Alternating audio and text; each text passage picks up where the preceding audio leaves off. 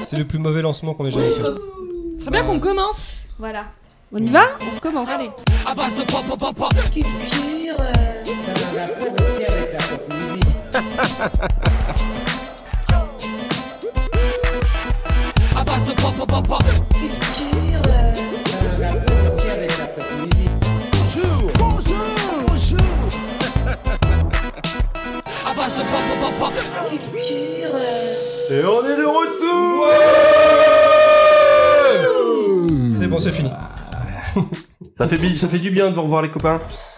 Carrément. Ouais, Bonsoir. c'est cool. Et donc bah, bonjour à tous, Euh, Yes. c'est bien à base de pop pop pop pop. Après un long, euh, une longue période, euh, D'abstinence. Voilà, La vie s'est arrêtée. voilà, la, la vie s'est arrêtée pendant un moment. Euh, mais on est de retour, on est content.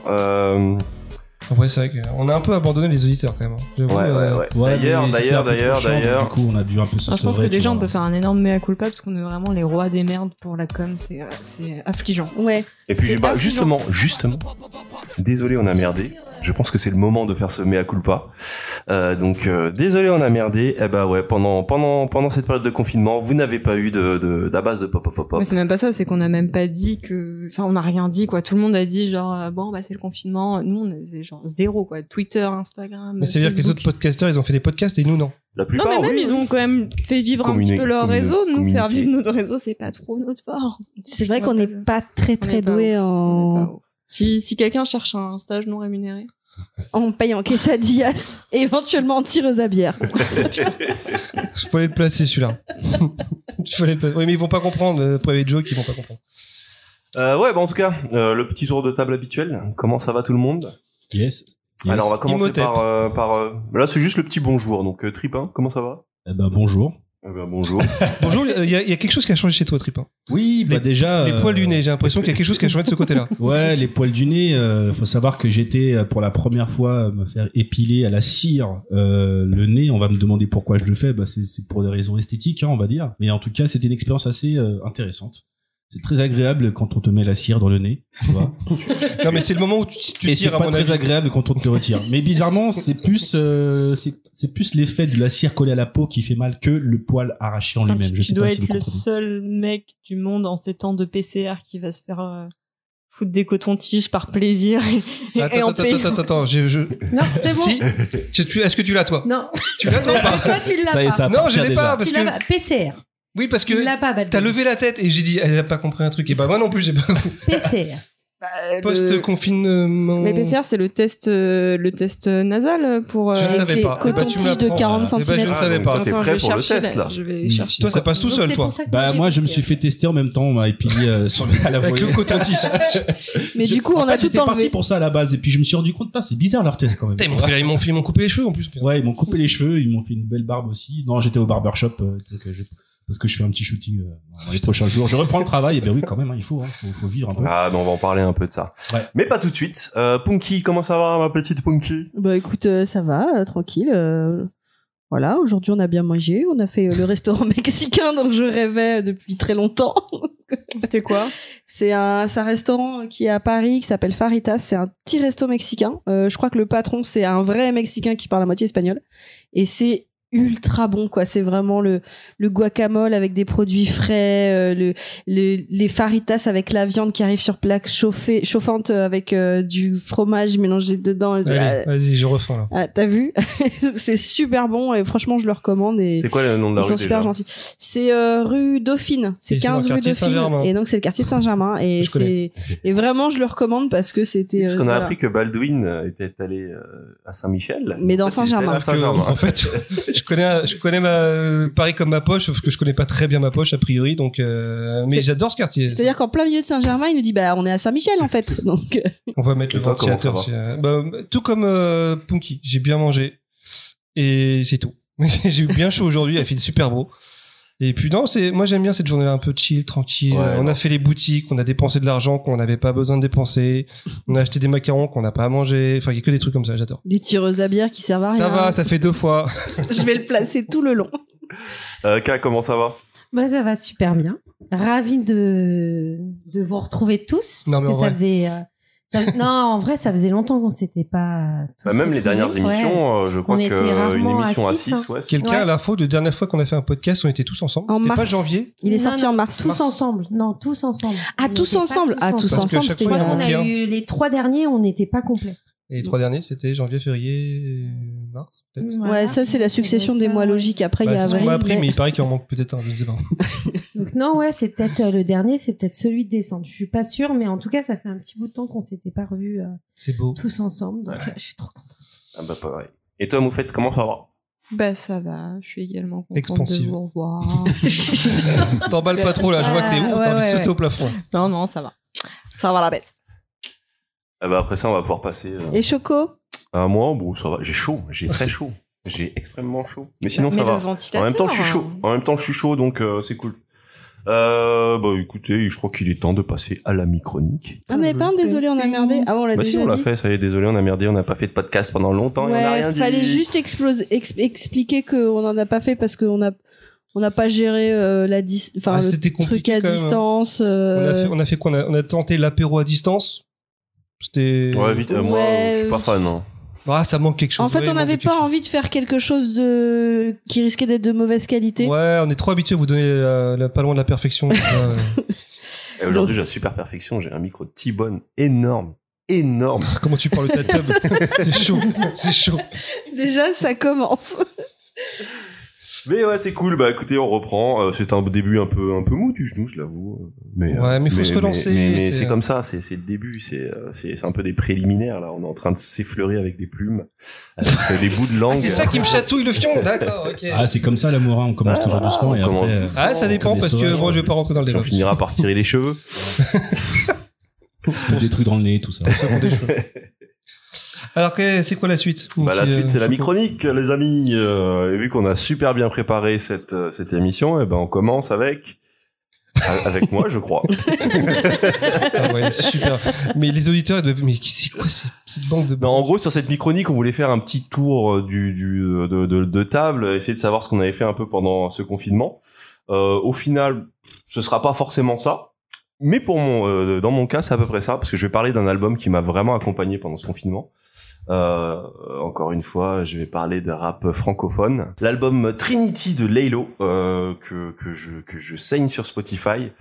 Euh, donc euh, Laylo, rappeur originaire de la ville de Toulouse, qui a commencé sa carrière aux environs de 2012. Euh, il a eu une première partie de carrière euh, très peu, avec très peu de succès, avec euh, un de ses collègues qui s'appelle Circlo. Euh, on peut trouver encore des clips sur YouTube. Il s'était fait connaître à l'époque parce qu'il avait fait une chanson parodique avec un Mister V tout jeune. Euh, et donc de 2012 à à peu près, euh, je sais plus si c'était ouais, jusqu'à 2016, euh, il y a eu cette première partie de carrière avec un rap plutôt classique, très euh, très rap des années 90, euh, influencé par euh, par euh, la grande tradition française, IAM NTM.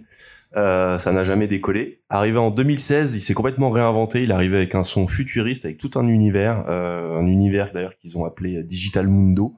Il utilise souvent le mot digital. Et euh, avec euh, ouais avec des sonorités très euh, très électroniques très très modernes aussi un son plutôt trap. Et donc euh, après pas mal de projets il a fait pas mal de P. Là il a sorti son premier album euh, en 2019 non en 2020 c'était cette année donc c'était en 2020 donc euh, un album euh, bah, voilà que je que j'adore. C'est alors c'est complètement euh, dans ça justement il y a ce côté très euh, très futuriste, très technologique. C'est euh, ce qu'on appelle un album. C'est ce qu'on va souvent qualifier d'album concept, c'est-à-dire qu'il y a, il y a un storytelling sur tout l'album. C'est un peu son histoire, une histoire de flirt avec une femme qui s'avère être une femme virtuelle.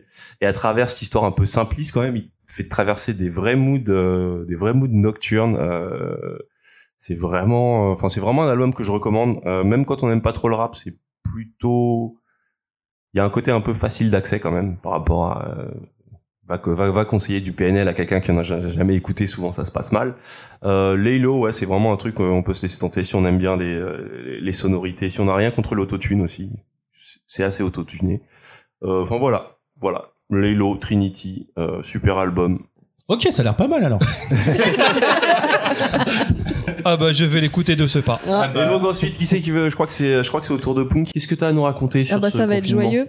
Euh, bah en fait euh, moi ce que j'avais noté enfin sur euh, les choses que j'ai le plus suivies sur le confinement, euh, j'ai regardé énormément de de chaînes d'histoire. Je me suis mis dans l'histoire, euh, notamment une grosse passion pour euh, la Révolution française et le personnage de Robespierre.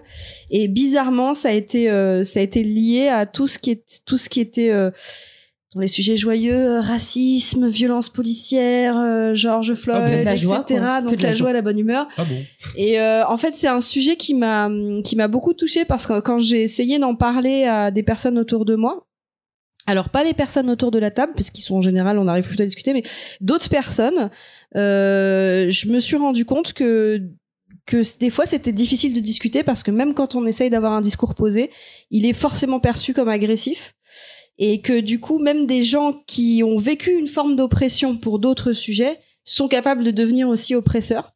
Donc ça c'est quelque chose qui m'a beaucoup perturbé parce que c'était des discussions avec euh, bah, des personnes autour de moi et pas des gens sur Twitter ou enfin vous voyez ce que je veux dire c'est donc euh, je me suis rendu compte que c'est des sujets c'est pas facile d'en parler c'est pas facile de parler avec des personnes qui ne savent pas ce que c'est que euh, euh, qui enfin qui connaissent pas suffisamment des personnes racisées et, euh, et surtout c'est difficile de leur expliquer ce que c'est que de devenir des alliés et du coup d'écouter avant de commencer à juger ou de poser leur opinion juste d'apprendre à sur certains sujets quand on connaît pas de se taire et de laisser la parole à ceux qui euh, qui ont besoin de l'exprimer donc euh, voilà c'est c'est ma grosse euh, philosophie du Oui, mais des gens qui ont.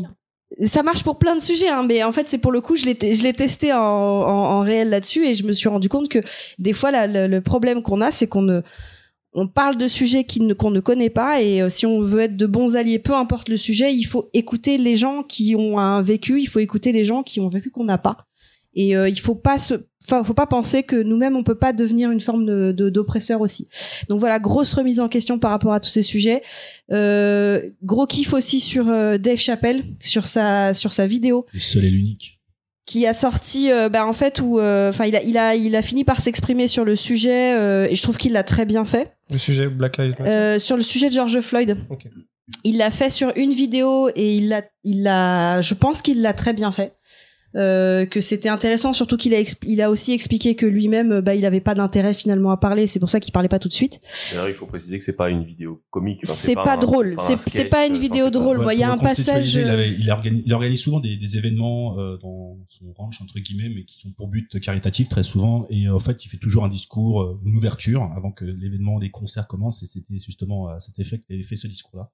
Et pour rebondir à ce que tu disais, effectivement, dans, dans le fait qu'il explique, il expliquait que il faut, il, trouvait ça bizarre et, puis gênant le fait que les gens ils attendent systématiquement euh, à, à Dave Chappelle en l'occurrence de faire un discours dès qu'il y a quelque chose qui se passe. Et lui, il expliquait son point de vue, c'est que je suis désolé les gars, mais c'est la rue qui a besoin de s'exprimer. Les gens ont besoin, on a besoin d'entendre les gens. Vous avez pas besoin d'entendre des mecs comme moi euh, qui vivent dans leur euh, dans leur confort. C'est pas du tout comme ça que doivent se passer les choses. Écoutez les gens qui sont déjà en train de créer depuis un bon petit temps, un bon petit temps avant d'entendre vos stars préférées dire soi-disant quoi que ce soit quoi. C'est ça, et c'est ça que j'ai aimé dans son discours. J'ai trouvé très Mm. très intelligent, très émouvant aussi. Euh, et puis voilà, hein, je pense que je, je pense que j'ai assez exprimé sur le sujet Non, parce que j'ai pas envie de lancer des polémiques, mais C'était- très bien exprimé. c'est mes réflexions. Ça a été euh, mes réflexions euh, de, de de cette période de, de confinement. Voilà. Je suis sûr qu'il a oublié, mais Baldouin a quelque chose à nous dire, je crois, sur ce, ce- ce confinement. Qu'est-ce que t'as regardé? Est-ce que t'as vrai. suivi un peu la, J'ai complètement oublié de ce que je devais. C'est- Ça n'avait pas rapport avec une PS5 et une Xbox. Ah non, parce que je voulais évoquer peut-être parce que euh, cette année 2020 est un peu bizarre, donc on, s'a- on s'essaye de se raccrocher à des trucs un peu plus concrets. Et c'est vrai que là en ce moment, bah, il y a la grosse communication sur les prochaines consoles et nos consoles nouvelle génération. Donc euh, c'est juste pour savoir si, bah, si euh, certains de vous les attendaient ou pas. Bah, Personnellement, j'étais pas plus hypé que ça par rapport à ce qu'ils nous ont montré. De ok, euh, après je pense sans parler des esthétiques des consoles. Honnêtement, je, les jeux montrés pour l'instant, bah ils sont peut-être un peu plus beaux, mais euh, mettre 500 le balles dans jeu une des console. chats. Ouais, ouais, mais le ouais, jeu mais des chats, il enfin, je veux dire, t'achèterais une console pour le jeu de chat, s'il Oui. était disponible sur PS4. Eh oui. Le truc, c'est que c'est un jeu. Non, mais en c'est un jeu dire- qui pourrait sortir sur PS4. Oui, mais dans tous les cas, enfin, a, priori, euh, la plupart des jeux euh, de PS4 seront ré- rétrocompatibles euh, sur la PS5. Je- Il y aura des exclusivités à venir euh, sur euh, sur la PS5. Oui, mais là, le jeu de chats, il sort sur PS4 compatible PS5 ou il sort sur PS5 Non, et tu pourras pas jouer sur sur PS5. PS4 Après, je sais pas s'il sera, il sort sur PS5, c'est sûr, mais Ouais, je sais ça. pas s'il sort Et La sur question, PS4. c'est est-ce que t'as un jeu que... Horizon Zero Dawn 2. Pour, ouais, ça, il te ferait acheter la console pour le moment. Ouais, de toute façon, enfin, je pense que qu'un bonhomme bâton me ferait acheter la console. enfin. Voilà. Bah, c'est c'est un peu le, le Ok. je trouve le problème. Alors on va recontextualiser un peu. En gros, euh, normalement à cette période de l'année, il y avait euh, le gros salon qui est euh, l'eCube, euh, le 3, euh, qui, est, euh, qui est, on va dire les Oscars. Non, c'est pas les Oscars du jeu vidéo. C'est un salon où on présente toutes les nouveautés. Et euh, cette année devait être la présentation de la nouvelle génération qui arrive cet automne, donc euh, la PS5 et la Xbox Series S. Et X, euh, X. en lieu Et et place de cette 3, on a eu pas mal d'événements sur Internet, enfin de, de, de retranscriptions Bah, tout a été chamboulé, c'est sûr. et euh, donc il y a eu la présentation de cette PS5, donc il y a son look qui a beaucoup fait parler d'elle. Vous prenez une box et vous rajoutez deux enveloppes sur le côté. Enfin, c'est euh, Ouais, pas de super mais au-delà de ça, euh, moi je trouve que c'est euh, un changement de génération un peu bizarre parce que c'est vrai qu'il n'y a pas encore eu de vrais euh, jeux bluffants. Euh, on est content qu'elles arrivent, on nous montre des jeux qui ont l'air cool, mais qui finalement sont pas encore des jeux qui marquent le changement de technologie. Euh, Horizon peut-être, mais on n'a pas vu de gameplay. Et ça va mais sûrement est-ce que c'était pas pareil sur euh, sur la PS4 Euh, Si, Le line-up était catastrophique sur la PS4. J'ai acheté FIFA 14 sur la PS4 quand elle est sortie. t'est pas vendu que- avec? Non, parce que moi j'avais un- j'avais eu le pack avec euh, Killzone Shadowfall. C'était la seule exclue. Euh, à la Ouais, mais sortie. justement, il y avait eu, il y avait eu cette, euh, ce, ce, ce truc de Killzone Shadowfall qui avait été montré. Non, Shadowfall, Ah, ouais, mais- non, c'était pas ouf. Et est-ce qu'on est encore dans une posture où on se dit ouais euh, cette- ce jeu-là va me faire acheter cette console sachant qu'on sait tous que c'est un vaste catalogue qui va se, se, se, Mais en fait se maintenant, fournir au fur et à mesure et que c'est surtout Oui, l'expérience avec cette marque-là qui, que les gens vont acheter. C'est complètement ça. Et puis, euh, de toute façon, on sait qu'on va l'acheter parce que les potes vont acheter et qu'on joue beaucoup en multi. Et alors après, ce sera peut-être crossplay avec euh, la génération ceux qui jouent en d'avant. multi. Moi, je Mais- joue pas en multi. Moi Est-ce non que plus, je joue pas en multi, donc Oui, je me dis quand vieux en monsieur. fait, moi, la Ouais, ils ont question, pas c'est, d'amis, ils Non, ont non, pas non. d'amis. Mais les vieux monsieur- pas d'amis. Les vieux monsieur, on doit jouer aussi. moi, la, la Moi, je question joue que je me pose, c'est vas-y. quand est-ce que je vais devoir l'acheter, en fait? Ouais, c'est plus ça. En fait, que, c'est euh, parce que nous, on n'avait pas forcément acheté la PS4 tout de suite, tout de suite. Ah non, vous l'avez acheté il y a pas longtemps. Vous l'avez acheté il y euh, a un an, à quoi, PS4, il y a un an et demi. non, il y a plus longtemps qu'un an et demi. La Slim, elle est pas si vieille que ça, et honnêtement, euh, non, peut-être, elle est deux ans max. Ouais, mais Elle en fait, le, le truc, c'est que, ouais, elle a peut-être deux ans. Mais le truc, c'est que, en fait, on a réussi à, enfin, on, À on vivre sans, bien sûr. Ben, on a exploité euh, les autres jeux qu'on voulait faire avant et c'est quand on s'est dit bah maintenant on veut vraiment jouer à ces jeux-là qu'on y, qu'on y est passé Bah, et effectivement temps, oui. pour moi le catalogue de, de jeux euh, il est au niveau des il est important. sont plus intéressants ouais c'est PS4. c'est- c'est ça qui va qui enfin je crois que je la parle PS4, sûrement je l'ai voulu quand il y a eu Uncharted 4. ouais c'est Uncharted qui nous avait vraiment donné Personnellement, envie moi je l'avais acheté à l'époque principalement pour Uncharted 4. Voilà, j'avais pas de PS4 et je savais que ça allait sortir. J'ai acheté la trilogie juste avant pour me, me remettre et après, euh, ouais, c'était pour cette Puis raison. après il y a des gens qui peuvent enfin moi je mets du temps à aller faire les jeux des fois je vais comme je vais faire des jeux avec Ouais, non, je comprends. avec un an de retard euh, Comme beaucoup, hein. Des fois, on a plein de jeux. euh, Je sais pas, je me dis que je finirais par l'acheter tôt ou tard. Donc, Ouais, je vais ouais, l'acheter maintenant. je revends ma pareil. PS4 Après, Pro l'un dans l'autre. Vu que ça de- sera rétro-compatible pour la plupart des jeux, je,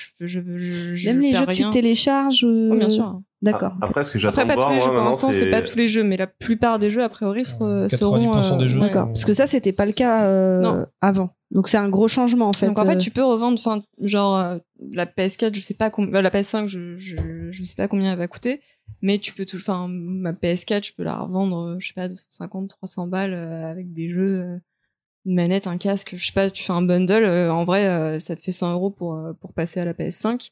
Euh, pour moi, euh, je suis pas, enfin, sans faire la bourgeoise, mais je suis pas à 100 balles près euh, pour avoir euh, la nouvelle console Day One, quoi. Moi, je- si déjà faut qu'elle soit noire, en blanc, je jette pas. Je pense que ça, ce sera un petit peu, alors ce sera, j'ai- j'ose espérer. Non, mais en fait, chez moi, tout est noir. Donc, déjà, ça prouve que je suis pas raciste, déjà. déjà. Et se dire, une console blanche sur un meuble noir, ça me choque. Moi, j'ai l'impression que ça, ça va être un peu le délire des, euh, des faceplates à l'époque qu'il y avait sur PS4 Fat. Euh, les, les petites plaques que tu pouvais retirer, la plaque noire Sur la euh, PS2? laquée. Non, sur la PS4 Fat. T'as la, la, la, la, la petite coque euh, laquée sur la PS4 Fat. Tu, ça, tu pouvais la retirer, tu pouvais en mettre euh, d'autres, Ah oui, d'autres c'est couleurs. le duo, tu veux dire, d'accord. Bah, Bah, sur je- toutes les PS4, tu peux le faire. De toute façon, ce sera plus compliqué quand il y aura Hmm, des bah, skins sur la aussi, pro, il je y en a pas d'officiel.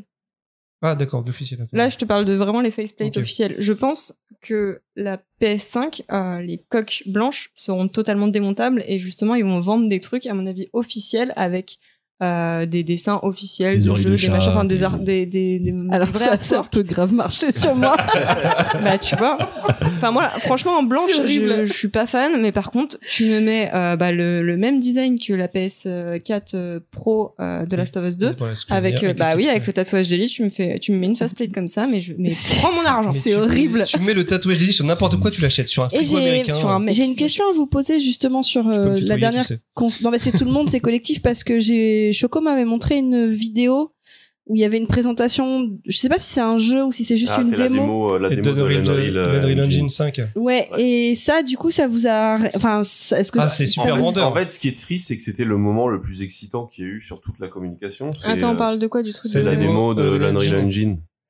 Euh, Final Fantasy. C'est Non, un non, personnage non, non. qui vole, mais je sais pas qui c'est Oui, comme ça, dans c'est une un grotte et il se met à voler. Enfin, c'était la démo de Unreal Engine qui, était, qui tournait sur PS5. Ils avaient pas fait une démo avec Ratchet Clank aussi Si, hein si, si, mais ça c'était autre chose en fait. chose Et- ah il était canon d'ailleurs Et, vraiment euh, cool hein, ouais, celui-là. elle Euh, était ouais, super impressionnante. Euh, Ratchet Le changement Clank, c'est un des euh, rares jeux qui montre d'un coup le changement de gap, mais on n'en Ouais. a pas vu assez. Par contre, ce que j'attends, moi, c'est euh, souvent, euh, euh, enfin là, il y a, là, il y a, il y a de quoi contre euh, contre-attaquer pour Microsoft. Euh, sauf que dans, historiquement, Microsoft, ils ont Étonnant. jamais Ouais. su, euh, ils ont jamais su contre-atta- contre-attaquer quand ils avaient un boulevard. Parce que là, ils ont vraiment un boulevard.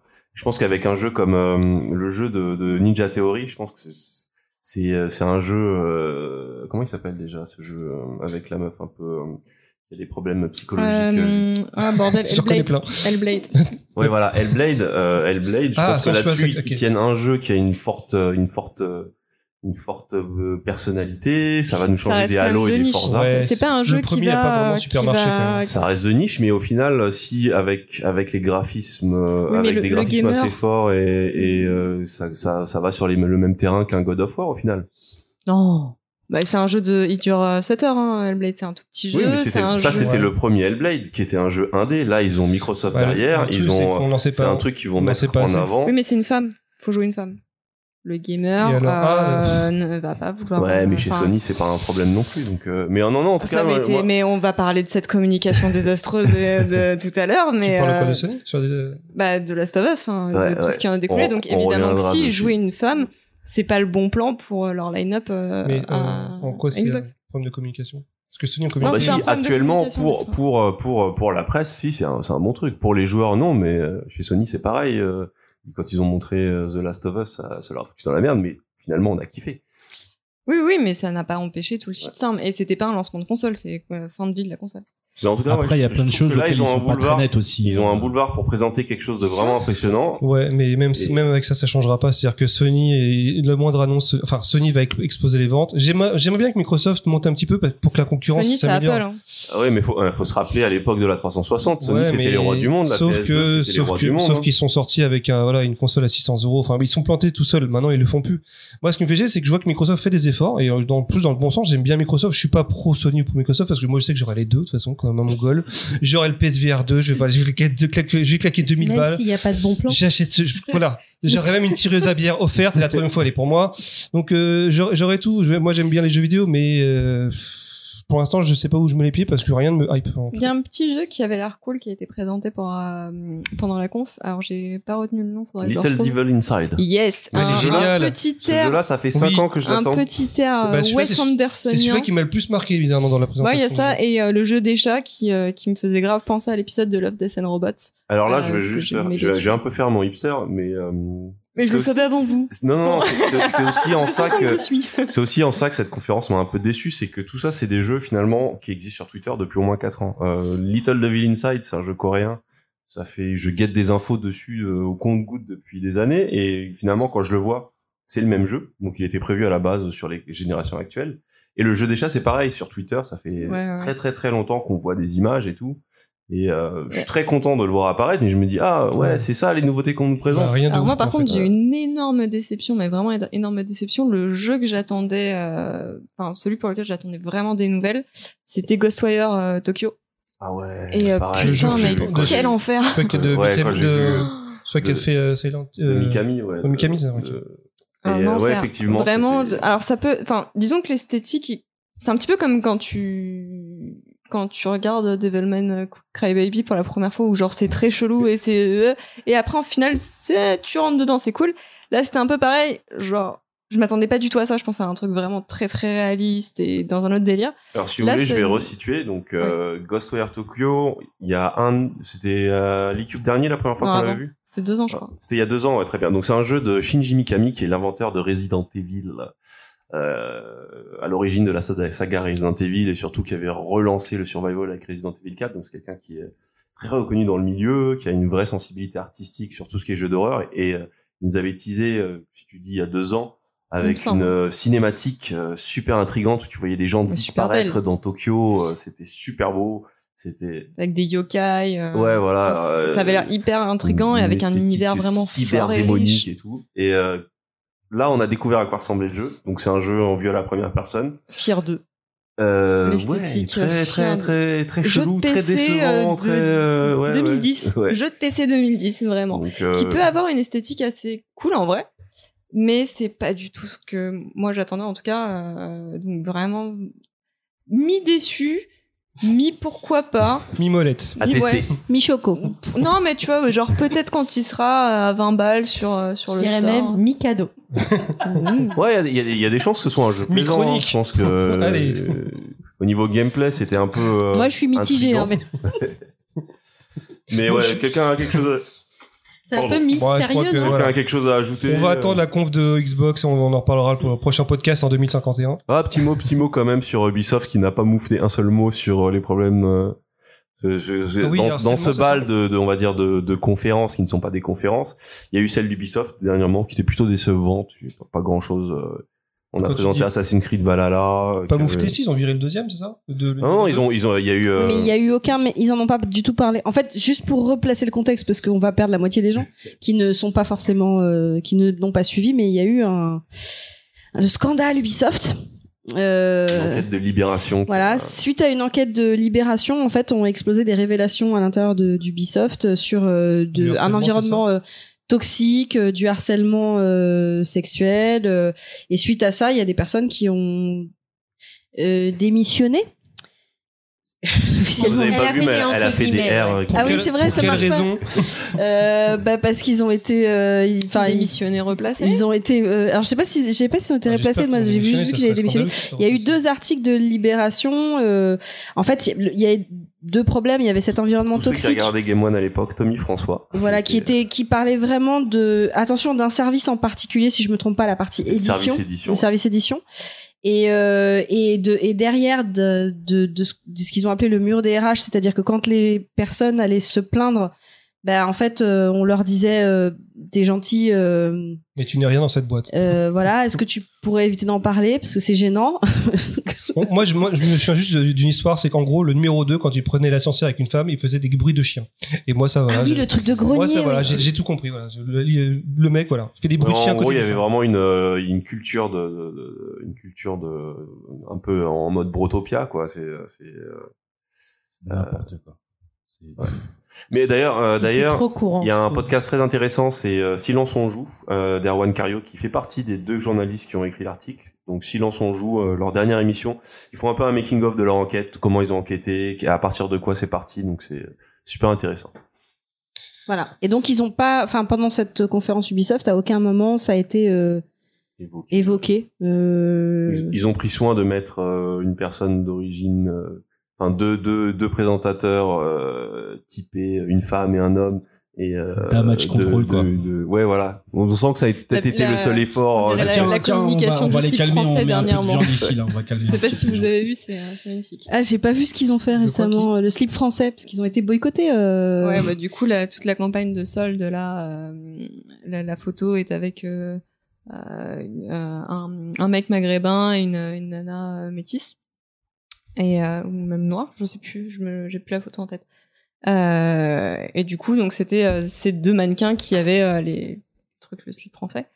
Et euh, donc, du coup, petit, euh, petit euh, blackwashing euh, de, de leur marque, puisqu'ils avaient fait. euh, il y avait des employés du slip français qui avaient fait une soirée euh, Saga Africa euh, où ils Ah, étaient tous en, black, blackface et compagnie.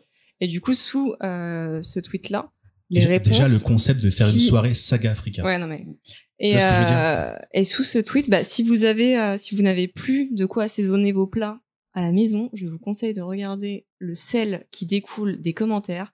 C'est que que que des, euh, des profils avec des petits drapeaux français C'est pas là où il y avait un mec qui était déguisé en singe Oui, Euh, si, si. En fait, c'était, en fait, en fait, c'est une employée. Attention, c'est pas euh, la, l'entreprise qui a fait ça, c'est une employée de l'entreprise qui a fait dans une story privée. Souviens, ouais. Non, ils étaient déguisés en. Euh, ils étaient en- si, c'est si, si, blackface, si. Non, il y euh, avait le blackface et il y avait un mec. Mais il était trois. quand hein. ils C'est pas- allaient, C'était pas une soirée. quand ils allaient chez eux, français. quand ils allaient, chez- oui, c'était pas une soirée du style français, c'était des employés dans un truc privé. En fait, ils- c'est juste qu'on a découvert que ces personnes travaillaient chez le style français. Euh, et, en, et en fait, il y avait effectivement une partie de la vidéo où il y avait un mec qui était déguisé en singe Euh. Enfin, il y en avait une qui était en blackface Ouais. et l'autre qui était en boubou et tout.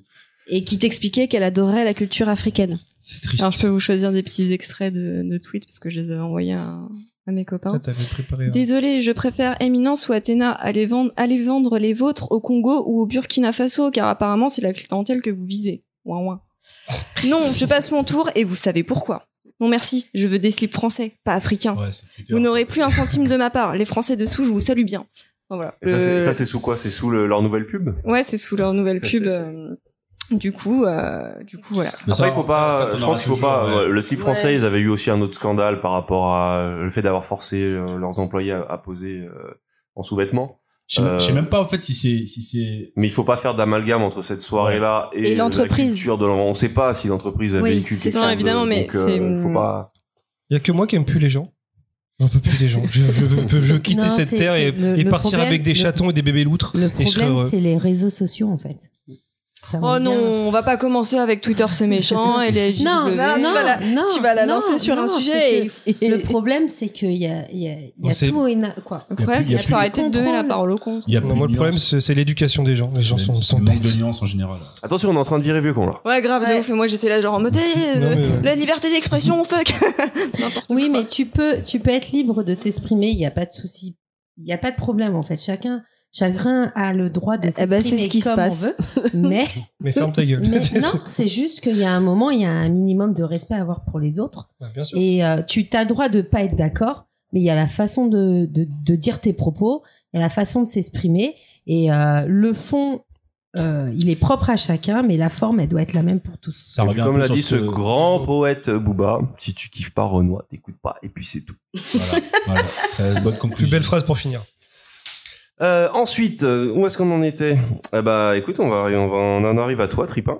Ouais, ben beaucoup de choses sont passées effectivement euh, ces, derniers, ces derniers mois sur Internet. Euh, Moi, je voulais revenir très très très rapidement sur euh, la WWDC, la keynote de Apple qui était euh, en début juin là. bon, il y a donc maintenant un mois. J'attendais ça depuis très longtemps parce que voilà, je, je, je suis un, un gros utilisateur de MacBook Pro. Un Et, euh, Appelitos. je suis un Appleitos, même si j'aime pas, j'aime pas du tout les iPhones, je suis, je suis très Huawei. Mais du coup, euh, j'attendais un petit peu la keynote parce que là, il y a une nouvelle génération d'ordinateurs qui va arriver bientôt. C'est euh, Félicite pour la pr- prononciation. Merci, c'est Il gentil. y a eu un petit pouce de- de- Alors que moi, mes clients disent ouais, ouais, ouais, ouais. Mais non, mais c'est la première fois que je l'entends bien prononcer euh, en France, parce que le H euh, en pinyin chinois se prononce effectivement euh, Je roi. crois que j'ai tout. Moi, j'ai des abois. Wawa, ou oui, oui, ah, oui, je sais que les gens savent pas. Non, c'est parce que le meilleur ami, mon meilleur ami, euh, sa femme est chinoise. Euh, bah non, très bonne, euh, très bonne Est-ce que tu prononciation. sais dire Xiaomi? Ah bah, je suis con, je le dis. voilà. Non, en fait, voilà. Donc, Apple euh, est en phase de passer euh, sa technologie avec, euh, enfin, est en phase de, de créer euh, une gamme de, de produits avec ses propres processeurs. En fait, ce sera plus des processeurs Intel. Donc, on se rappelle, il y a quelques années de ça, ils étaient, euh, ils sont passés, euh, je sais plus en quelle année ils sont passés à Intel, mais en tout cas, c'était une nouvelle génération de de- de- d'ordinateurs qui, qui s'est révélée euh, très euh, lucrative. Et là maintenant, en fait, ils vont ils ont développé la technologie qu'ils utilisaient déjà dans leur nouvelle dans leur nouvelle iPad, pardon. Et euh, il s'est avéré que cette technologie de créer leur propre puce qui euh, relie le processeur et le GPU directement euh, a fait que leur téléphone est visiblement considéré comme le plus puissant au monde. Et ils vont développer leur MacBook Pro, leur iMac et même, euh, c'est risqué. Bah, euh, euh, c'est- non, au contraire, ils vont pouvoir optimiser aux petits oignons. ils vont, opti- ils vont optimiser aux petits oignons, ils vont plus avoir de délai par rapport à la création des processeurs, enfin au, au calendrier de, de Intel en Mais l'occurrence. Intel va pleurer sa race. Bah ouais, mais en tout Le cas, manque à euh, gagner, ça va être énorme. ça va être ça va être assez intéressant. Donc du coup voilà, ça c'est la petite la petite Après, nouvelle. euh, pour, bah, pour situer donc Intel, fabricant de, de, de processeurs, euh, le problème c'est que si jamais il y a de grosses évolutions du côté de Intel et de AMD comme ça, Euh, parce qu'avant, ils avaient leur propre technologie en fait euh, Mhm. sur le sur il y a, il y a- il y a plus de 20 ans maintenant, mais euh, mais ce qui fait qu'à un moment ils avaient pris un sacré retard. C'est vrai que là, pour l'instant, ils sont à la pointe, mais je sais pas s'ils ont bon, ils ont beaucoup beaucoup beaucoup de thunes, mais je sais pas s'ils ont les infrastructures pour gérer. Parce que les- Bah, en Des- fait, ils, ont, ils sont partis sur, sur le principe des résultats qu'ils ont pu avoir avec, le, avec, les avec euh, la technologie euh, des iPads principalement. Donc ça commence déjà avec l'iPhone, ouais. mais les- la, la technologie développée sur les iPads est vraiment euh, très euh, très efficace et ils sont en, en passe. L'équipe de développement en fait qu'ils ont qu'ils ont qu'ils ont donné aux développeurs, c'est un Apple TV avec le processeur euh, A12X si je dis pas de bêtises ou A12Z, c'est l'équivalent de celui qu'il y a dans, dans l'iPad actuellement. Et donc en fait, ils sont en train de développer les applications pour voir euh, ce qui peut être possible de faire ou pas. Donc euh, voilà, on attend, j'attends moi je personnellement pense avec impatience. faire ça. ouais. Bah contre, ouais, ils sont autonomes. ça- dans les problèmes que ça peut poser, c'est euh, la, le, le fait que on espérait tous un peu une ouverture de. euh, Enfin, moi, ce que j'espère sur sur tous les produits Apple, c'est un peu un peu plus d'ouverture par rapport à on va dire des logiciels externes et le fait que tout soit dans un environnement contrôlé, euh, c'est Ça ça a des avantages, mais ça a aussi des, des, des inconvénients. Par exemple, on n'a toujours pas de Photoshop valable sur iPad Pro, alors que c'est une bête de machine, mais il n'y a pas de le Photoshop euh, sorti n'est pas terrible. Si on pouvait juste mettre le Photoshop de base dessus, parce que c'est quand même une machine qui est censée être un ordinateur, on peut toujours pas le faire. Et donc, en ayant leur propre processeur, c'est peut-être l'impasse sur laquelle on peut arriver. C'est-à-dire que on ne fonctionnera que aux produits Apple. Bah c'est ce dont on, c'est ce qu'on va découvrir euh, prochainement. En tout cas, c'est ce qu'ils sont en train de développer. Et donc voilà, c'est un truc que j'essaie de suivre euh, très euh, euh, de, très près. Et euh, pour euh, pour parler un petit peu du confinement, justement, bah moi j'ai passé, j'ai fait partie de, de ce groupe de personnes qui se sont senties capables de, de comprendre un peu mieux euh, l'économie, la bourse pendant le confinement. Je me suis dit mais qu'est-ce que qu'est-ce qu'on nous parle quand on entend de crash euh, la, la crise financière actuelle, actuelle est encore plus importante et plus, plus grave que celle qu'on a connue en 29. Et moi, c'est des choses que j'ai vraiment survolées quand j'étais gamin. Donc, j'ai essayé de m'intéresser. J'ai pris des, j'ai pris des cours, n'importe quoi. Je me suis renseigné en tout cas. Et, euh, et donc voilà, je voulais parler un petit peu de, l'impact du Covid euh, sur l'économie, euh, tout en restant vraiment très très très très très vulgaire. Et euh... Tu vas insulter tout vas le monde. insulter tout le monde. pardon? L'économie, c'est des enculés. t'imagines, t'imagines. Donc euh, non mais alors, mine de rien, l'économie c'est vraiment un monde de, de fils de pute, faut dire ce qui est. Ah, voilà. Ah moment, oui, donc tu es vraiment vulgaire, d'accord. Ah non non non non non, faut, faut, faut dire ce qui est parce que Ah, le monde du marché euh, est à ses propres règles en fait. C'est c'est ça. C'est ça, c'est ça. Donc le truc en fait, c'est que rien ne peut s'anticiper et euh, bon, je vais commencer directement par parler euh, des, secteurs les moins touchés parce qu'ils sont très peu, donc comme ça on va passer dessus. Mais en tout cas, euh, on va parler de l'alimentation. Forcément, le comportement des consommateurs fait que l'alimentation sera en hausse par rapport à l'actualité, par rapport à ce qui se passe. Bizarrement, les banques sont aussi euh, sont pas aussi catastrophiques qu'on peut le penser parce qu'en fait Jamais. euh, Ils s'en sortent toujours. eux. bah, même si on entend des banques qui ont perdu tant d'argent, tant de milliards d'argent, faut, faut savoir que pendant toutes ces crises-là, on continue à payer nos, nos prêts, nos cotisations, nos, nos, nos crédits, etc. Et euh, seulement s'il y a des impayés, des choses comme ça qui se passent, elles ne sont comptabilisées que plus tard, lorsque toutes les aides de l'État elles-mêmes, lorsque les banques seront sauvées, sont déjà passées. Donc du coup, ils ne sont pas trop impactés par ça, en tout cas pas au premier abord, surtout si c'est une maison mère en général. Mais en tout cas, ils ne sont pas directement concernés. Euh, les grands gagnants de ce, de ce genre de, de, de, de, situation sont les, les assureurs parce que forcément bah si tout le monde est chez soi bah il y a pas d'accident de voiture il y a pas de, de, de, de litige euh, directement à la maison je dirais enfin en tout cas Et, en plus, tout euh, le Covid, c'est considéré comme une catastrophe Alors, naturelle. est attention. En dehors, parce que s'ils doivent payer pour les gens qui, qui Alors, c'est justement là je alors, parle là, je, je parle- attention. je- si je peux juste ah, je- ouais, bah, finis, mais parce que je suis pas tout à fait. Vu que je suis dans le domaine, je vais te dire non. Ah non, mais- Je suis pas tout à fait d'accord là-dessus. il faut bien sûr préciser parce que là je ne parle pas de tous les assureurs, je ne parle pas des assurances maladie, je ne parle pas de l'assurance vie, je ne parle pas de l'assurance santé.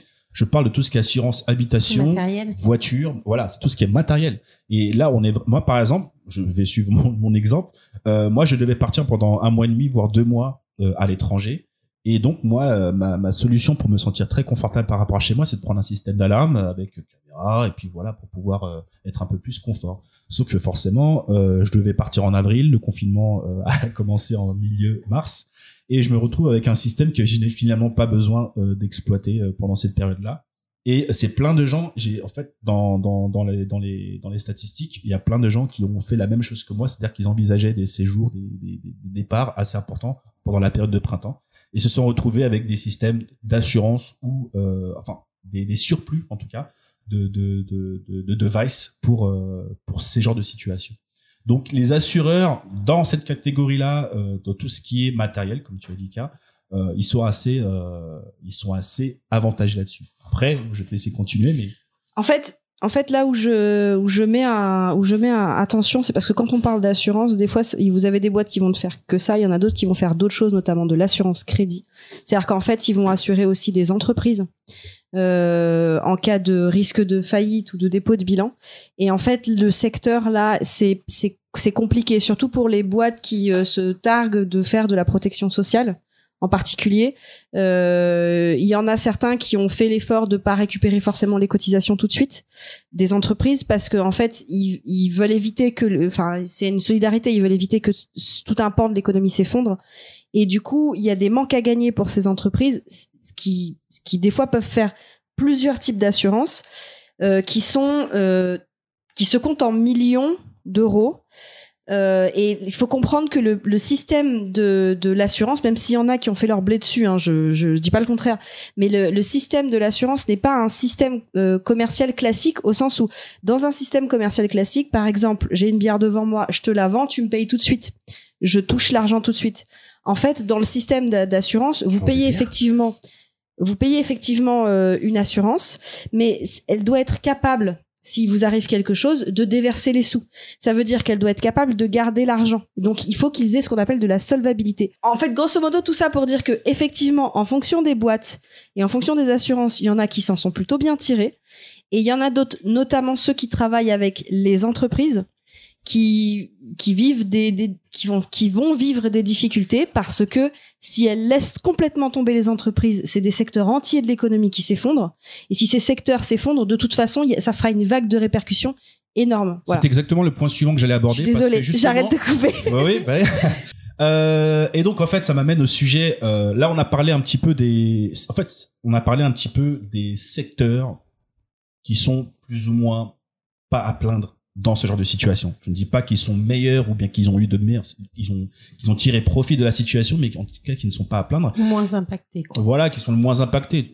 Quand je parle de grands gagnants par rapport aux assureurs, mais c'est par, par rapport aux personnes qui, enfin, les assureurs, faut dire ce qui est par rapport à la façon dont ils gèrent leur contrat, c'est ceux qui, qui perdent le moins parce que c'est eux qui se revendent les crédits euh, les uns aux autres pour pouvoir justement euh, tirer profit, enfin, de, de perdre le moins d'argent possible. Donc je continue avec les dépôts de bilan et faillites qui sont, qui ont, qui, qui, qui ont engendré, euh, qui a engendré euh, ce- cette situation du Covid. Euh, voilà, on a entendu plein de marques comme euh, Alinea qui est en redressement judiciaire, Celio. euh, on parle également Ah, de. Lio, je savais pas. C'est ouais, c'est une bonne chose. On pouvait fermer à jamais avec Brice, Jules et compagnie, qu'on arrête de voir des mecs euh, porter du Célio et compagnie, aller chez Uniqlo. et arrêter Oh, le sel aussi qu'elle a. Ah, mais c'est dur pour toutes les personnes qui en vivent aussi. C'est. on, on parle de, on parle aussi de Nafnaf, on parle aussi de la Halle, la Halle aux chaussures entre guillemets. Mais la, la question, c'est on parle de Renault, on parle également après de BFM aussi, enfin la maison mère, c'est-à-dire Next Radio TV. Euh, mais oui, tu veux dire Ça, quoi? c'est cool, ça. Non, mais la question, c'est en fait, euh, c'est là, c'est sûr ou elles se font, ils se font racheter ou. euh, Bah, en fait, c'est sûr qu'ils déposent le bilan ou alors il y a des rachats ou c'est ça la question. En fait. Justement, ce qu'il faut comprendre dans ce genre de situation, c'est que rien n'est radical et dans le sens où quand tu te retrouves en redress- redressement judiciaire, c'est un un plan de res- enfin c'est un, c'est un plan de comment- un plan de restructuration. Et t'as une aide de l'État dans ces cas-là, je crois, non? En fait, tu as une dette et en fait, l'État va imposer un plan de restructuration pour, me- pour permettre à cette entreprise de rembourser sa dette. Ok. Ça va être, bah, de, tu vas licencier euh, 1000 personnes et tu vas euh, nommer une telle une autre personne qui va permettre à ça de, de, de, de travailler dans cette dire- direction pour permettre à récupérer cet argent-là. Et après, on verra encore si vous pouvez euh, survivre les six mois prochains, tu vois. Donc là, en fait, là, ce qui se passe, c'est que c'est ça le plan de restructuration. Et en fait, il y a, euh, ça nous amène à Next Radio TV, par exemple. C'est, c'est quand même une entreprise de, ils emploient 1600 employés. Donc ça comprend, ça comprend principalement BFM euh, TV et RMC, d'accord? Donc euh, là, en fait, ce qui va se passer, c'est qu'ils auront recours à, à, une, à une division de, de, de à, une, une réduction, pardon, d'utilisation des, des intermittents, mais aussi euh, des consultants, des pigistes, euh, pour tout ce qui est la partie divertissement et euh, sportif, d'accord? Et ils vont se concentrer principalement sur l'information. Donc euh, là, je, vous- je vous préviens qu'on euh, attendez à avoir beaucoup plus de ah, attendez-vous à avoir beaucoup plus de fake news euh, qui arrivent prochainement. Mais aussi, on va parler un peu de mon secteur qui est, celui dans lequel je travaille et j'évolue, c'est celui de, de spectacle vivant. Euh, on va prendre comme euh, comme exemple le Parce qu'il y a des malheureux. spectacles morts, mais, dire. mais ça bouge moins. Ne pas vous mentir. Spectacle vivant, je vois vraiment, tu sais, le, le, le spectacle de fin d'année de maternelle avec les arbres qui bougent, genre, et les, les enfants qui font les feuilles. C'est un spectacle vivant au même titre que. Mais je suis sûre que c'est très bien ce que tu fais. Bah, c'est gentil. En tout cas, on rend des gens heureux, pas comme Disney. Ah, blanc, l'attaque, Oh, ça fait mal. ça, Prenez ça euh, dans le dans les dents. Ouais, Mais Disney en même temps, aussi, c'est hein. mérité, c'est mérité. Disney aussi qui a eu qui, a- qui, a- qui s'est permis de licencier euh, je sais pas combien d'intermittents du spectacle et qui ensuite euh, a eu une aide de l'État pour pouvoir continuer à enfin bref Euh, Les mecs, ils sont On est dans la dénonce aujourd'hui. là on parle du. Cirque du Soleil le Cirque du Soleil c'est une grosse structure c'est plus de 4000 euh, 4100 4500 euh, je crois 4000 euh, Oh, je sais pas. employés Je savais pas que c'était aussi gros. C'est très très gros ils sont basés à Montréal c'est plus de 4000 employés ils ont été obligés de licencier 3600 personnes. Euh, en fait, en gros, ils ont été rachetés par leurs créanciers. Ils ont une dette qui montait à peu près jusqu'à 1 milliard d'euros. D'accord? Un, milliard de dollars, pardon. Et donc, après avoir été rachetés par les créanciers, ils ont réussi à s'arranger à ce que leur dette se tourne autour de 300 millions d'accord, de dollars. Et ce qui va se passer, c'est qu'elle va être revendue aux enchères euh, et machin. Euh, et elle va être rachetée par on ne sait pas qui encore. Bernard Tapie, comme c'est toujours le Bernard Tapie. Donc, euh, qui possédera la licence et les, les, les employés restants. euh, Exact- exactement. Et puis qui pourra maintenant aussi décider de la ligne éditoriale, la, la direction artistique, j'ai envie de dire, de, de, de, de ce cirque, en fait, qu'on connaît tant. Et euh, il s'avère que cette, le Cirque du Soleil a été revendu, je crois que c'était en 2012 par son créateur. Et Monsieur il- Soleil. Monsieur Soleil. John Soleil. Ouais. C'est le mari de Madame Soleil. Et c'est un cheval d'ailleurs. et en fait, il, il est sur la liste des personnes qui aimeraient racheter une partie de, de, de- voilà, de ce cirque. Ça veut dire qu'il a encore beaucoup d'argent, le monsieur. Donc euh, il doit être bien. Mais en tout cas, c'est un petit peu la situation. Et ce qui nous amène à ce qui se passe en France. Moi, personnellement, euh, ça fait quelques, maintenant, ça fait deux ans que je suis sur une production euh, du spectacle de Jean-Paul Gaultier, qui est maintenant aujourd'hui produite par un, euh, une boîte, je sais plus le nom de la boîte, mais qui gère des gros spectacles comme Le Lion. Elle a beaucoup de licences qui sont dans toute l'Europe, voire le monde entier. C'est une boîte française ou pas? C'est pas une boîte française, c'est une boîte anglaise. Ils sont basés à Londres et euh, qui possède tous ces spectacles-là. Et ce cette boîte a subi le même euh, le même karma, c'est-à-dire qu'elles ont été obligées de licencier beaucoup de gens, mais aussi d'arrêter beaucoup de spectacles, dont le mien. Et à la base, j'avais beaucoup de contrats qui étaient prévus pendant toute la période de 2021. Et euh, il s'est avéré que tout ça, c'est... euh, Ah oui, donc c'est même pas, c'est pas genre juste une interruption pendant la crise, c'est 2021. on vous remercie. Voilà. Et euh, ça, c'est un peu problématique parce que, par exemple, les artistes, euh, on fait très souvent les plannings un an à l'avance. C'est-à-dire qu'on nous dit, voilà, est-ce que vous êtes prêts, euh, est-ce que vous êtes euh, prêts à être euh, avec nous sur scène le, le 20, du 22 mai au 4 août euh, 2021 Donc là, tu fais, ben ouais, ok. Mais donc, quand tu as d'autres contrats qui arrivent plus ou moins à la même période, tu peux pas t'engager. Tu peux pas dire oui euh, parce que je suis déjà engagé sur un autre spectacle. Mais maintenant qu'il y a cette crise qui est arrivée, et ben voilà, on se retrouve avec des, des manques euh, par rapport à cette situation. Donc là, t'es vraiment en train de faire le lien de cause à effet entre bah, le Covid, tout ce qui s'est passé, les boîtes qui ont coulé, leur achat et les, en gros jusqu'aux artistes. jusqu'aux intermittents. artistes. C'est-à-dire qu'on est tous concernés par ça et que euh, c'est assez euh, particulier. Bah après, la- l'avantage de ça, c'est que ça m'a permis maintenant de me recentrer beaucoup plus sur ce qui se passe dans sur mon territoire en France parce que c'est beaucoup plus de terre-terre. internationaux que j'avais. Je suis beaucoup plus sur mon terre-terre. Donc euh, on va dire que les gens sont un petit peu plus euh, euh, solidaires à présent avec le- les compétences françaises et j'espère que ça va un petit peu aussi inciter le gouvernement et toutes les institutions, le, Conseil d'État, à s'intéresser davantage à tout ce qui est aussi la bonne facture française, à savoir les agriculteurs qui payent beaucoup plus d'impôts ou de taxes parce qu'ils consomment ou créent des choses en France plutôt que d'aller importer des produits, euh, je sais pas, des tomates d'Espagne, des trucs comme ça. Il y a beaucoup de de de, de, Des de fraises savoir- du Bengale. il y a, beau- il y a beaucoup de savoir, il y a, il y a beaucoup de savoir euh, faire français qui malheureusement euh, périssent euh, à cause euh, de ces, de, de, de, de, de toutes ces, euh, De quoi? De la mondialisation de la, mondia- de la mondialisation. Donc euh, voilà, il y a beaucoup de choses qui ont été peu modérées récemment. Euh, Moi, j'ai vu que le budget euh, euh, européen pour la culture, c'est 0,001%.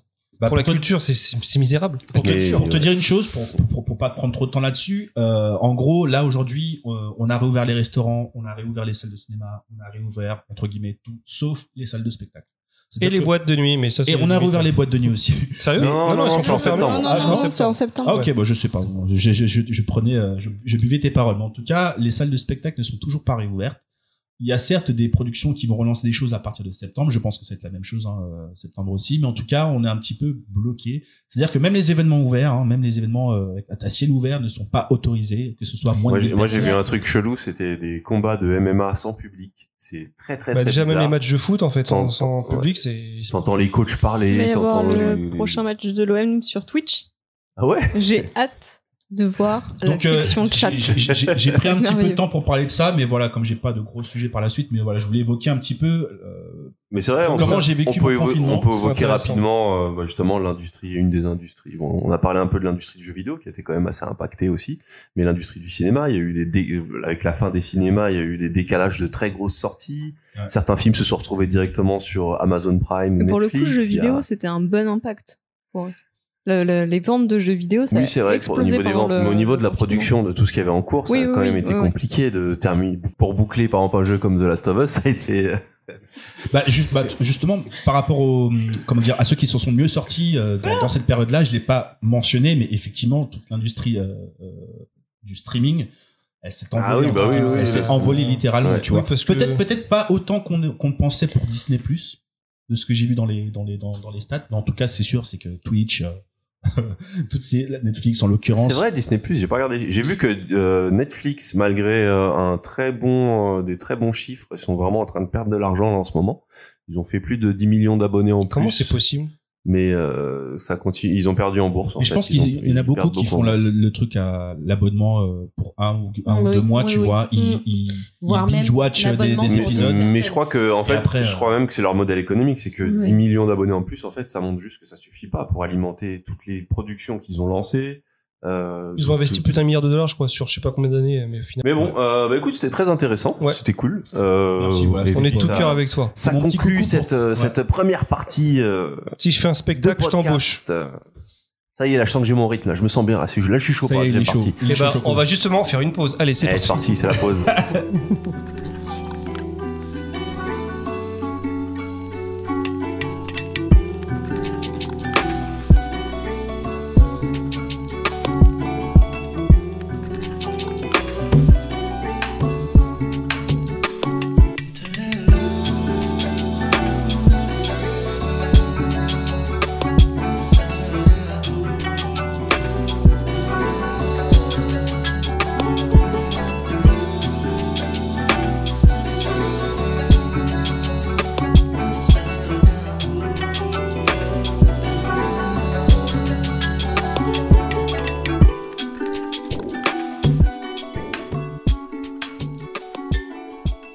après cette première partie euh, assez longue, je crois qu'on est prêt à. On sent qu'il est chaud. hein. Chaud patate. On est prêt à attaquer le sommaire déjà. Alors, euh, au sommaire cette semaine. Euh, Ça, ça, c'est très journal de Ouais. Ouais. Au sommet- Cette semaine, genre, on va tout, on vient tous les semaines, on revient. quoi. Au sommaire ce de- trimestre. aussi. Cette année, hein. Donc aujourd'hui c'est euh, freestyle session. Vous avez sûrement dû, euh, de toute façon vous avez, euh, vous avez, vous avez cliqué sur le lien, donc vous savez quel est le titre de l'épisode. Donc on est, c'est un épisode freestyle. Euh, donc on va parler euh, incontournable euh, ces deux derniers, ces derniers temps, The Last of Us 2. Euh, Un petit, un petit jeu indé, c'est ça euh, petit jeu indé, sorti, on va en parler. On aura une partie sans spoiler et une partie avec spoiler. Et une partie avec les pleurs et les cris de Moufette Voilà. qui va nous en parler. Alors on est trois à y avoir joué, donc il y a Moufette, Baldwin et moi-même Choco. Euh, ensuite, K nous parlera de sa meilleure amie pendant ce confinement. Laurie. Laurie. Bah, Ah mais, euh, putain, je commence à avoir les mêmes blagues que lui, au secours Mais je suis quand même plus rapide. Il nous parlera un peu de ses pérégrinations sur euh, Netflix. Euh, suivi de Trippin qui va parler d'un sujet qui m'intéresse beaucoup, qui sont les IA dans la création. Très crois, très c'est ça rapidement, ouais. Ça fait partie des sujets que je me suis intéressé pendant le confinement, donc voilà, très rapidement. Voilà. Et on terminera avec Punky qui va nous parler d'une institution euh, qui est la banque. euh, Ah. Chiant. La banque. et j'ai bugué parce que moi, moi, je connais pas du tout le, le déroulé de, de ce podcast et quoi, je me banque suis dit putain de merde. Non, non, elle, économies encore. Euh, là, tu vas faire que tout le monde va nous lâcher avant C'est la ça, fin. le donc- freestyle. non, elle va nous parler de, du SNL, euh, Saturday, Saturday Night Night Live. Rapport avec la banque. K, voilà. Je rêve d'une banque. Voilà, donc est-ce qu'on est, est-ce qu'on est prêt? On est tous Oui. prêts, on est chaud. The Last of Us 2, donc, euh, comme je l'ai dit, on est trois à y avoir joué. Bon, bah, je vais commencer. Euh, bah, The Last of Us, euh, un jeu qui était sorti. Là, on va parler du euh, The Last of Us Part 2. jeu qui a fait couler énormément d'encre euh, ces derniers temps. De larmes. mais de larmes, euh, ouais. de larmes. Du sel, non Il n'y avait pas du sel Ah oui, des larmes salées. Des larmes de Le sel, sel, de larmes. Donc The Last of Us, que c'est? C'est la suite euh, d'un jeu euh, sorti euh, il y a il y a longtemps maintenant. Sept ans, il y a je combien de temps Il y a 7 ans. 14 juin 2013 exact. Oui, il y a 7 ans, c'est ça. Donc Comme, euh, comme les Terminator. Cette date, elle est, elle est écrite en gros Je chez la connais mieux que Eh c'est l'anniversaire de ma meuf. Donc euh, jeu sorti euh, sous euh, sous l'égide de Naughty Dog du développeur Naughty Dog très connu pour sa saga Uncharted dont euh, dont Tom Holland est toujours pressenti pour être le Ah, mais ça a non, commencé. ça a commencé Le tout En fait. Tom Holland a fait un tweet. Ça a commencé à 3 jours, 2 jours. Day one, Ah, hashtag Uncharted. Voilà. donc c'est toujours donc c'est toujours Tom Holland. J'avais peur de me tromper au moment où je le disais, j'étais en train de me dire attends, c'est toujours lui. Est-ce que dedans, il va chanter, il va danser? Non, il faut juste qu'il danse. Mais il faut qu'il pleuve et qu'il a un parapluie. Et là, je jetterai de l'eau euh, sur ma télé. Oui, parce qu'on pas rappelle grave. que c'est euh, ton crush. Non, non, non, non, c'est pas mon. Mais ouais, pour resituer, donc The Last of Us, euh, The Last Putain, of- comment il vous a dit fermez vos Il a raison, c'est bien, c'est bien, c'est bien. pour resituer donc The Last of Us, jeu, un jeu d'aventure action euh, se situant dans un univers post-apocalyptique, notre univers euh, suite à une pandémie euh, d'un virus euh, Covid. euh, de champignons. Un virus qui le cordyceps. Mais ouais, euh, jeu très marquant euh, où on dirigeait le personnage de Joël euh, accompagné de la petite Ellie pour laquelle une de nos membres a un petit faible. Je suis surpris que t'aies pas encore de tatouage d'ailleurs. Non, je suis pas. Mais en vrai, en vrai de vrai, le bras, euh, comme toute qui est cause que je suis, j'y ai pensé, mais je me suis dit non, on va arrêter les conneries. Mais en revanche, euh, j'ai quelques petites idées là depuis la fin du 2. Voilà, je vous le dis en exclusivité. Waouh, la euh, chance. bah, prochain podcast, peut-être que vous me verrez. Euh. On n'a pas fait de point, de point pédophilie, mais euh, ton petit kiff sur Ellie euh, à, l'époque du 1, c'était un peu limite. Mais j'ai attendu le 2. T'as attendu qu'elle soit majeure, ça me rappelle un, ça me rappelle un, un youtubeur. Non mais elle, elle avait 12 ans, mais on a attendu qu'on en avait 16. hein. Ouais. Elle a joué avec elle pendant quelques années ensemble. et maintenant qu'il est majeur, c'est bon. Ils sont plus ensemble. Ils sont remis d'accord. Sur la raison. C'est- Kairi, ça On ne balance pas de nom, c'est trop facile. L'américain. Mais euh, bah voilà, un jeu. Bon, je vous invite à vous renseigner sur le sur Ouais. le premier jeu. On va, pas on va pas, pas trop en parler, mais c'était un c'est un jeu qui a été culte parce que euh, il a fait date dans l'histoire au niveau de de, de de la maturité de son écriture. Euh, vraiment euh, super bien écrit. Euh, la relation entre les deux personnages était assez folle. La conclusion était complètement folle aussi. Et donc la suite, c'était une très, il y avait une très très grosse attente. Et euh, bah, pendant la période de, de, je pense que je vais te laisser parler un peu Moufette, mais euh, nous parler un peu de toute la période de communication avant la sortie déjà et tous les, les, les, les scandales qui ont eu, les leaks. Ah oui, Et, les euh, fuites, oui. ouais. Euh, bah déjà pour recontextualiser un petit peu très rapidement l'histoire du premier jeu. Euh, donc euh, on suit euh, Joël et Ellie euh, dans un monde donc post-apo. Il se trouve que Ellie, euh, donc dans ce monde post-apo, euh, il y a un champignon qui a rendu les gens un peu foufous. Euh, ça reprend euh, le, le thème du zombie euh, assez classique. Il s'avère que Ellie a été mordue à cette époque, mais qu'elle ne s'est jamais transformée en foufou. Immunisé donc. Elle est donc immunisée, voilà. Et euh, elle se retrouve avec euh, avec Joël qui doit euh, l'emmener dans un hôpital tenu par une, une faction de rebelles, enfin de rebelles de de la Fedra. Euh, la Fedra, c'est l'espèce de, euh, de- Le reste de gouvernement, en Voilà, fait, c'est ouais. le, gouvernement, ce qui reste de gouvernement d'armée qui euh, qui a placé des zones de quarantaine très encadrées et il y a une, un groupe de rebelles qui s'appelle les Lucioles et qui eux veulent faire renverser ce qui reste du gouvernement. Bon, bref, on va pas rentrer dans les détails. Elle est immunisée.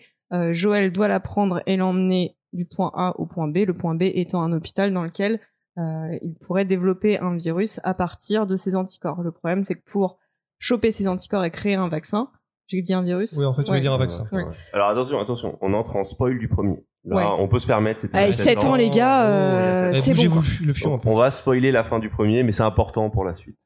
Voilà. Euh, bon, autre chose, début, tout début du jeu, Joël, euh, tu joues la fille de Joël qui va mourir tragiquement et euh, du coup, Joël, en début d'histoire, quand il récupère Ellie, il laisse toujours une, espèce de distance et au fil du jeu, euh, bah, il s'apprivoise et il la considère au final comme, comme sa fille et elle comme son père.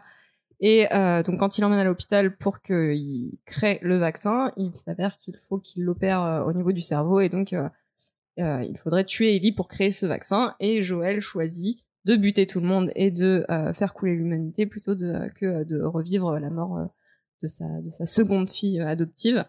Et euh, le jeu se termine là-dessus. Euh, Et ça termine surtout sur le, pas- men- ouais, le- men- mensonge que. Ça se termine sur le mensonge de, de Joël qui ne dit pas à Ellie que, euh, que- qu'il a buté tout le monde, mais plutôt qu'il y avait d'autres euh, d'autres personnes immunisées, qu'il n'y avait pas de vaccin, et puis The Bee, euh, voilà. Donc elle, son but c'était de euh, d'apporter euh, quelque chose à l'humanité, c'était celle ce qu'il a- le- sa seule raison de vivre, c'était de pouvoir créer un vaccin. Et euh, lui- on- à la fin, ça se termine. On, Joël lui dit que bah en fait c'est pas possible et, et Et voilà. qu'il y a d'autres personnes comme elle au Et qu'il y a d'autres personnes comme elle que ça ne marche pas. Ce et- qui n'est ce qui est ce qui est pas vrai au passage d'ailleurs. qui est pas vrai exactement. Ça se termine comme ça. Euh, au niveau de la com, on n'a rien entendu. Alors, il y a eu euh, après le jeu, euh, il y a eu un DLC, Left Behind, qui Mhm. reprenait les événements. Qui a d'ailleurs commencé à, à, à, à exciter un peu ah, oui, les gens autour du jeu et notamment toute une partie de la population des gamers dont on va reparler. du gamer Euh, Il y a eu du coup un, un DLC après, donc un DLC euh, download euh, euh, content.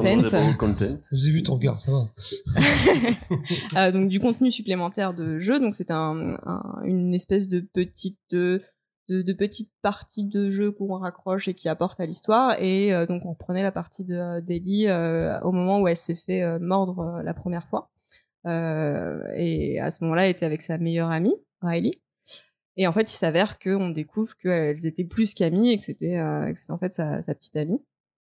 Et là, ça a commencé à faire euh, déjà à l'époque un petit peu parler, euh, puisque bah, avoir un personnage gay en 2000, du coup, je crois que c'est sorti en 2014, euh, Left Behind, dans le jeu vidéo, dans une communauté qui reste quand même relativement fermée à certains trucs pour une grande partie.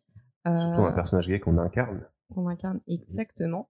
Donc déjà à l'époque c'était pas hyper bien passé euh, et il y avait eu euh, pas mal de euh, bah, Reddit et compagnie comme d'hab euh, où les gens se plaignaient du fait que Ellie soit gay, d'autres qui qui disaient que en fait non elles étaient pas gays, elles étaient juste très amies mais comme euh, Oui, c'est l'apocalypse comme c'est l'apocalypse, elles n'ont pas de modèle euh, de, de parents, de papa et d'une excuses, maman. en fait, euh, voilà, et du coup elles sont embrassées, mais c'était un bisou de l'amitié. Juste pour Ce- savoir, rien à voir, enfin si rien à voir, mais à l'époque du premier, est-ce que toi tu savais Mais tout le monde je- savait, toutes Non, les lesbiennes dire- savaient qu'elle était non mais, c'est- gay. en fait, non mais c'est ça, c'est par rapport à l'écriture du personnage, euh, parce que ça devait être très Mais 100%. subtil en tout cas. 100%. parce et c'est a- marrant parce que du coup Ashley Johnson qui incarne, euh, qui est Qui, l'actrice qui, qui est, incarne elle euh, Ellie, gay aussi, ça pas du tout, euh, qui est Ok. mariée d'ailleurs, euh, un homme, euh, pas Un du homme tout. Je suis perdu. euh, disait que justement, elle n'était pas du tout au courant. Elle l'a su euh, quand Neil Druckmann, donc le directeur, euh, l'un des deux directeurs du projet, euh, lui a lui a parlé du, DLC et de sa relation avec Riley euh, avant même de l'écrire, en lui disant voilà, moi j'ai pensé à ça, qu'est-ce que t'en penses? Euh, Elle lui a dit putain, mais c'est, ça, c'est tellement évident en fait. Et oui, je pense que tout le monde, j'avais fait avec mon ex, et genre dès les premières minutes, on était là, mais full la petite là. Donc, donc voilà, et du coup, donc premier, premier petit scandale, et ce à quoi Neil Druckmann a répondu tout de suite. De toute façon, Ellie est un personnage gay. euh, je l'ai écrit en tant que personnage gay, et si vous n'êtes pas content, bah c'est pareil. Donc ça, c'était le premier petit mini scandale qu'il y a eu autour du jeu. Tu kiffes pas Renoir, tu joues pas, et puis c'est tout. Ça, ça va revenir. Ah, Caris, t'as le mec qui connaît pas. Ah. Euh, du coup, petite euh, long moment sans, sans vraie nouvelle euh, d'une éventuelle suite.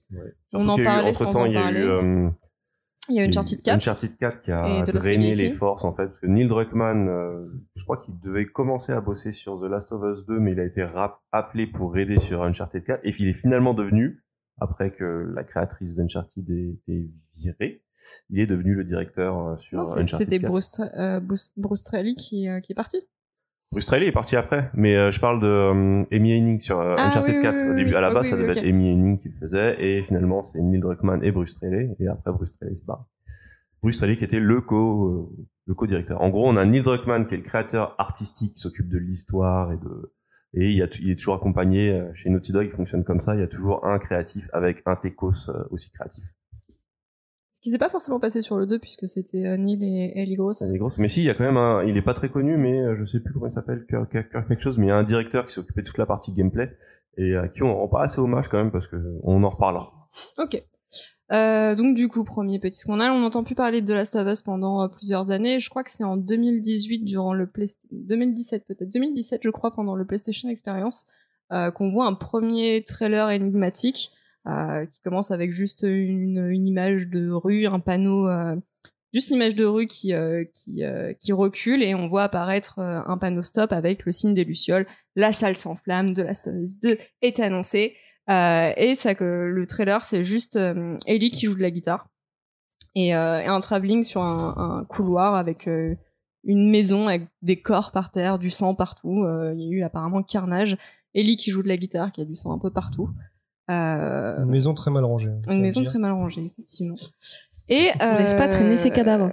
Et ton fils. durant le travelling, on voit des, les pieds d'un homme euh, s'avancer euh, vers euh, vers la dernière pièce dans laquelle Ellie joue de la guitare. Euh, et cet homme, on le voit de dos euh, parler à à Ellie et il parle d'une d'une espèce de vengeance. Est-ce que t'es prête à aller jusqu'au bout? Euh, Et ça se termine. Non, je vais tous les buter jusqu'au dernier. Bam.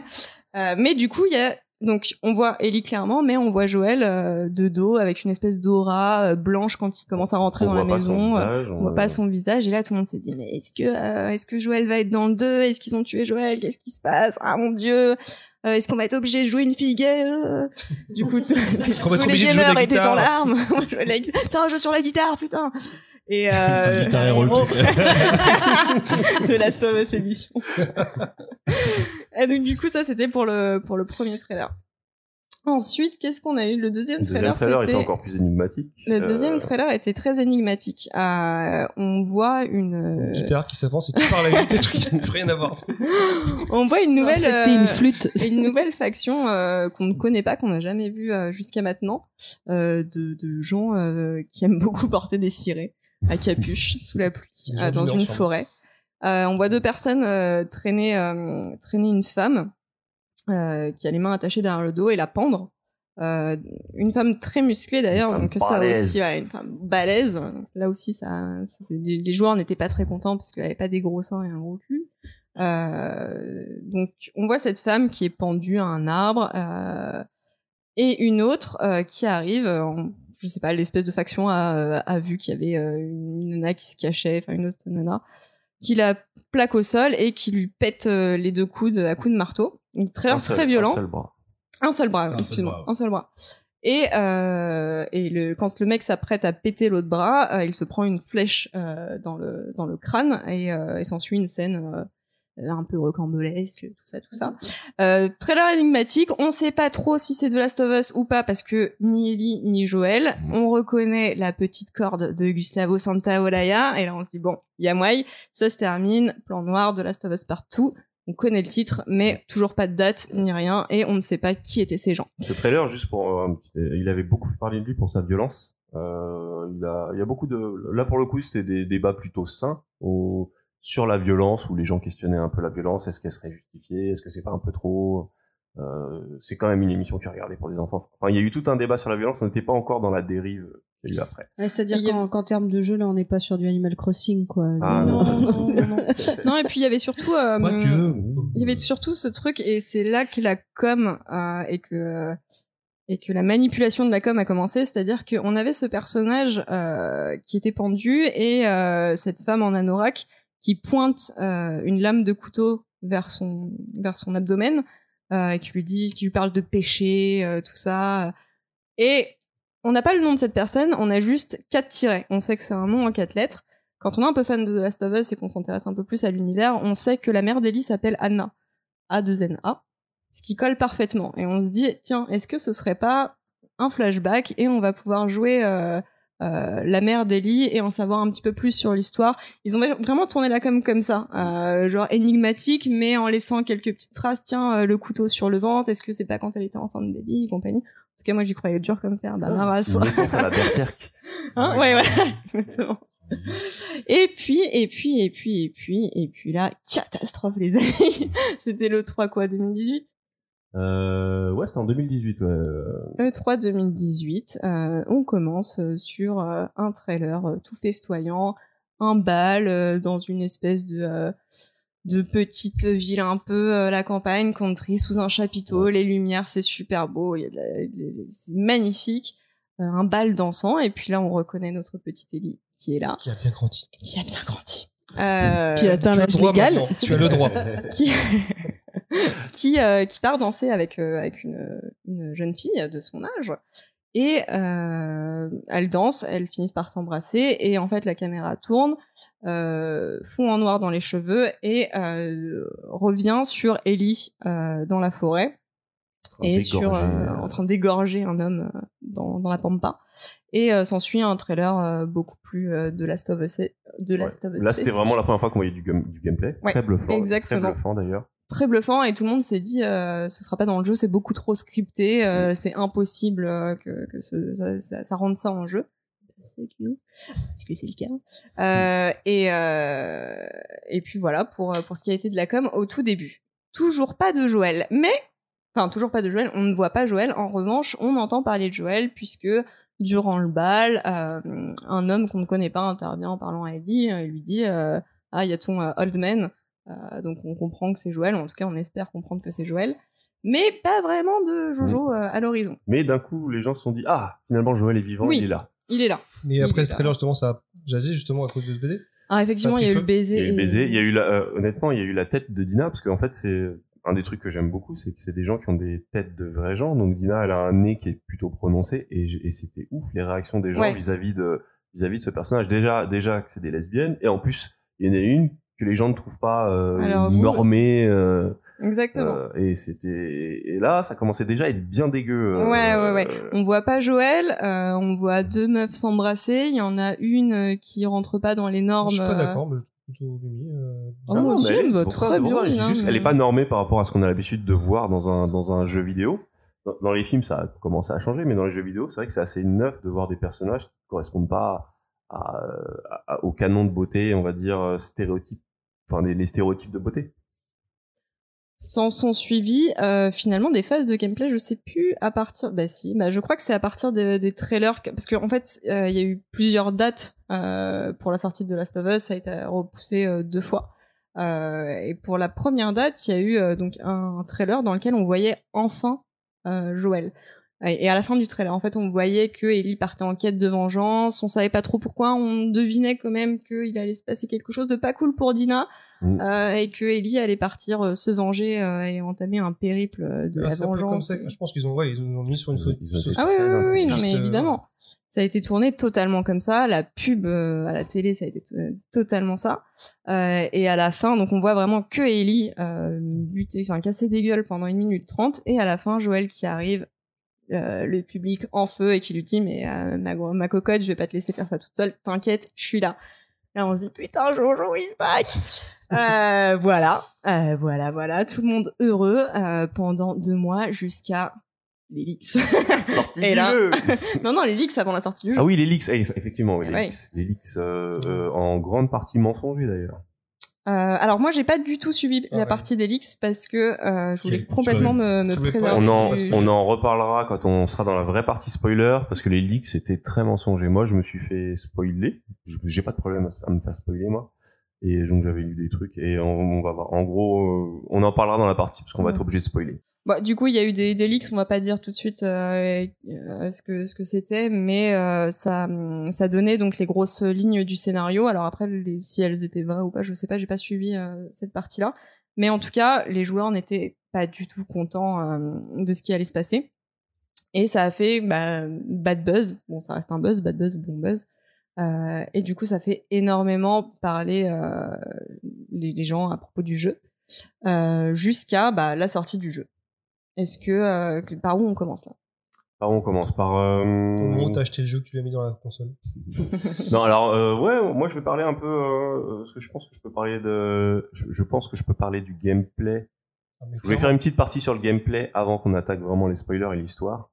Euh, Je pense que c'est même essentiel de parler du gameplay parce que en termes de plaisir de jeu, je crois qu'ils ont été très loin. hein. Ouais, ouais. Parce que l'histoire, l'histoire, on va revenir dessus. Elle est, enfin, pour moi, elle est vraiment phénoménale. Mais le gameplay aussi est complètement phénoménal. Alors, pour resituer euh, The Last of Us, c'est, euh, c'est euh, des phases d'abord de, d'exploration, où on est dans les décors, on, on explore, On on, on, chope des matériaux pour se crafter des armes, mais on, chope aussi du lore en fait. On, apprend ce qui s'est passé dans les différents lieux qu'on visite et euh, ensuite il y a des phases euh, d'action. Il y a les phases d'action avec les infectés qui sont vraiment plus dans un truc type survival horror où euh, c'est souvent des, des, am- des ambiances très stressantes. On a des on a des genres de zombies euh, qui ne te détectent qu'au son. On a, enfin, c'est partie très angoissante. Et il y a les phases d'action avec les humains, euh, où c'est un peu du cache-cache et euh, de l'infiltration qui vire à l'action. Euh, la formule dans le deuxième, c'est exactement la même que dans le premier, sauf que tout a été amélioré à un point mais hallucinant. Euh, et je voulais un peu me pencher sur la méthode, euh, sur la méthode euh, Naughty Dog. Il y a un truc qu'on reproche souvent aux jeux Naughty Dog, c'est qu'on leur dit qu'ils ont souvent des très bonnes histoires, des très bons persos, mais au niveau gameplay d'action, c'est pas terrible. C'est un reproche qu'on fait beaucoup à Uncharted, par exemple. Et moi, j'ai toujours aimé les, euh, justement les phases d'action des Uncharted. Et en analysant pourquoi The Last of Us 2 était aussi réussi, c'est que je me suis rendu compte qu'en fait, ils ont réussi à faire enfin comprendre leur vraie formule. C'est-à-dire, je m'explique. Dans un jeu d'action où on doit tuer des gens, euh, souvent euh, on va essayer d'adopter des méthodes efficaces. C'est-à-dire, je vais me placer à l'endroit où c'est euh, où c'est le plus efficace pour buter les gens. Je vais essayer d'avoir un espèce de rendement. Et euh, si on joue comme ça dans un Uncharted, finalement, euh, on trouve que la visée elle est pas terrible, euh, que les ennemis euh, ils te harcèlent. euh, on sait pas s'ils sont intelligents ou cons, mais c'est assez confus. Et pour moi, les jeux de Naughty Dog, ils ont toujours voulu te faire ressentir quelque chose de cinématique, même dans ces scènes d'action. C'est-à-dire que une scène d'action dans un Uncharted et aussi dans un The Last of Us, il faut la voir, il faut, il faut se voir un peu comme un réalisateur. C'est-à-dire comment, comment je vais faire pour que ce soit stylé. Et euh, quand on quand on prend le jeu comme ça, quand on prend les Uncharted comme ça, ça fonctionne très bien. Et c'est pour ça que j'ai toujours aimé euh, toujours aimé les phases d'action de ces jeux-là. Euh, dans The Last of Us, en fait, ils ont réussi à faire en sorte que, que ce, ce truc de- de- d'action cinématique, t'es pas besoin de te dire je vais jouer de manière cinématique pour que ça ait l'air stylé. C'est le jeu te pousse dans sa manière naturelle euh, à jouer de manière super stylée. Je veux dire, les scènes d'action, si je les décrivais, j'ai l'impression, à chaque fois que je vivais une scène d'action, j'avais l'impression de vivre une scène de film. Et c'est pas forcément que les scènes scriptées de poursuite et tout, c'est euh, la tension, le, le, le, le, fait de... On va, je vais prendre un exemple. J'arrive à un endroit, euh, il y a des hautes herbes, il y a euh, des adversaires humains qui patrouillent avec... euh, dont certains avec leurs chiens, donc euh, je me cache, je me mets accroupi, j'essaie de les esquiver.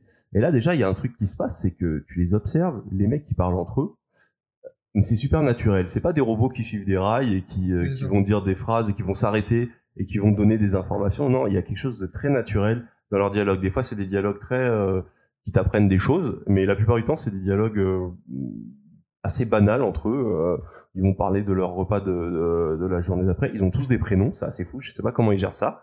Euh, et dans leur animation, il y a quelque chose de très naturel. On n'a vraiment pas l'impression de, de, de voir des, comme je l'ai dit juste avant, des robots qui patrouillent. Et euh, il y a un truc, c'est dans ce genre de jeu, quand on se fait choper, souvent, on considère qu'on a raté. Euh, c'est foutu. Dans ce jeu-là, je- quand on se fait quand on se fait griller, c'est là que le jeu commence vraiment.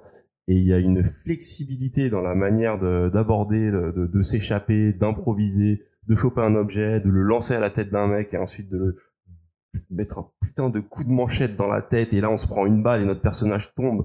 Mais il est par terre mais il, il sort son flingue et il bute le mec et il se relève et il passe entre deux deux poteaux.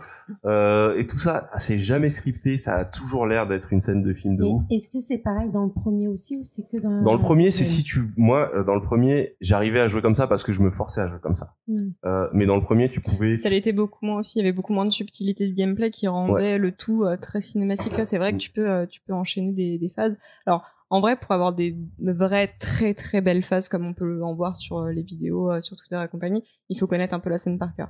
Mais même sans ça, t'arrives à quand même taper de très beaux combos. Moi, je trouvais Et- que en improvisant, ça donnait des fois, moi, ça m'a donné des moments que j'avais pas du tout prévus, mais euh, complètement, comme j'ai dit, complètement cinématique et organique. Et c'est vrai que c'est très cool parce que tu peux vraiment passer de la phase d'action euh, en te faisant griller un peu dans, de tous les côtés, envoyer un fumigène, te barrer et repasser sur une phase d'infiltration parce que l'IA a complètement zappé où t'étais.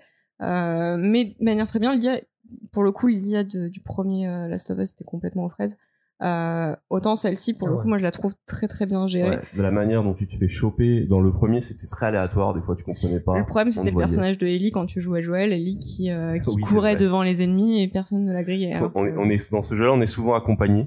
Euh, souvent, il y a deux personnages, et donc euh, le problème quand tu fais de l'infiltration, c'est que fait l'autre personnage? Et très souvent, t'avais des scènes où toi t'es caché, t'as des mecs qui patrouillent, et t'as le personnage d'Ellie qui passe devant la personne, qui C'était le même problème rejoindre. avec Uncharted, euh, Ouais, ouais. avec Elena euh, quand il quand il y avait euh, la phase d'infiltration sous les maisons là euh, Oui, sur, oui, sur oui. Pilotis, avec Elena qui passait limite qui faisait une, la bise au garde, mais personne ne la cramait. Et euh, ouais, non, dans, dans, dans, dans The Last of Us, en fait, il y a vraiment il y a un travail au niveau à la fois technologique, euh, euh, réflexion sur le gameplay. Il y a euh, dans les jeux Uncharted, il y a, euh, enfin dans les jeux Naughty Dog, ils utilisent très souvent des repères visuels pour savoir où aller. Et avant, c'était dans Uncharted, c'était la couleur jaune, des poteaux jaunes, un panneau jaune. Tu sais que tu vas aller jaune. Dans dans dans The Last of Us, ils ont réussi à faire un truc. C'est avec la lumière, c'est super subtil. Euh, tout à l'heure, j'avais une discussion en off avec Baldwin et on parlait de t'es à cheval dans la forêt, t'as l'impression d'aller n'importe, t'as l'impression de te laisser guider à l'instinct, mais t'arrives là où tu dois aller. Pareil, il y a des scènes de poursuite où t'es complètement perdu, t'as l'impression d'être dans un open world et de courir n'importe où, mais t'arrives toujours là où tu dois aller. Et en fait, ils ont un travail sur la lumière qui est hallucinant. Maintenant que je suis dans ma deuxième partie, j'observe un peu plus. Et je me dis, ah ouais, en fait, c'est très subtil. C'est cette zone-là, elle est un peu plus éclairée. Ce bâtiment-là, euh, il y a une lumière qui est mise dessus. Donc, il y a un travail, il y a un travail visuel qui est assez hallucinant c'est pour pas, te guider. C'est inconsciemment t'y vas en fait. Ouais, voilà. Ouais, c'est en fait c'est très très subtil. C'est pas vraiment une comme ouais. une Voilà. c'est pas comme s'il y avait un chemin quoi, éclairé et l'autre non. En fait, c'est vraiment très C'est subtil. très subtil, ça, ça va vraiment parler à ton subconscient, à ton inconscient, je sais pas si ça se dit subconscient en vrai. Euh, donc ça va vraiment parler à ton inconscient et il y a vraiment ce truc entre une maîtrise artistique hallucinante et une maîtrise technique parce que c'est, je pense que l'animation dans ce jeu euh, fera date. C'est c'est ce qui te vend le côté naturel justement des Ah, adversaires, des, des, Au niveau des- des mimiques, des expressions faciales, c'est euh, les personnages hallucinant. n'ont jamais l'air morts. Il y a toujours ce syndrome du, du, du, du regard vide dans les jeux vidéo. Et dans ce jeu-là, on l'a pas. Et ça contribue à tout. Pour ton propre personnage, pour les personnages que tu accompagnes, pour les personnages que tu vas tuer, tu as une vraie réflexion finalement sur tous ces, tous ces personnages que tu vas tuer. On va revenir dessus. Mais c'est parce qu'ils te le vendent super bien. Quand tu étranges quelqu'un, tu vois son regard s'éteindre. C'est assez, assez, c'est assez hallucinant. Et euh, ouais, je vais m'arrêter là parce que ça, ça, sinon je vais partir dans des délires un peu trop techniques. Et, euh, mais en fait, c'est pour dire qu'il y a cette maîtrise, euh, cette maîtrise sur le gameplay est, euh, est vraiment hallucinante. C'est vraiment, c'est un mélange de, de- c'est ça, c'est du quadruple A, mais c'est en même temps de l'artisanat. Bah, moi, je vais juste rajouter un truc sur le gameplay, mais c'est très personnel. C'est parce qu'en fait, moi, je suis pas branché survival horror parce que je suis une, je suis une flippette. Tout me fait flipper. Et le, 1 le 1, j'avais un souvenir qu'il bah, y avait des endroits stressants et ça me faisait flipper. Et, et je l'ai refait pour le, pour, avant de faire le 2. Et bon, j'ai moins flippé, mais je savais à quoi m'attendre. Et là, j'avais peur de flipper. Surtout tout le monde le disait, qu'il serait encore plus flippant que le premier. Mais au final, j'ai kiffé le faire. Et même les moments très stressants, parce qu'il y en a quand même pas mal, je les, je les faisais, mais avec un, avec, un kiff. Et en fait, ça, ça vient vraiment du gameplay, parce qu'il y a une chose qui a été rajoutée par rapport au premier, c'est l'esquive. Et l'esquive, ça change absolument tout. C'est-à-dire que quand t'as un zombie qui t'arrive dessus, t'as une espèce, tu sens une espèce de force, tu te dis vas-y, viens. Parce que tu sais que tu peux l'esquiver. Avant, c'était pas le cas. Dans le premier, c'est, il fallait que tu le vises, et si tu te, ra- tu le ratais, tu te prenais dans, dans la gueule. Là, le fait qu'ils rajoutent cette façon d'esquive, mais c'était un kiff. Mais quand, même quand il y avait deux zombies, que tu voulais pas gaspiller de munitions, tu viens. L'esquive et le fait de T'avais un surin, mais en gros, avec ce que tu dis, ça me fait penser à un truc. C'est, euh, euh, je crois que j'en ai parlé quand j'ai parlé de Death Stranding. Et ce que j'aime bien dans le jeu actuellement, c'est qu'il y a euh, quelque chose qui est de l'ordre de la sensation. Euh, C'est-à-dire qu'au bout d'un moment, on a vraiment l'impression de faire corps avec le personnage. On a, on a l'impression de ressentir les moments où ils te mettent la pression. Tu ressens cette pression et t'es plus dans une réflexion de oh ok là si je veux réussir, oh, bah, il me suffit de passer là. Tu te laisses et, et ça te plonge dans l'état d'esprit du personnage. Je veux dire, il y a des scènes où, où, euh, en fait, il y a des scènes avec des hordes. Finalement, les hordes, tu ne les vois pas. Je repense à un jeu qui est sorti avant avec des vraies hordes où il y a euh, 300, Days 400 euh, Days Gone, ouais, exactement. Je jouais à Days Gone avant The, Last of Us, que j'aimais beaucoup ce jeu. Je ne peux plus y jouer maintenant, ça m'a gâché, ça m'a gâché ce jeu. mais en gros, dans, dans The Last of Us, il y a des hordes que tu ne vois pas vraiment, c'est toujours suggéré, mais c'est hallucinant comment c'est beaucoup plus, euh, la pression. c'est beaucoup plus. euh, Tu l'as dès le début. La, la, la vraie scène de Horde, tu l'as dès Ouais, le début. ouais, tu ouais, crois au début que tu peux les buter. À un moment donné, tu te dis, bon trace. je mais tu comprends, euh, mais en fait tu comprends tout seul qu'il faut fuir et le jeu t'amène vraiment à ces décisions à chaque fois de je suis comme manière fait buter la première fois. Je disais, il y en a plusieurs, mais je vais quand même en buter un, et au final, euh, non. ah moi j'ai couru moi à un moment je coup- me suis dit oh là euh. Mais bon, euh, voilà, pour le gameplay, euh, je vais boucler là, sinon ça va être très long. Euh, Est-ce qu'on peut considérer qu'on va passer dans la partie Ouais, spoiler parce- ouais, je pense que Ah, attends, juste avant, du, euh, pour euh, no spoil, euh, pour la musique. euh, alors jusqu'à maintenant c'était Gustavo Santaolalla euh, à la musique, ça l'est toujours pour le 2, mais du coup ils ont rajouté euh, McHale euh, qui ajoute une. Ah, tous les trucs d'ambiance, c'est lui? Ouais, Oh, c'était- ouais, ouais, ouais. Euh, McHale qui a fait euh, du coup la, la, la bande son de Mr. Robot. Euh, et du coup, ça rajoute vraiment une autre ambiance euh, à ça. Le seul truc, c'est vrai que j'ai l'impression que la musique est beaucoup moins présente euh, dans le jeu là. Sur la première du- partie du jeu, un peu plus, la deuxième, un peu moins, ou alors elle est plus prise par. Et euh, Je crois que c'est plutôt ça, c'est plus pris par. Ouais. C'est vrai qu'on on ressent moins le côté Gustavo, Ah sauf bah, de dans toute quelques façon, le, moments. le thème, euh, bah, on l'entend pas. Une fois, peut-être, en quelques secondes. Mais voilà. Et j'ai trouvé du coup cette partie. McHale qui était très très cool et du coup ça me ça me faisait vachement penser à je trouve qu'on en parlait euh, durant le trollcast de Meriguezou avec euh, à avec euh, Guillaume et Sofiane Euh, il y a une ambiance presque Nicolas Winding Refn C'est vrai, euh, ouais. avec certaines lumières euh, cette gestion de la violence ce côté passé d'une scène très douce à Mm. quelque chose de, de très cru et très violent et qui est encore accentué avec euh, avec les musiques de McKay. Euh, et c'est un truc que j'ai vachement aimé et du coup bah euh, c'est peut-être aussi l'arrivée de Ellie Gross euh, à Naughty Dog qui a fait le jeu avec Neil Un Druckmann. petit, euh, petit récap sur qui est Ellie Gross. Ellie Gross c'est euh, la l'une des scénaristes euh, de Westworld euh, en l'occurrence de Too Old to Die Young de Nicolas Winding Refn du coup J'ai toujours pas vu d'ailleurs. Ouais, non cette série.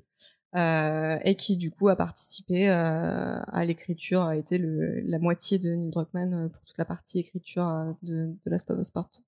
Ah, juste un petit truc aussi, on peut jouer de la guitare dans le jeu et c'est super bien fait. Et je crois que c'est la première fois euh, que le pavé tactile est utilisé d'une manière, on va dire, utile pour moi. Alors, euh, la guitare, franchement, au début, forcing de ce partenariat avec Taylor, parce qu'il faut savoir que euh, la guitare existe en vrai et qu'elle est vendue 2300 balles sur le store. euh, En fait, c'est un partenariat avec la marque de guitare euh, Taylor, et au début, vraiment, moi, je sentais que ça forçait. Ah, Euh, J'étais pas au courant, donc je même pas, pas, du vu tout ce senti. partenariat. ouais. Bah, mais même, je pense que même en n'étant pas au courant, il y a des, il y a des phases où je suis genre, oh, c'est bon, la guitare, on a compris qu'il lui avait appris la guitare. hein. Non, moi j'ai kiffé. Moi. Ben ouais, en Mais fait, c'est des petits moments de poésie comme ça qui se mettaient dans le jeu, j'aime beaucoup. Et euh, alors toi, tu m'as, je les ai pas encore vus, mais tu m'as dit que il y a- Ouais, sur YouTube, sur t'as YouTube, beaucoup de euh, personnes qui jouent, qui reprennent les morceaux connus euh, en Mm. passant parce par le jeu. Ils se vraiment démerdent fait super un bien. vrai gameplay avec toutes les gammes euh, d'accords. Oui, et tu peux jouer corps cordes par euh, non, franchement, c'est, euh, c'est, franchement, c'est du boulot parce que franchement, c'est pas si simple que ça. Franchement, j'ai essayé. Hein, Il y a un autre truc aussi qui est très bien, c'est euh, au niveau de l'accessibilité, il y a eu, euh, Ah oui, effectivement. il y a eu euh, des, bah, des, des, des, des- oui, des aides dans le jeu pour pouvoir, Des pour les gens aides, malvoyants. ouais, pour les euh, gens malvoyants, Ouais. pour les, il y a vraiment. euh, et- pour pas mal de, de Ouais. handicaps au final, Et- même au niveau des, des touches, au niveau des sets de touches qui sont Mm. prédéfinis euh, selon certains euh, handicaps, que ce soit visuels, sonores. euh, il y a énormément de choses. Et, euh, et ouais, exactement. Mais de toute façon, c'est le jeu de l'inclusivité. Ah mais clairement, on Le va en parler est- là. Et euh, bon, je pense qu'on va attaquer Ouais, la partie spoiler. allez. On va couper rapidement pour vous faire la petite annonce qui vous annoncera quand est-ce qu'il faut reprendre. Et on se retrouve tout de suite. Annonce. Gentlemen, mesdames et messieurs, nous espérons que vous avez eu une agréable écoute jusqu'à maintenant. Nous entrons actuellement dans une zone de full spoiler d'un niveau de divulgachage supérieur à 9 sur l'échelle de Tom Holland. Un moment. Comme vous l'avez compris, ça va spoiler sa mère. Franchement, il raconte tout, il balance toute l'histoire de. Même moi, j'ai pas joué, je sais, je connais déjà tout le jeu. Donc, si jamais tu veux pas que on te gâche le truc, tu vas à 1h58 voire 59 si tu veux être sûr parce que j'ai pas tout à fait monté et là c'est bon ça va sinon tu peux rester avec nous Alors les spoilers. Qui c'est qui attaque? Bon, Euh, Déjà Joël il meurt vite. Ouais, c'est ça. C'est qu'en fait, ils avaient, ils avaient, attendu. euh. ils avaient mis des fausses Aucun pistes. suspense. Non, mais c'est que- sec là, il y a pas de préliminaire. Ah non, mais il faut mettre Là, un peu de vasine. Il faut mettre un peu de hein. vasine, c'est sûr. Là, c'est direct au fond. hein. Mais moi, moi, vu les trailers que j'avais vus, bah pareil, je pensais que c'était Dina qui allait mourir. Non, et, ouais, ils ont été très intelligents parce que ouais, comme on l'a dit juste avant, on, avait, on avait vraiment l'impression que la quête de vengeance, ce serait Ellie qui allait venger Dina qui s'était fait Mais tuer la pub, sauvagement. euh, la pub euh, télé, alors en fait, il y a tout un truc autour du bracelet de Dina qu'on a vu dans beaucoup de, de trailers euh, et qui a été aussi. Il y a un truc, le 26, tous les 26 septembre, il y a ce qu'on appelle euh, l'Outbreak. Euh, qui est censé être le jour euh, Des zombies. enfin oui où, euh, où le monde de, de Last of Us a basculé dans le chaos. Naughty Dog collabore avec très souvent Mondo qui est un gros vendeur de vinyles, de posters faits par des artistes connus, signés, numérotés, limités. Et donc tous les ans depuis depuis la sortie du premier, ils font ça. Il y a des il y a des produits exclusifs et compagnie. Et euh, donc on avait le premier truc qui était sorti à propos de Last of Us 2, c'était euh, ce le bras d'Ellie avec le tatouage. Avant même le trailer, donc on ne savait pas ce que c'était. On voyait juste un bras avec euh, avec un, un canif euh, et des papillons, tout ça. Donc ça donnait, en fait, c'était aussi des indices sur ce qui allait euh, pouvoir se passer dans les jeux. Et c'était assez malin aussi de leur part euh, au niveau de la com. Et il y a eu tout un truc, un décompte avant avant la sortie du jeu ou avant euh, les trailers, puisqu'il y avait une soirée euh, de d'annonce de, la, de The Last of Us euh, pendant le confinement. Et euh, genre J-3, tu voyais euh, la montre de Joël, J-2, tu voyais euh, le tatouage d'Ellie, genre de truc. Et il y avait tout ce truc autour du bracelet de, de Dina qu'on voit à chaque fois. Et dans le la publicité qui a été présentée pour vendre le jeu de Last of Us, donc qui passait à la télé, on voyait donc Ellie défoncer des, des gens, sauter par-dessus une voiture, tenir son flingue euh, toute tremblante et le, le bracelet de Dina ensanglanté au, au bras qui laissait totalement penser et qui était complètement scripté pour qu'on pense qu'elle allait se venger de, de, de Dina, euh, enfin de, de la mort de Dina. Et ce qui s'est passé, c'est qu'en fait, euh, on commence le jeu en jouant à Ellie. Euh, on entend parler de Joël, mais au début on ne le voit pas. Et euh... Enfin, le jeu s'ouvre On sur Joël quand même. à jouer avec Joël. ah oui c'est vrai. Excuse-moi, cinématique. Oui, je veux dire, tu joues pas. Ah si, tu joues avec Joël, mais oui, Tu joues effectivement. Joël, hein, ouais, tu- je fais des juste conneries. un peu de cheval. Je- effectivement, je dis que des conneries. Donc bah vas-y, je te laisse. euh, Allez, prends-la. Alors le jeu, ouais, ouais, je vais parler. euh, euh, Bah, de on va, l'histoire, on va, ouais, mais très rapidement parce que, en gros, le, le jeu s'ouvre sur euh, sur Joël qui raconte le mensonge de la fin du premier jeu, qui ra- raconte à son frère, en gros, qu'il a menti à Ellie, qu'il a condamné l'humanité parce qu'il voulait pas tuer sa fille, et d'ailleurs, euh, son frère lui fait comprendre qu'il aurait fait la même chose. Et donc ensuite, on attaque directement avec euh, Ellie. Euh, on voit qu'ils se sont trouvés, ils ont une petite vie tranquille à Jacksonville, qui est une ville qui a réussi à recréer un semblant de, enfin, un vrai semblant de civilisation. Qu'on voyait euh, déjà dans le premier jeu, puisque c'était euh, la ville qui était euh, gérée par Tommy, le frère de, euh, de Joël. Ah oui, on était juste au Et niveau Maria. du barrage, mais finalement, c'était bon voilà. En gros, c'est une ville où ils ont réussi à recréer une société qui fonctionne euh, avec un système de patrouille, Avec des lequel, écoles, avec des tout, ouais. écoles et tout, et puis euh, euh, donc on est, à la- on est, euh, on, on attaque le jeu. On, on entend parler d'une soirée, on se doute que c'est la soirée euh, dont on avait vu le trailer euh, deux ans auparavant. Dina, Mais c'est vrai qu'on n'attaque pas sur cette soirée. Euh, et donc on joue avec euh, Ellie qui fait sa patrouille avec Dina. Et en parallèle, on passe sur un autre personnage qui est à la recherche de quelqu'un. Euh, on sait que ce personnage s'appelle Abby. On la reconnaît. On dit ah mais c'était la meuf balèze du deuxième trailer. Et euh, pour faire les choses, euh, pour pour aller assez vite, en gros, euh, cette première partie se termine par le meurtre de Joël par cette Abby. Euh, donc euh, on est Oui, sur fait, quoi On est sur deux heures de jeu à peu près quand même. Ouais. peut-être pas un peu plus, mais c'est vrai que à ce moment-là, et c'est pour moi là où le jeu commence, c'est que t'as qu'une seule envie. Moi, c'est comme ça que j'ai vécu. T'as qu'une seule envie, c'est de venger Joël. T'as juste envie de, de, de tuer Abby. Donc en fait, à partir de ce moment-là, tu joues pour connaître l'histoire. Tu joues, t'avances, tu veux tout ce que veux, tu veux remonter la piste. T'es à la place d'Ellie et tu veux remonter, tu veux essayer de, de retrouver Abby pour la, pour lui fumer sa race. Et donc le jeu est, est divisé en, en- il y a une cette deuxième partie qui est la, la partie principale, elle est divisée en trois jours, donc jour 1, jour 2, jour 3 qui se passe à Seattle. Et donc on suit la, la, la quête de vengeance d'Ellie qui essaie de retrouver tous les gens qui ont buté Joël parce qu'elle était présente au moment où elle se fait tuer euh, et où elle pe- petit à petit elle perd son humanité à vouloir Et euh, tue la se moitié de la planète, ouais, ce- ouais, ouais, ouais, C'est-à-dire de- que Ellie, au début, n'ose pas embrasser euh, sa, sa petite amie. Et à la fin, euh, c'est limite si elle est pas en train d'arracher la jugulaire des gens avec les dents. Et, et, elle perd complètement pied, elle devient complètement Voilà. folle, elle Dans- rejette tous ses amis et même sa meuf. Et, euh, dans sa quête de vengeance, on sent, qu'on- on sent que oui, voilà, on sent qu'elle se détache de, des gens qui l'accompagnent, elle se déshumanise complètement. Et euh, dans sa quête, donc elle bute tous les gens qui accompagnaient cette fameuse Abby. euh, jusqu'à cette scène qui a l'air finale où Abby débarque et euh, c'est la merde et euh, elle bute euh, elle bute Jessie qui était l'ex de Dina et on fait waouh et là Et là, on, On se dit qu'est-ce qui va se passer? Ouais. C'est là où il y a le, le climax et le jeu bascule et là, on contrôle Abby. On s'y attendait Voilà. pas du tout. on repart Et on part pour une deuxième aventure complètement parallèle où Trois justement jours bah, auparavant, du coup? tu vas apprendre à, à connaître Abby alors que tu la détestais jusqu'ici, tu ne la connaissais pas. Tu n'avais qu'un seul point de vue et là tu joues Abby et tu rencontres les gens que tu as tués avant parce que les, les, les- les amis d'A- d'Abby, tu dis putain merde, elle on l'a tué mais elle était trop gentille. Je pense notamment à la petite euh, asiatique qui jouait avec sa PSP qui était super mignonne Ah, et, moi, et c'est avec un Moi, coup c'est dans pas la elle. gorge. Moi, c'est Nora, la petite infirmière. Je me suis dit, à petit cœur. Et- Après, je me suis dit, putain, je lui ai mis une race. ouais. Oui, mais justement, tu peux pas, t'as pas le choix. C'est là où tu dis, est-ce que frapper, t'as, Ouais, ouais, ouais, eh ben, t'as pas le choix. Même si tu fais, même si tu fais pas, ben, ouais, mais c'est dommage qu'il, enfin, c'est dommage. Non, Bah non, mais non, mais justement, alors, t'as pas compris le jeu. Tu t'es dit, si je la tape, si je la tape pas, bon, bref, au final, ça- cet esprit de, tu, tu tues les gens auxquels Abby était attaché et au final, bah, tu t'es attaché forcément parce que tu veux jouer le rôle d'Abby et tout, en fait, tout est inversé et c'est, c'est- j'ai trouvé ça En fait, c'est un jeu de personnages miroir Ouais, euh, ouais, qui est, très habilement fait.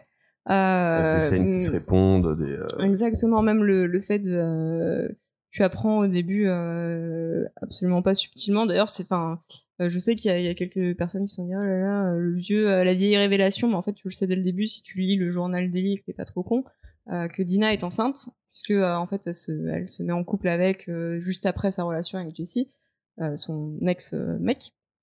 Et, euh, et du coup, il y a à la fin, le troisième jour euh, de Ellie à Seattle, euh, quand elle tue euh, Owen et Mel, elle se rend compte que Mel, qu'elle vient de buter, est également enceinte. Et, et- du ouais, coup, ça la renvoie. forte Voilà.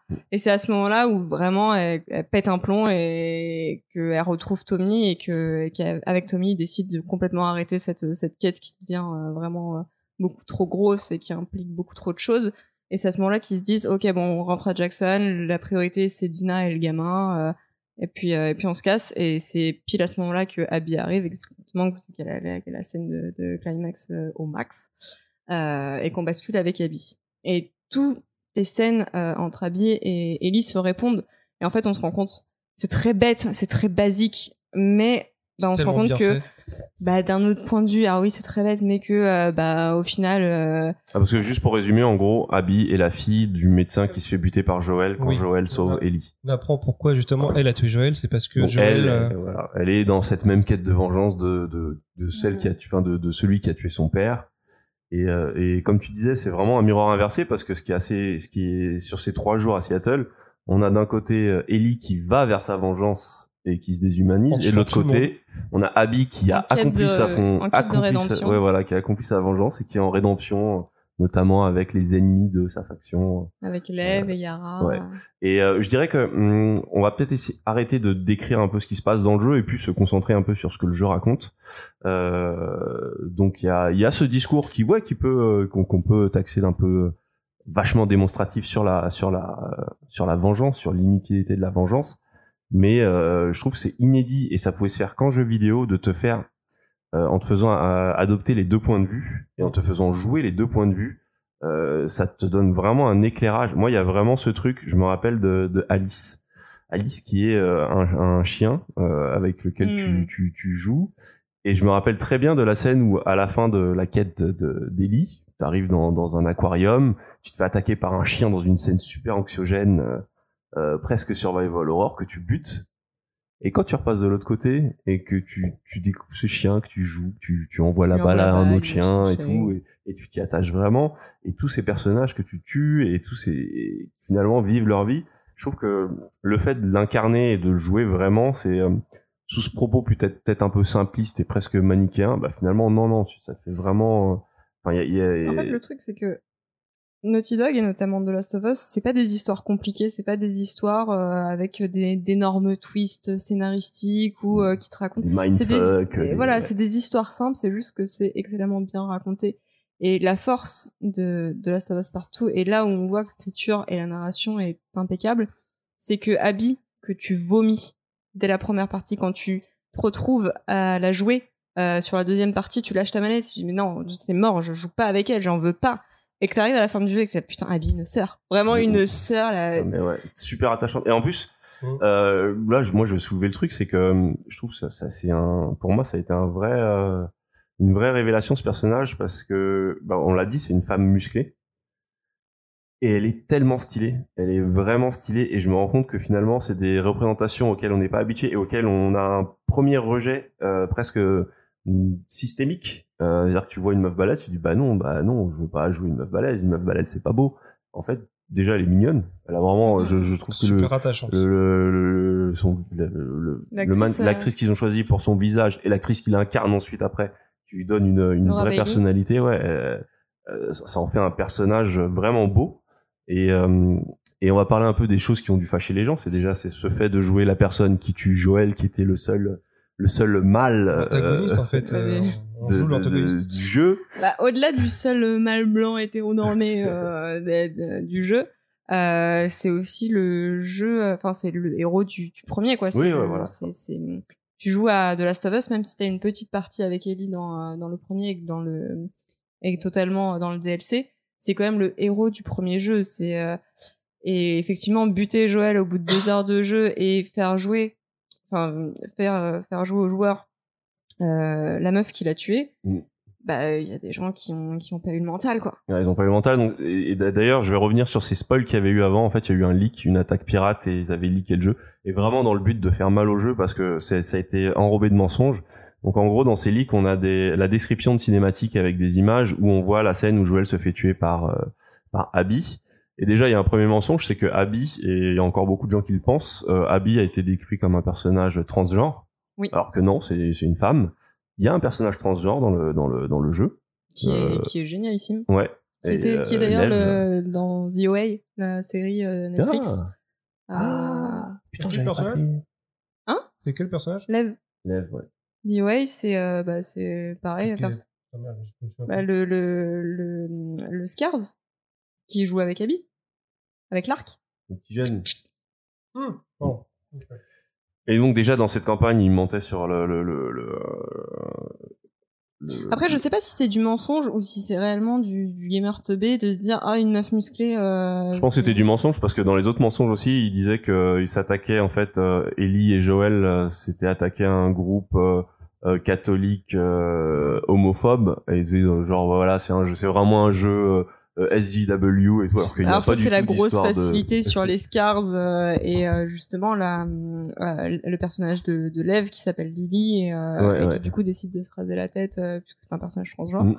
Mais Euh, la manière dont ils ont tourné ça, c'était oui évidemment en c'est fait. euh, C'est- c'est l'agenda des JW Ouais. euh, on y revient euh, les méchants euh, les méchants woke euh, et compagnie. Voilà. euh. Et, euh, et c'est dingue la violence euh, qui s'est déchaînée sur euh, sur les, les créateurs, les intervenants sur le jeu, euh, que ce soit Allegro, Neil Druckmann, l'interprète, comment elle s'appelle déjà la meuf de Westworld qui interprète Abby, Shannon Woodward. Shannon Woodward et tout. Ils ont eu un déferlement de menaces de mort, de haine, de de- Ah oui vraiment à base de homophobes, euh, transphobes, antisémites. Laura été- Bailey et qui qui euh, qui joue euh, Abby et la, la nana qui a prêté euh, son visage euh, au personnage d'Abby ont eu des menaces de mort mais à base de euh, on va venir euh, on va venir buter euh, tes gamins euh, pendant leur sommeil enfin c'était vraiment Ce qui était ouf, c'est que j'ai entendu euh, les, les, les voix aussi, les VF. Exactement, les doubleurs. Les doublures euh, ont aussi reçu des menaces. euh, c'est Ça dingue tellement loin. Ah ouais, non, non, complètement euh, complètement ouais. fou. Et moi, j'en place une spéciale pour les petits connards.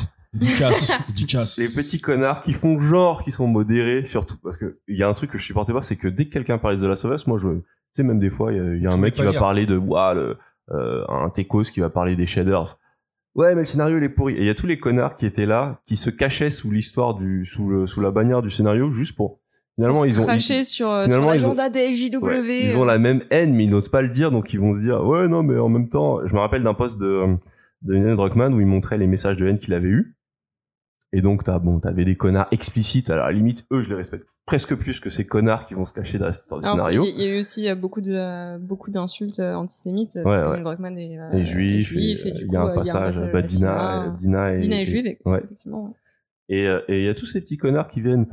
Euh, tu sais, il, il explique ouais bon c'est un peu c'est un peu euh, c'est un peu abusé tous ces trucs et il y a des connards qui viennent oui mais en même temps le scénario il est pas terrible et, et déjà c'est pas le débat il y a des il y a des espaces de débat sur le scénario où il y a des gens qui peuvent qui critiquent le scénario avec des des arguments euh, des arguments recevables Je crois que le pire truc je te coupe, mais le pire truc, parce que je viens d'y penser, c'est un mec qui a reçu son colis Cdiscount euh, de, euh, du jeu.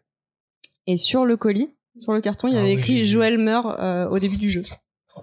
Je crois que le mec s'est fait virer. Enfin, en tout cas, il y avait une réponse de Cdiscount, genre euh, on- euh, mer- merci de venir en DM pour qu'on on sache qui. euh, c'est a Ouais. le petit, mais donc. Ah, Mais en fait, le- tu regardais sous tous les posts, c'était même pas les posts sur The Last of Us, c'était tous les posts Sony, Naughty Dog. Euh, les premiers commentaires qui, euh, qui apparaissaient, c'était, euh, moi j'ai arrêté de regarder quand il y a eu les leaks.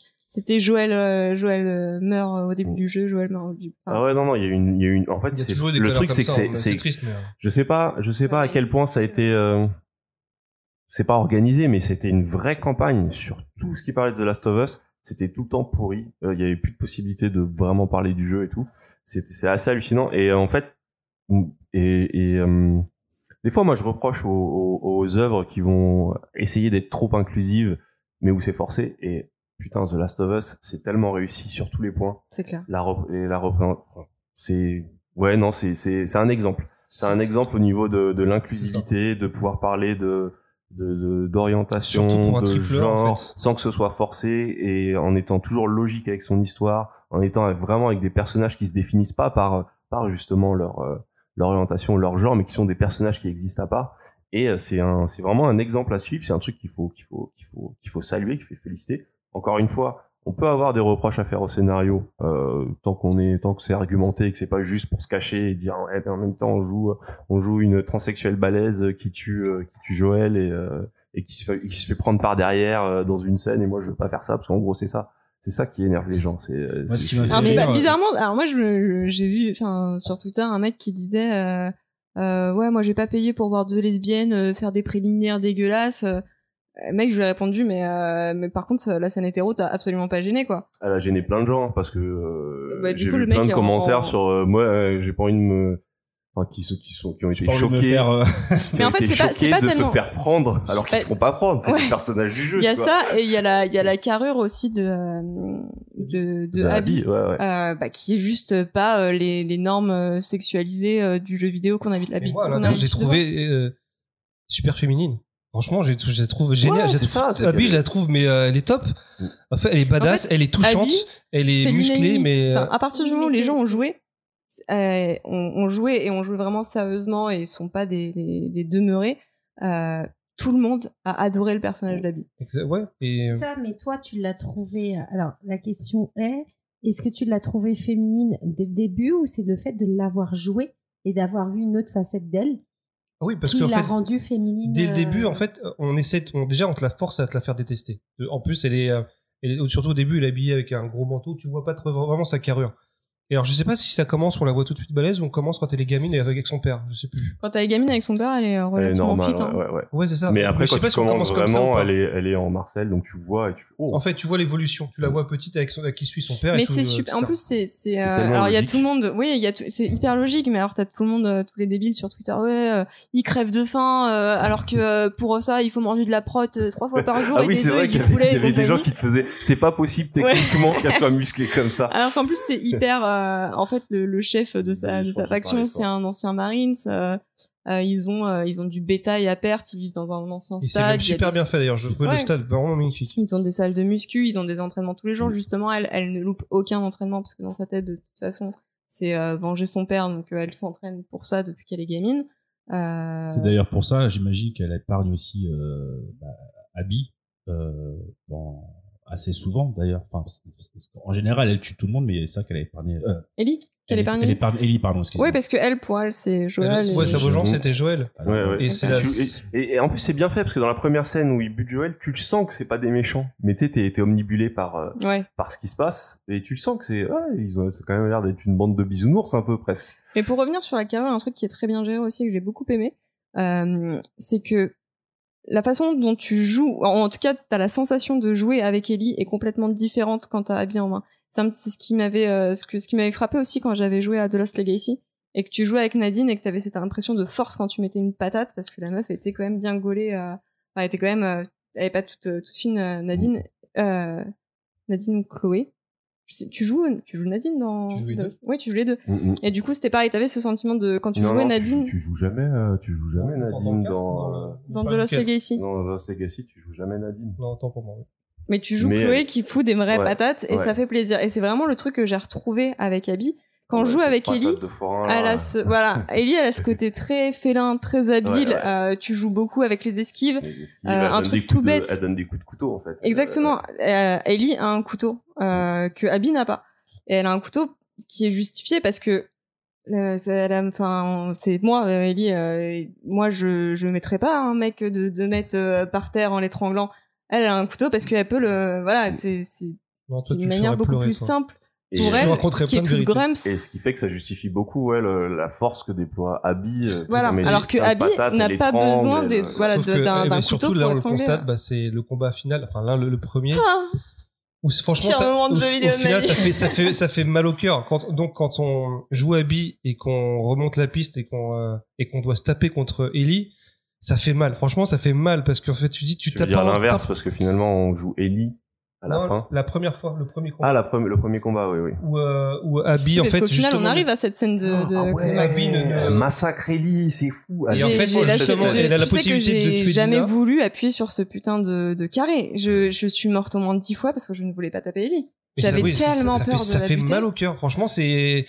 Et en fait, même toi, dans- à l'intérieur de ta tête, tu te dis mais qu'est-ce qui se passe En fait, au début, tu voulais la buter Ellie. Maintenant, tu veux pas, tu veux, tu voulais, voulais buter Abby. Maintenant, tu veux pas buter Ellie.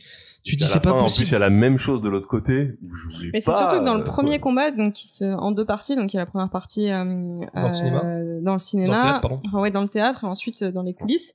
Euh, et il y a un truc qui est terrible, euh, c'est que la manière dont tu as joué avec Ellie, elle reproduit tout ce que tu as appris pendant, son, Oui, c'est vrai, pendant ouais. ces trois jours de gameplay. Euh, tu as appris Elle à des crafter des, bombes, Aimer des bombes, pièges, des machins. Et en fait, tout ce que tu as appris, bah, elle s'en sert contre toi. Et t'as l'impression de jouer contre toi. Et t'es là en train de mes petites. Et à la... enfin, au début, je voulais, j'étais là, non, ma chère. Et après, j'avais, Eh, petite connasse avec tes pièges de merde, je vais te défoncer. et puis quand t'arrives vraiment que t'as une espèce de QTO où faut la, faut la tabasser, putain, là, là j'étais Et moi, c'est surtout Dina. Parce que la possibilité de tuer Dina, et tu dis non, non, bah non, non, bah non. Mais ouais, la, Bah non. la- la violence. Oh, oh, et euh, ouais, bah, peut-être, euh, j'ai un peu accéléré.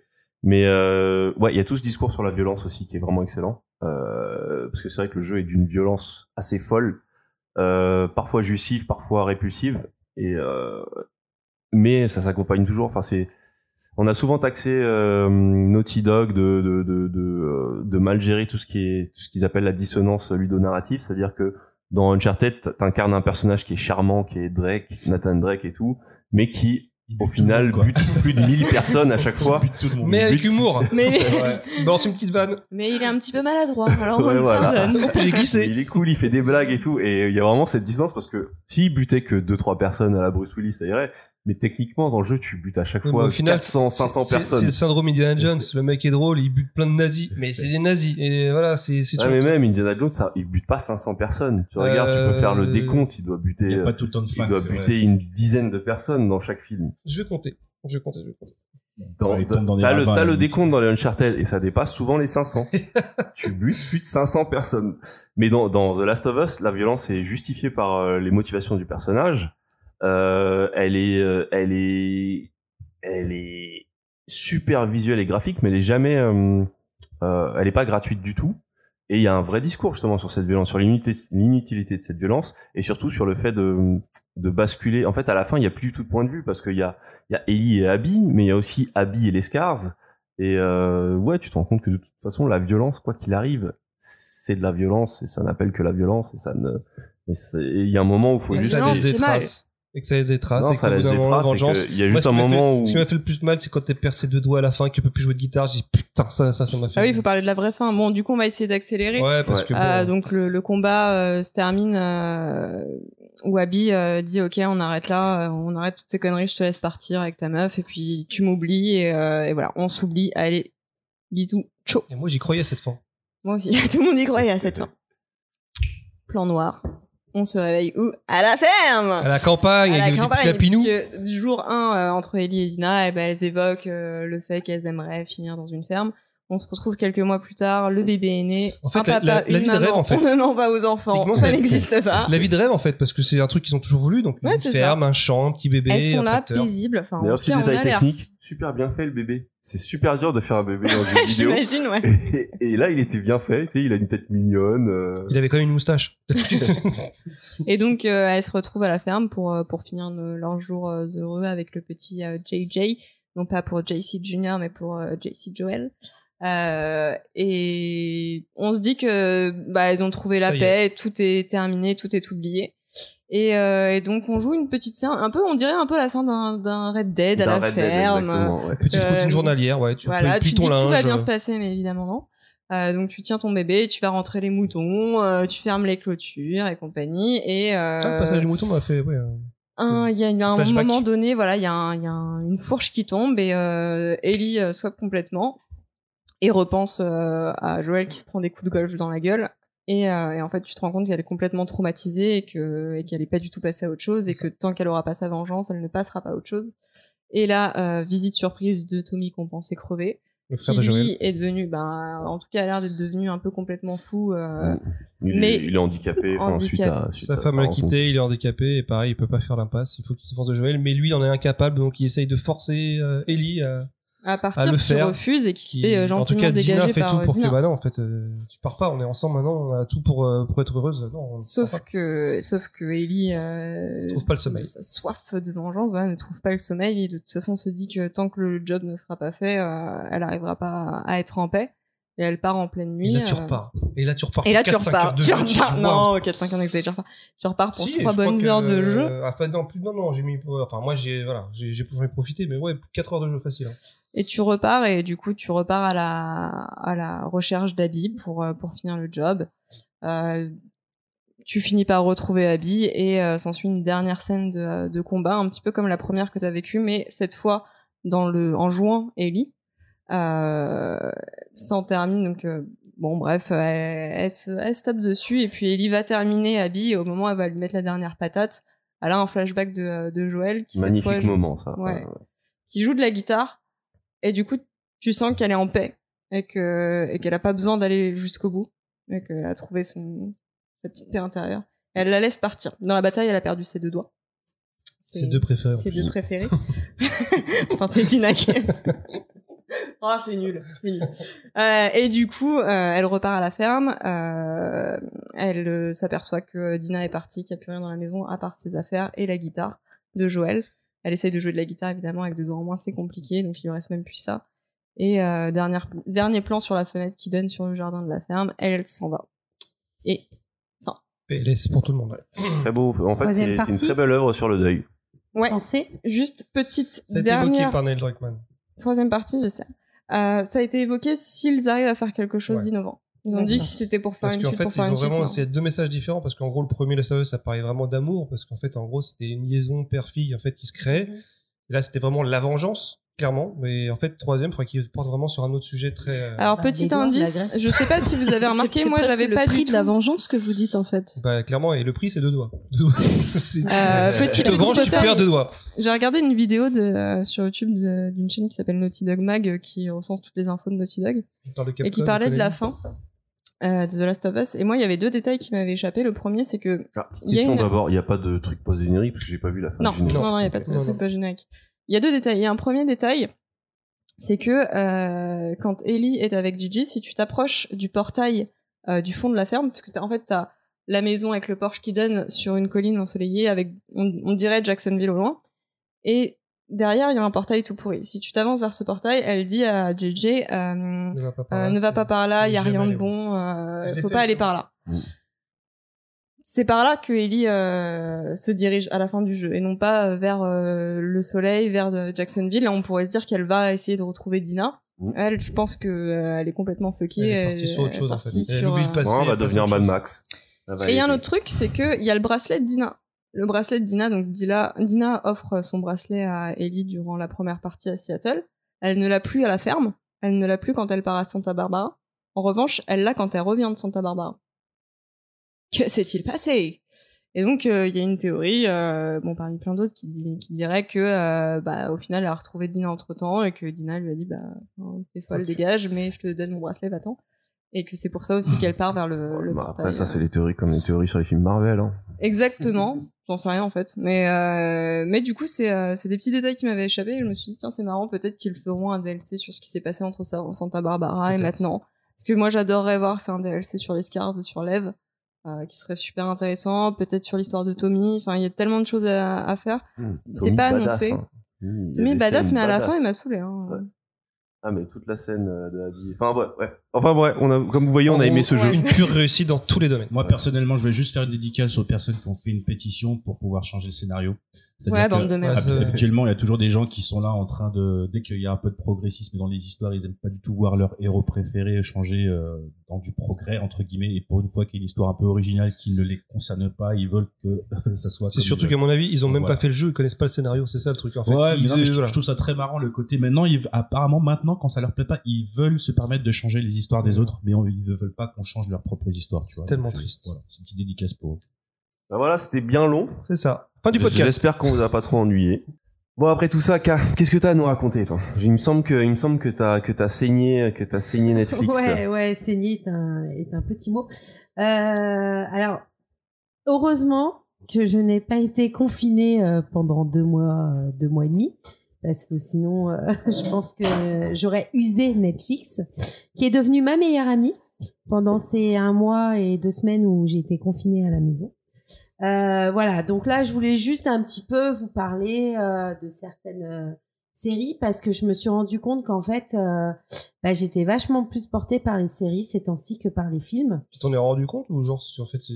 Bah non, c'est non, ouais, ouais, ouais. Je pense que je là vraiment, euh, les séries ressortent euh, beaucoup plus que les films. Ou est-ce que c'est parce qu'il n'y a pas de film à regarder Genre au ciné, il n'y avait, plus rien et parce que les Non, films. parce que parce que je pense qu'il y a certains films, tu vois, je- je- dans ma liste que j'ai fait, j'ai mis pas mal de films et des séries. Et en fait, euh, je suis poussée vers les séries. euh.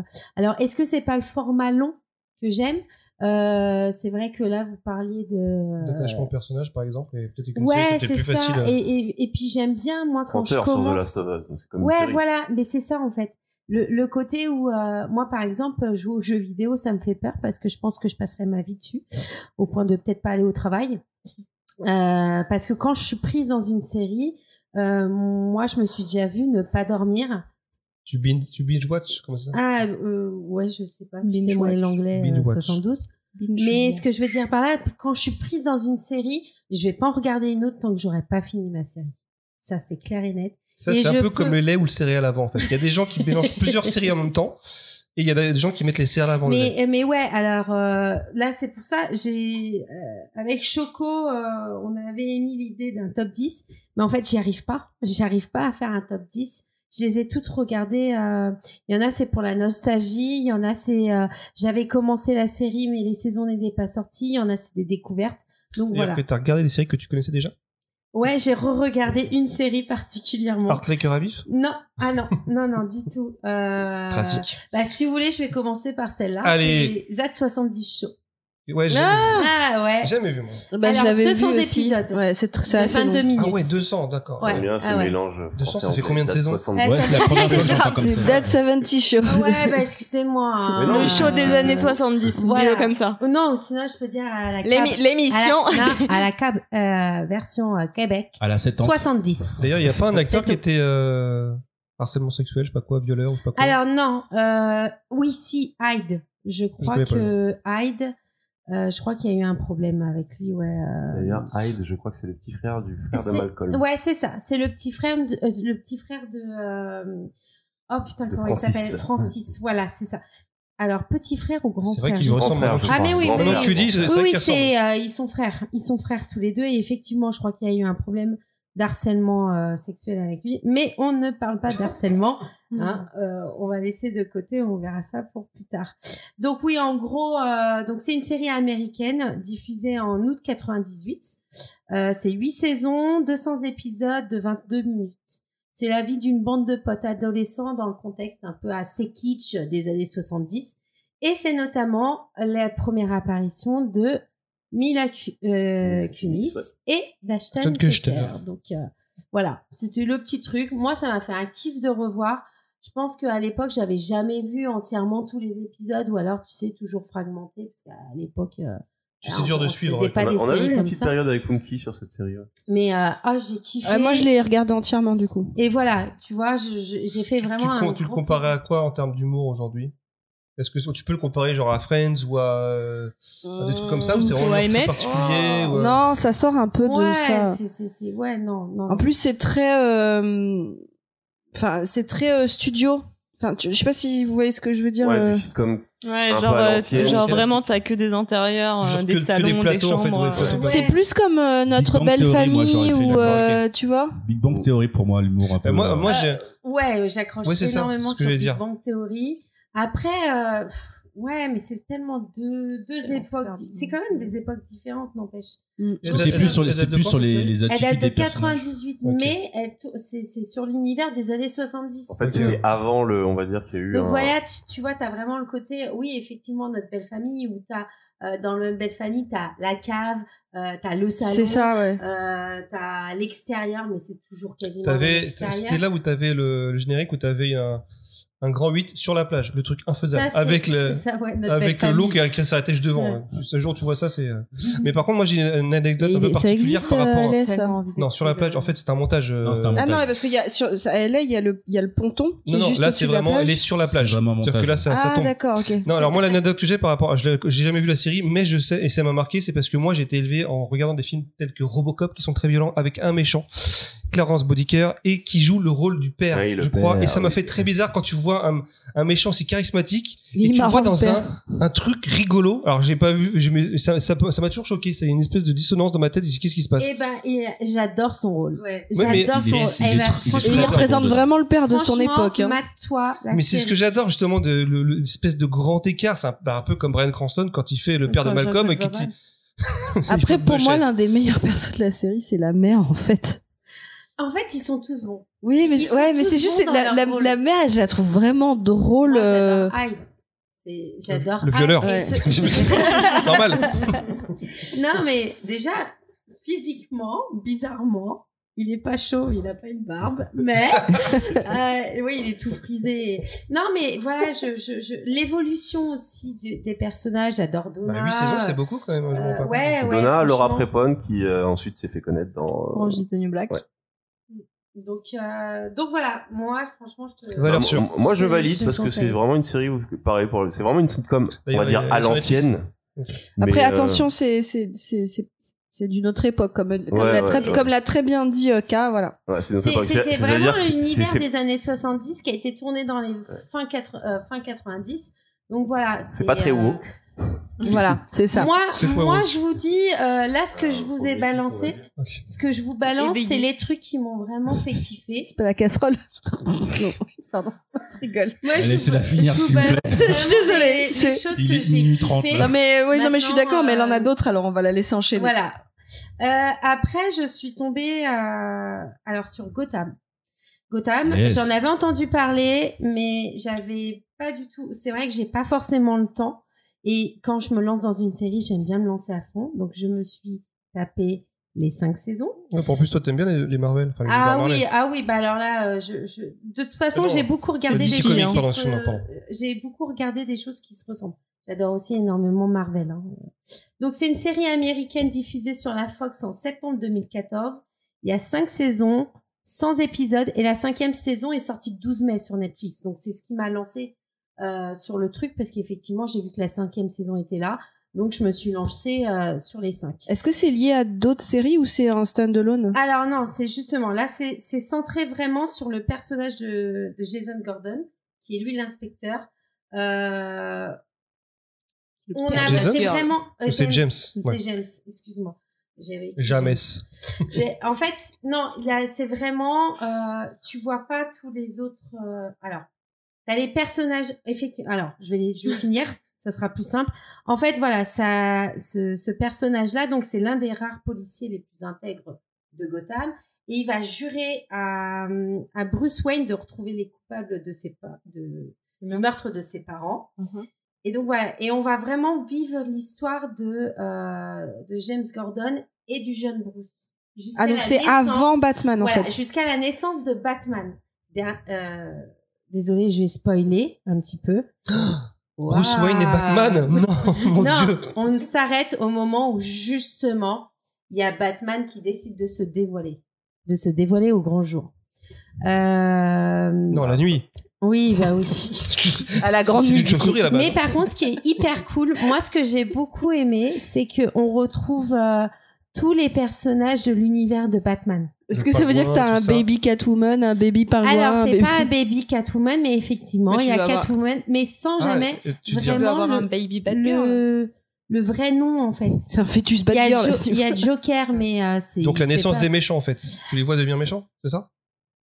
Ouais, bah tu les vois la Bah tu regardes. Gotham et puis comme ça. Mais tu justement, toi tu parles de la- T'as t'as vu son teasing, tu veux savoir, tu regardes. C'est genre, ça se finit à la cinquième saison, ou genre il y a Ça- une sixième. non, ça se finit à la cinquième Non mais ça c'est bien justement. Comme elle vient de le dire, sa cinquième saison finit au moment où t'as Batman qui se réveille. Ouais, Ce qui fait voilà. qu'avant, t'as vraiment toute euh, la genèse Ouais, de tous les pas la première anti- personne à en parler, Ouais, ouais. et tu et, et, en fait, yeah. euh, anti-héros, antagonistes. tu, anti- tu, tu les vois et moi j'ai ce que j'ai trouvé cool C'est qu'à chaque fois je disais ah mais tu ah mais en fait lui c'est Joker ah mais lui en fait c'est le pingouin et en fait c'est- cool. Moi, Ah oui, c'est le côté hyper euh, les retrouver qui te Mais fait. ouais. Parce qu'on te le dit pas, c'est et ça en fait tu vois une histoire un petit peu de de de, de ce qui sont. La relation en fait Voilà. entre la PEC on et la connaît que police. Batman une fois qu'il se montre en mode chauve-souris. Comment, comment tu fais la ce chauve-souris gens Ce que vous ratez, mimes la c'est qu'elle nous chauve-souris. mime la Mais le fait mais trop bien. Euh, Mais, mais si, si t'éteins la lumière et que tu mets derrière une ombre, chi- une ombre chinoise, je suis Batman.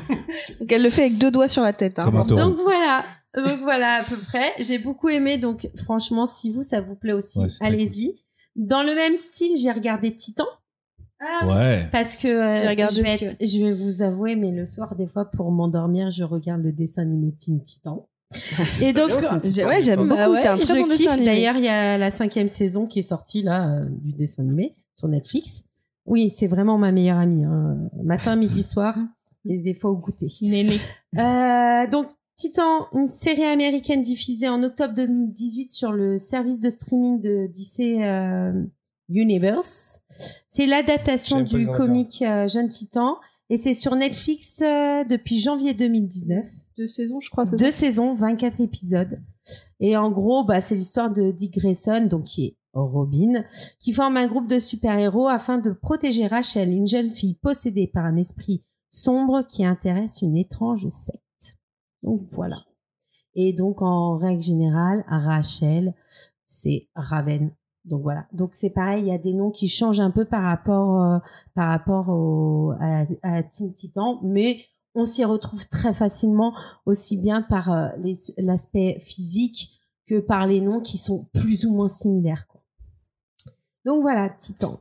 Après, euh, je vais euh, parler d'une série qui m'a... C'est quoi ce petit rictus là Ça t'a fait chauffer mais- quelque chose ou? Non, non, non, du tout. Je vais parler de Dark.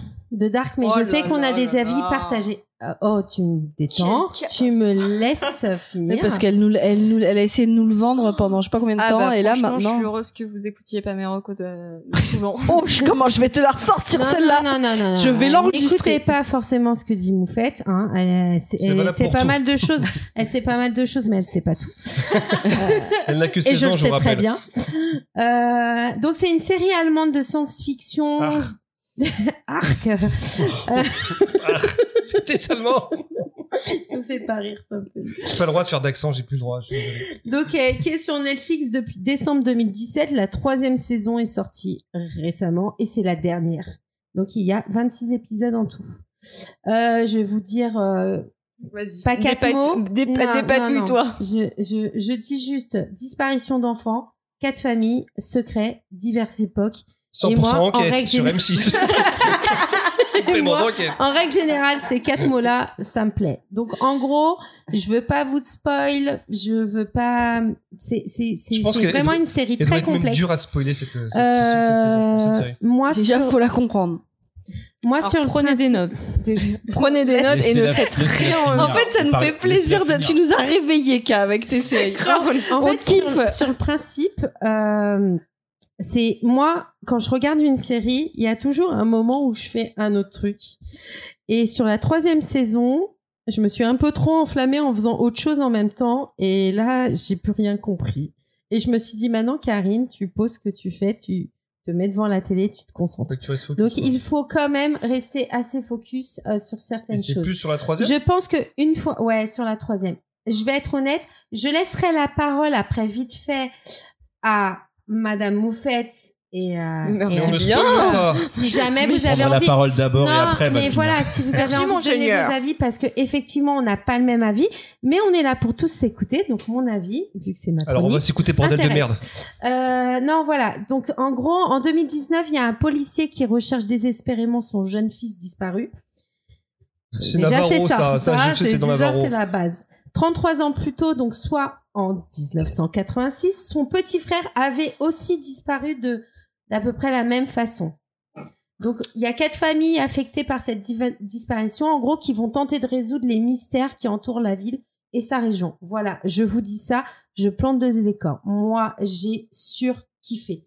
J'ai adoré euh, le fait qu'il y ait un parallélisme entre euh, entre euh, En les parallèle, parce que parallélisme, c'est dans les voitures quand tu. eh, tu sais que tu sais que je manqué, fais à chaque je fois. que- Je le fais chaque fois. Un parallèle. Moi, ouais, non. euh, ouais, bref.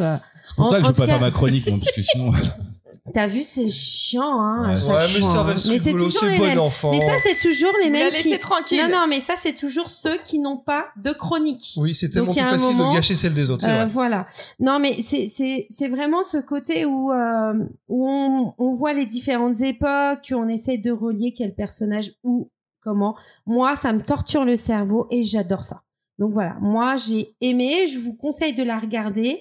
Euh, je vais avoir deux avis qui vont différer du mien, mais c'est pour ça que je vous dis regardez-la comme ça vous ferez votre propre avis. Ce qu'il faut quand même savoir, c'est que voilà, il joue très bien, euh, ça tient vraiment en haleine et euh, c'est juste que j'ai été euh, sur la troisième saison, il y a huit épisodes et c'est au septième épisode de cette dernière saison où j'ai commencé un tout petit peu à piger, mais en même temps à avoir compris tout le principe et à me dire putain tout ça pour ça.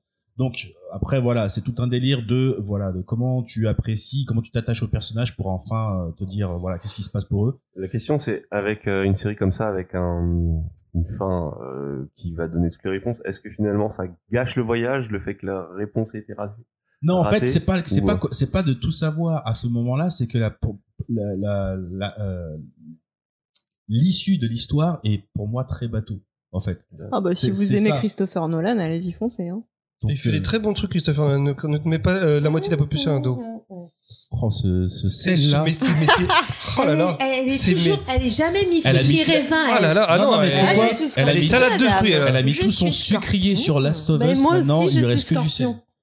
Euh, moi, je, je partage l'avis de Trépine. J'ai adoré les deux premières saisons. J'ai adoré me torturer l'esprit. J'ai trouvé ça très cool. Et la fin, j'ai trouvé ça mais nul à chier. Euh, je trouve que ça part dans la facilité, que euh, le pourquoi tout ça existe, bah c'est juste super bateau. Et la dernière seconde, c'est vraiment du Christopher Nolan. Et euh, Il y a une toupie? la flemme. Et bah franchement, c'est la toupie. ouais. Mais regardez quand voilà. même. Donc en gros, en même gros, temps, moi je vous C'est- franchement, conseille. c'est exactement ce- ça. Non mais au pire des cas, je vous conseille de Je suis regarder d'accord. Trois saisons jusqu'à l'épisode 7 et puis bah le 8 vous dormez. Non, par C'est contre, pas le seul truc, c'est que c'est- il faut un, il faut un vrai niveau d'implication. C'est-à-dire que c'est pas euh, la saison de euh, trois saisons, huit épisodes euh, où tu te dis, ok, mon trois saisons, huit épisodes, ça passe. Éteignez votre téléphone, euh, ne Prenez faites un rien en même temps. Prenez un calepin, prenez vraiment, des c'est notes. pas une façon ouais, ouais, c'est ouais. pas, c'est pas un délire. Parce que même en, en bingeant euh, les trois saisons d'un coup, bonne chance pour, à euh, pour, euh, pour tout capter. Sachez que les épisodes durent une heure en moyenne aussi. Ouais. Ça c'est ouais, ouais. important. Comme ça, moi. euh, Bah, en règle générale, les épisodes. Saison de combien d'épisodes de- Euh, c'est, j'avais dit. Trois fois huit, c'est ça C'est Trois c'est fois. 10 à 8, euh, 8 à 10 épisodes hein, par saison, il me semble. Non, non, non, c'est trois, épi... trois saisons, 24. 26 épisodes. D'accord. Pardon Ouais. Trois saisons de 26 épisodes chacun? Non, trois Ah. saisons en tout et dont c'est 26 épisodes en tout. D'accord, oui. Et souvent, quand je vous dis pas le temps, c'est que c'est des, c'est entre 45 et une heure de, Ouais, en moyenne. comme deux minutes, ouais. Le deuxième film. Alors moi, ce que j'aime beaucoup dans Netflix, c'est effectivement qu'on peut voir des séries de. euh, C'est pour ça que je vous dis d'où viennent les séries, parce que j'aime bien. Là, moi, j'ai du polonais, des danoises, des allemandes, des séries ça. américaines. T'as toujours été très ouverte. hein. Des, ouais, très très ouvert, très open. Euh, donc la série donc que j'ai beaucoup aimé regarder aussi, c'est alors Dark et les deux autres que je vais vous dire là, c'est des séries que j'avais commencé euh, dès qu'elles sont apparues et que après avec le temps j'ai pas eu le temps de finir ou alors euh, T'as décroché. ou- non chose, pas forcément décroché mais j'ai pas eu le temps de les finir j'ai pas eu le temps de prendre les autres saisons qui arrivaient mais que là j'ai fini du moins jusque là la, la série qui suit donc c'est The Rain c'est une série danoise de science- science-fiction aussi qui est sortie euh, donc le 4 mai 2018 pour la première fois sur Netflix il y a deux saisons avec 14 ép- quoi, euh, dont 14 épisodes en tout. Le 6 août, la troisième saison sort. Euh, donc c'est l'histoire d'un frère et d'une sœur qui sortent de leur bu- bunker six ans après, après qu'un virus ait anéanti presque euh, tout le monde en Scandinavie. Donc le virus euh, arrivait par la pluie. Donc D'où le euh, titre. voilà. Donc do the rain. Euh, et puis une fois, une fois qu'ils sortent, euh, une fois qu'ils sortent donc de ce bunker, ils rejoignent en gros un groupe de survivants et ils se lancent dans une quête qui leur fera un peu parcourir, euh, parcourir euh, tout le pays. Donc en gros, ça me fait penser un peu à ce que disait Moufette tout à l'heure euh, dans la première partie. euh. Sur The Last of Us, ça veut dire? Ouais, c'est ça. Euh, en fait, voilà, c'est pareil. C'est, euh, j'ai pas trop envie de spoiler, mais euh, euh, mais voilà, il y a une histoire. Ouais, il y a quelqu'un d'immunisé apparemment. Voilà, c'est ça. Il y a quelqu'un d'immunisé et euh, ils vont essayer de trouver un, un vaccin, Un vaccin. par rapport à. Et il s'appelle Joseph, le. Et ensuite, il y a la fille. T'es trop forte. Il s'appelle Joseph, il la laisse tomber. Courage. Non, c'est à chaque fois sur mes chroniques en fait. Non, par contre, moi j'avais bien aimé la première saison. Est-ce que tu me conseilles de Mais j'avais bien aimé mais sans regarde, plus. Est-ce regarde, regarde parce que moi j'ai j'ai vu autre chose en fait. Non mais Arrête. euh, sur le principe c'est une autre quête. C'est c'est il y a pas ce côté où on essaye juste de euh, pas se faire mouiller. Oui, parce que la, pro- voilà la première saison c'est beaucoup de- ça. C'est De essayer passer d'un de- parapluie à un toit. Voilà c'est ça. Ah oui, c'est de passer de bunker de, en bunker. de ne pas se faire euh, de, se- de ne pas se faire mouiller pour pas attraper le virus. Là, c'est autre chose après. Ok, donc euh, la troisième euh, la troisième série, c'est The End of the Fucking World. Ça, c'est bien, ça aussi. Voilà. Série britannique, donc elle a été diffusée le 24 octobre 2017 la première fois sur Channel euh, 4. Euh, elle est sortie le 5 janvier 2018 sur Netflix. Il y a deux saisons, 16 épisodes, les épisodes maximum 25 minutes. Ah, ça va. Ouais, euh, elle se fait, elle se regarde hyper facilement. Série finie Deux, deux saisons finies Oui. Le troisième? Non. yo- Si. Je sais pense pas, moi. J'ai pas non, réussi à pas. trouver. Enfin, moi, je- j'avais, vu que euh, Ah, bah, c'est bien dommage. À la, à la saison 2. Eh Bah, regardez, Ah, je c'est très décalé, il y a beaucoup d'humour noir, c'est particulier, mais moi j'ai surkiffé. En Mm. fait, c'est l'histoire d'un ado un peu psy- un peu beaucoup psychopathe, très psychopathe, et, euh, et, et une jeune fille un peu rebelle. euh, Elle aussi, elle est pas nette. Hein. Ouais, elle a été bercée un peu trop près d'un mur, mais elle est en fait, elle est en quête d'aventure, donc elle, l'embarque un petit peu euh, dans un road trip euh, des plus ouf. Et euh, ça va venir un petit peu perturber leur relation. Je vous en dirai pas plus. Ça se regarde hyper facilement. Euh, matez-le. C'est soit vous accrochez dès le début, soit vous arrêtez, en fait, tout simplement. C'est vrai qu'il y a des séries où tu dois insister pour, pour apprécier, en fait. Bah celle-là, c'est, je pense que c'est soit. je Ouais, c'est direct, hein. c'est très, Ouais. c'est, vraiment l'esprit de Channel 4. Euh, l'esprit euh, Skins, euh, je crois qu'ils avaient Misfits également. Mm. Euh, c'est vraiment ce, ces, ces comédies dramatiques euh, anglaises avec cet humour très anglais, euh, cette, cette esthétique très anglaise euh, également. Toujours, parce que ce que tu cites, c'est, en plus, c'est très axé sur la jeunesse un peu. Ouais, mais c'est totalement ça. Par contre, euh, c'est vrai que avant de regarder l'épisode, euh, enfin les, les premiers épisodes, moi j'étais pas trop chaud parce que la façon, enfin la, façon dont ça se présente, tu sais la typo, euh, la vignette, le trailer, tout ça, c'est c'est pas du tout un truc qui m'a attiré dès le début. Il a fallu vraiment regarder les deux premiers épisodes pour me dire putain ouais ok ça- c'est c'est très prenant donc euh, Moi, voilà. le truc que j'aime pas, c'est quand on me dit, ouais, mais regarde la fin de la, la saison 1, tu vas kiffer. Et ça me fait chier d'attendre 8 ou 9 épisodes pour commencer à kiffer une série. Ça, c'est le truc que je ne supporte pas. C'est pas du tout le, pour le coup. Non, c'est je pas sais, du pour tout ceux que le- je sais ça. Alors après, j'ai une petite série française euh, qui sort euh, totalement euh, de l'univers dont je regarde en règle générale. Euh, non, c'est plus un univers moufette. D'ailleurs, c'est elle qui l'a conseillé. C'est Vermine. Ah, mais Ah, oui génial. Vermine, Génial. ouais, ouais. Donc série française diffusée en avril 2018 sur euh, Black Pills et depuis février 2020 sur Netflix. Il y a une saison, 10 épisodes de 9 minutes, et à ce qui paraît, la deuxième et la troisième saison sont actuellement en cours de production. Euh, donc en fait, c'est l'histoire de Mentos, une menthe religieuse qui débute sa carrière de police. Euh, donc elle va en ville. euh, c'est excellent. Elle, il va, en- excuse-moi, il va en ville euh, donc euh, pour euh, pour débuter sa carrière et il doit faire équipe avec euh, Chemou, une mouche alcoolique et dépressive. Euh, donc euh, au final, on va suivre leurs aventures au milieu d'une décharge publique où il se passe plein de choses.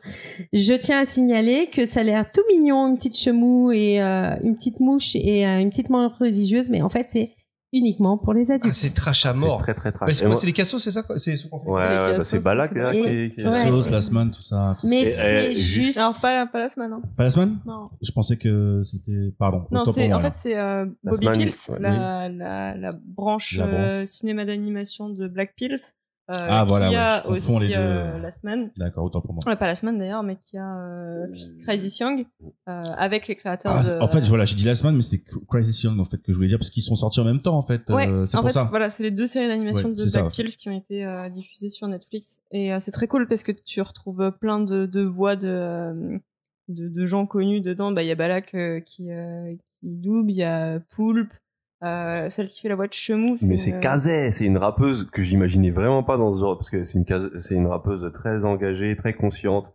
très, euh, on l'imaginait pas dans un rôle de chemou, euh, de, de, de, de mouche à merde, complètement trash et euh, super, super, je trouve son travail, euh, et tous les autres doubleurs aussi. Hein, mais, Non, non, ouais, franchement, c'est une série. euh, la Je m'attendais pas à ça en fait. La fille-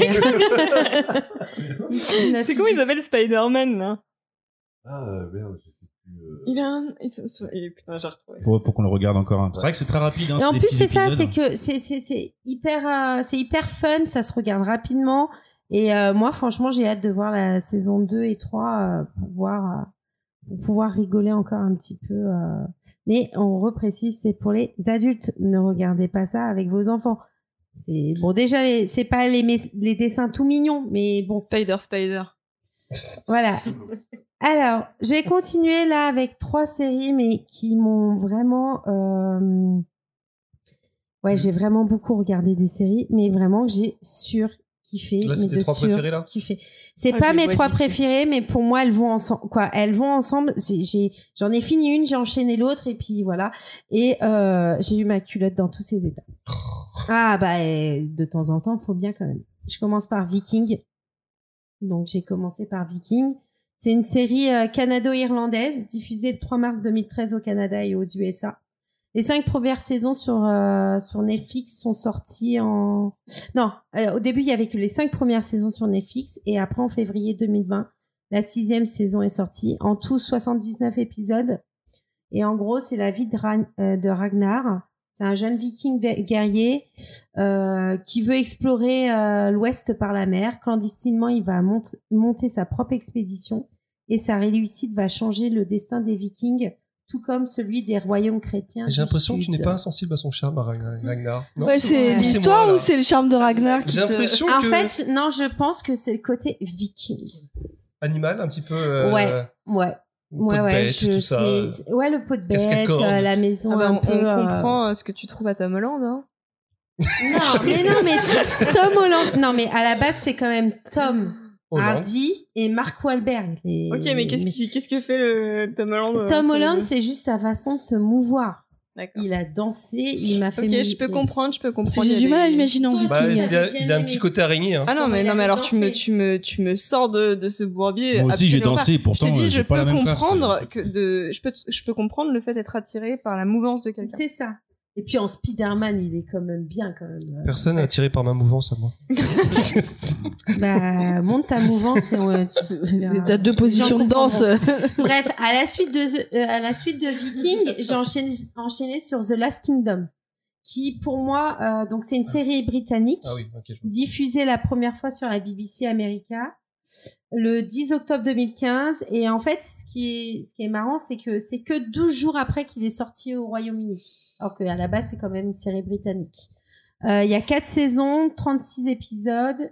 Et euh, la, quatrième saison est sortie en avril 2020 sur Netflix. Juste pour revenir à Viking, juste pour savoir, est-ce que toutes les saisons se valent ou est-ce qu'il y a un petit, il y a un petit peu ah, des... ah non, mais moi j'ai bu, j'ai bu la saison. Donc toutes les Ah. saisons se valent. Tu as bu.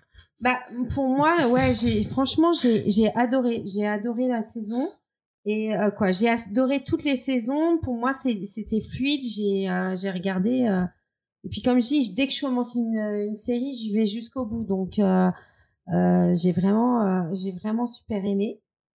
Et donc pour revenir sur Last Kingdom, pour moi, c'est un côté, il y a le côté saxon et le côté viking. En fait, l'intérêt de cette série, c'est vraiment, c'est que le perso principal, c'est Uhtred, donc c'est un fils de noble qui a été kidnappé par des vikings étant enfant et qui est partagé entre son pays nat- natal, donc euh, l'Angleterre, et le peuple qu'il a élevé, les vikings. Donc euh, pareil, mais c'est dans la coulée, dans la Mouvance. dans la non pas dans la mouvance mais c'est c'est vraiment euh, pareil que pour Viking j'ai regardé ça mais euh, comme tu vois du petit lait quoi C'est- Il y a combien de saisons euh, alors là il y a quatre saisons et il y aura pas plus Ok. C'est- ça, ça- pardon, ça dure longtemps. C'est, enfin, je veux dire, c'est combien de temps l'épisode? Pareil c'est à peu près une heure. En fait tout cela c'est euh, co- comme je disais tout à l'heure quand je donne pas les temps Oui, c'est qu'en règle générale c'est entre 45 et, euh, et 60 minutes en gros. Euh, et quand j'ai fini ça j'ai enchaîné par euh, alors désolé pour mon anglais Nightfall. Bon. Donc c'est une série américaine, américano-tchèque qui a vu sa première diffusion en décembre 2017 sur History, mais qui est euh, sur Netflix depuis le 21 octobre 2018. Il y a deux saisons, dont 18 épisodes. Une troisième saison devrait peut-être voir le jour en 2021, mais c'est pas sûr. Euh, donc ça parle de l'ordre des temples. Donc on Des sait. Templiers, tu vois. Ouais, je sais pas pourquoi j'ai mis des temples. Mais non, l'ordre du temple. Voilà, c'est parce que je l'ai. Ben oui, mais je l'ai formulé comme ça. L'ordre du temple. Mais c'est l'ordre des Templiers. Mais c'est l'ordre du temple. Bref. On sait que la mission première, c'est de protéger le Saint Graal et de préserver les secrets et de déjouer les complots. Donc voilà, ça tourne autour de ça. Euh, j'ai bien aimé. Moins emballé que par Viking et The Last Kingdom, mais j'ai quand même hyper aimé et j'espère voir, euh, pouvoir voir la troisième saison. Bon, bah, c'est pas mal. T'en as vu pas mal quand même. Ouais, déjà. j'ai pas fini. Et ça veut dire que. Ah non, je croyais que, je croyais que c'était Ah la non, dernière. non, non, c'est non. la première Après, partie. à- Elle parle de sa meilleure La amie. première page. Maintenant, la partie avec spoiler. non, n'oubliez pas que j'ai eu que un mois et Non, mais t'en as vu beaucoup semaines. déjà quand même. euh. Alors là, je vais vous parler de deux petites euh, séries. Après, je vous parlerai de deux séries euh, docu, documentaires. Et ensuite. Deux Et après, c'est tout. Donc, je vais vous parler de Love 111. C'est une petite série turque. C'est un peu un drama du Ah, style t'as Art voyagé, toi, pendant Art Like. Ah ouais, non, mais j'ai vu tout. C'est un peu, euh, franchement, ce Love 111. Il y a qu'une saison de 8 épisodes. C'est sorti euh, le 24 avril 2020. Euh, et c'est un peu un truc drama euh, du style Art Like Rabbit. En gros, c'est dans les années 90 en Turquie. Il y a des ados qui sont un peu tristes de voir leur professeur préféré euh, partir et quitter la ville. Donc, ils vont tout faire pour qu'elle tombe amoureuse et qu'elle reste euh, dans le Ah, on dirait Voilà. le, le téléfilm de Voilà. l'après-midi, mais hein. en version tchèque sur 8 Mais voilà. Mais euh, j'ai trouvé ça sympa. Ça s'est vu. Quoi, je l'ai vu assez assez rapidement. C'était cool. Et le deuxième, c'est euh, la deuxième, c'est Dans les bois. Donc c'est une série polonaise. Oui, quand je te Ah dis ouais, que j'ai voyagé, toute l'Europe. en j'ai voyagé. ouais. hein. Une série polonaise basée sur le roman du même nom. Ça a été mis en ligne le- en juin 2020. Il y a une saison avec six épisodes. Et c'est l'histoire d'un procureur de Varsovie qui reprend espoir quand le corps en lien avec la disparition de sa sœur 25 ans plus tôt est retrouvé. Donc ça va être une Une petite enquête, euh, enquête, euh, voilà, euh, sur Une euh, saison euh, pour et en l'instant. alpha mode d'histoire Genre, ça se finit avec une réponse et ça se finit Alors, ça ouvert. avec une réponse, mais peut y avoir ouverture vers d'autres. Voilà, c'est ça. Et euh, je vous embêterai pas plus, je vais juste parler de deux documentaires vraiment qui sont, et là je sais que Moufette va être totalement d'accord avec moi. Euh, deux documentaires en fait. Le premier documentaire c'est Les Enquêtes extraordinaires, donc c'est sorti en juin 2020. C'est une petite série documentaire qui traite de disparitions étranges, de meurtres choquants, de phénomènes surnaturels. Je comprends Il y pourquoi a ça six épisodes de moins d'une heure, dont un épisode sur Xavier Dupont de Ligonnès. Donc, euh, Donc voilà. Et à ce qui paraît, le fait d'avoir réouvert cette petite enquête et d'avoir euh, remis à jour certaines choses, Joao ça est aurait peut-être ouvert une piste euh, pour les enquêteurs. Ah, ce qui- J'ai pas encore regardé, mais euh, oui, oui, oui, oui. Moi, pour moi, ça m'a pas appris plus parce que j'ai lu plusieurs choses sur cette as- sur cette histoire-là. Ça ne m'a pas ouvert plus de choses. Mais à ce qui paraît, il aurait peut-être été euh, vu aux États-Unis. Mais à ce qui Ouh. paraît. Donc voilà. Donc il y a une piste qui est peut-être réouverte. Et le deuxième documentaire, c'est Jeffrey Epstein, Pouvoir, argent et ver- perversion. 27 mai 2020. Donc c'est euh, c'est une D'actualité. hein. Ouais, vraiment hein. d'actualité, mais euh, 2000%. Regardez-le. En fait, c'est un, c'est une, sé- une série documentaire qui examine comment le délinquant sexuel Epstein a mis sa fortune et son pouvoir au service de ses crimes. En juillet 2019, après avoir échappé à la justice pendant de longues années, il est enfin arrêté pour trafic sexuel sur mineurs. Euh, le, 12, le 10 août, donc euh, un mois après, l'administration du centre pénitentiaire annonce son suicide par pendaison dans sa cellule. Oui. La réalisatrice et le documentariste. Oh. pff. bon, ceux qui ont enquêté sur l'enfer, Ceux qui ont réalisé le film. ouais. ceux qui ont réalisé le Docu. documentaire, en fait, ils se sont dit qu'ils allaient suivre l'affaire de près et ils décident, en recensant les témoignages des victimes, de lever le voile sur cette histoire dans une série donc qui a qui comprend quatre épisodes. Et après, c'est pareil, c'est des épisodes d'à peu près une heure. Donc, euh, elle est très intéressante. C'est une série qui est quoi C'est un documentaire plutôt qui est, ça, qui est très intéressant et qu'on voit. euh, on se rend compte que il y a des gens un peu connus qui trempent un petit peu Un là-dedans, petit peu connu. un petit peu euh, connus pour pas en dire plus. Ouais, parce qu'il avait un carnet d'adresses très fourni, c'est ça? Oui, C'est pas va- c'est une connaît publique. énormément de personnes. On voit sur des photos Et avec donc, Elon euh, Musk, avec euh, Donald Trump, euh, avec. Oh, non, euh, Donald Trump, c'est pas le genre, je pense Euh, celui de. Monaco là. Non, non, non, c'est le prince An- Ah oui, c'est Andrew. anglais. Prince Andrew. Ouais, donc euh, il connaît énormément de gens. C'est Mais d'ailleurs, en euh, train d'être jugé cette affaire ou pas Ou c'est fini Bah, ou- il s'est. Ah, bah, lui, il. Oui, mais il n'y a pas un truc avec son carnet Alors qui a été non, en fait, le truc c'est que euh, sa compagne de l'époque, euh, Ghislaine, euh, Ghislaine, euh, bon. Ghislaine Maxwell, Ghislaine euh, Maxwell, euh, s'est fait, euh, vient de se faire arrêter. Et du coup, bah, elle est en Mais elle train veut de pas passer parler. un deal. Ouais, bah, elle Ouais, essaye de elle passer pas un parler. deal parce qu'elle veut pas lâcher les noms.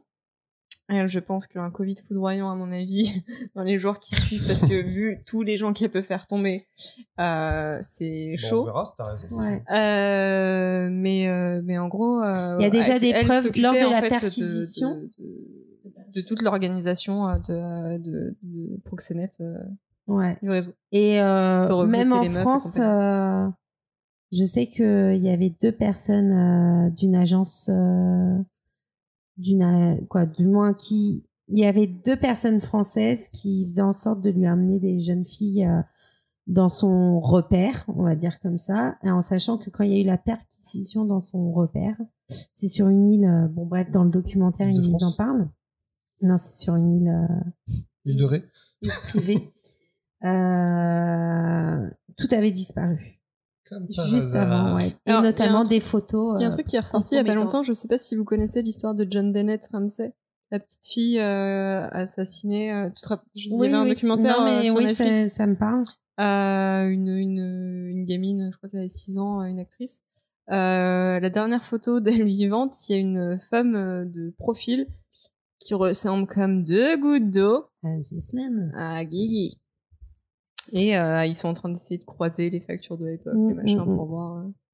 Je peux, je Ce serait assez pour fou, une petite série que j'ai vue, parce que je sais pas si c'est fini, mais Bah, ouais, pareil. oui, oui, j'ai fini. Moi, j'ai découvert une petite série euh, belge, comme ça on voyage, on continue à voyager, Mhm. qui s'appelle Into the Night, qui est, si je me trompe pas, en 6 épisodes, ou ouais, 6 épisodes, qui se regardent euh, super facilement, et en gros, le pitch, c'est en, euh, des gens qui sont dans un avion, qui arri- arrivent à réquis- réquisitionner un avion, et le seul- leur seul but, c'est d'éviter le, non? c'est d'éviter le soleil, parce que le soleil, la lumière du soleil tue. C'est un peu comme The Rain, sauf que c'est le soleil. Ça peut être le même principe. Et franchement, ça passe super bien. C'est un casting un peu européen où il y a un peu tout le monde. Et euh, le rythme est génial. J'ai adoré. J'ai vraiment kiffé. C'est euh, pas beaucoup de budget, mais ça passe super bien et euh, c'est rafraîchissant. Donc, euh, ouais. Ah, mais c'est moi le présentateur. Que se passe-t-il maintenant? Euh, C'est au tour euh, Tripin? Oui, bah re. Alors moi, ça va être un sujet assez euh, casual Euh, pour moi. Je suis pas du tout connaisseur. C'est juste un truc que j'ai commencé à, à jeter de- un œil aussi pendant le confinement, un peu comme euh, l'économie. Hein, donc c'est-à-dire que je survole. Mais euh, j'avais envie de parler un petit peu des, euh, des IA, de l'intelligence artificielle. Moi, je j'aime beaucoup un petit peu la technologie et puis euh, je, je, je fais beaucoup de musique en fait. Et donc j'aime bien m'intéresser à tout ce qui est euh, plugin, tout ce qui est euh, outils virtuels à, qui, qui, qui m'aideraient à reproduire euh, tel ou tel son. euh.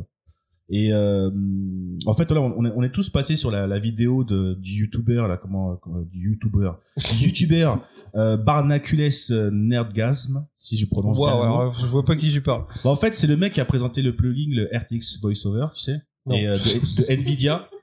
Tu sais pas, le V6 Pera que- que- Moi, moi, pas comprendre toi quoi dire. Je suis- Bah, on a tous vu ça. Enfin, Bah en fait, c'est la, la, la vidéo où tu vois un mec qui, à côté de son micro, il a un marteau, il tape sur la table, il a un ventilo qui met à côté Ah de son oui, micro. il crée et en une fait, musique, c'est ça. Ah il ça. crée pas une musique avec ça. en fait, c'est pour dire que euh, l'intelligence artificielle qu'il a installée, donc le RTX Vox- Voice Over, permet de réduire tous les bruits de fond pendant le stream.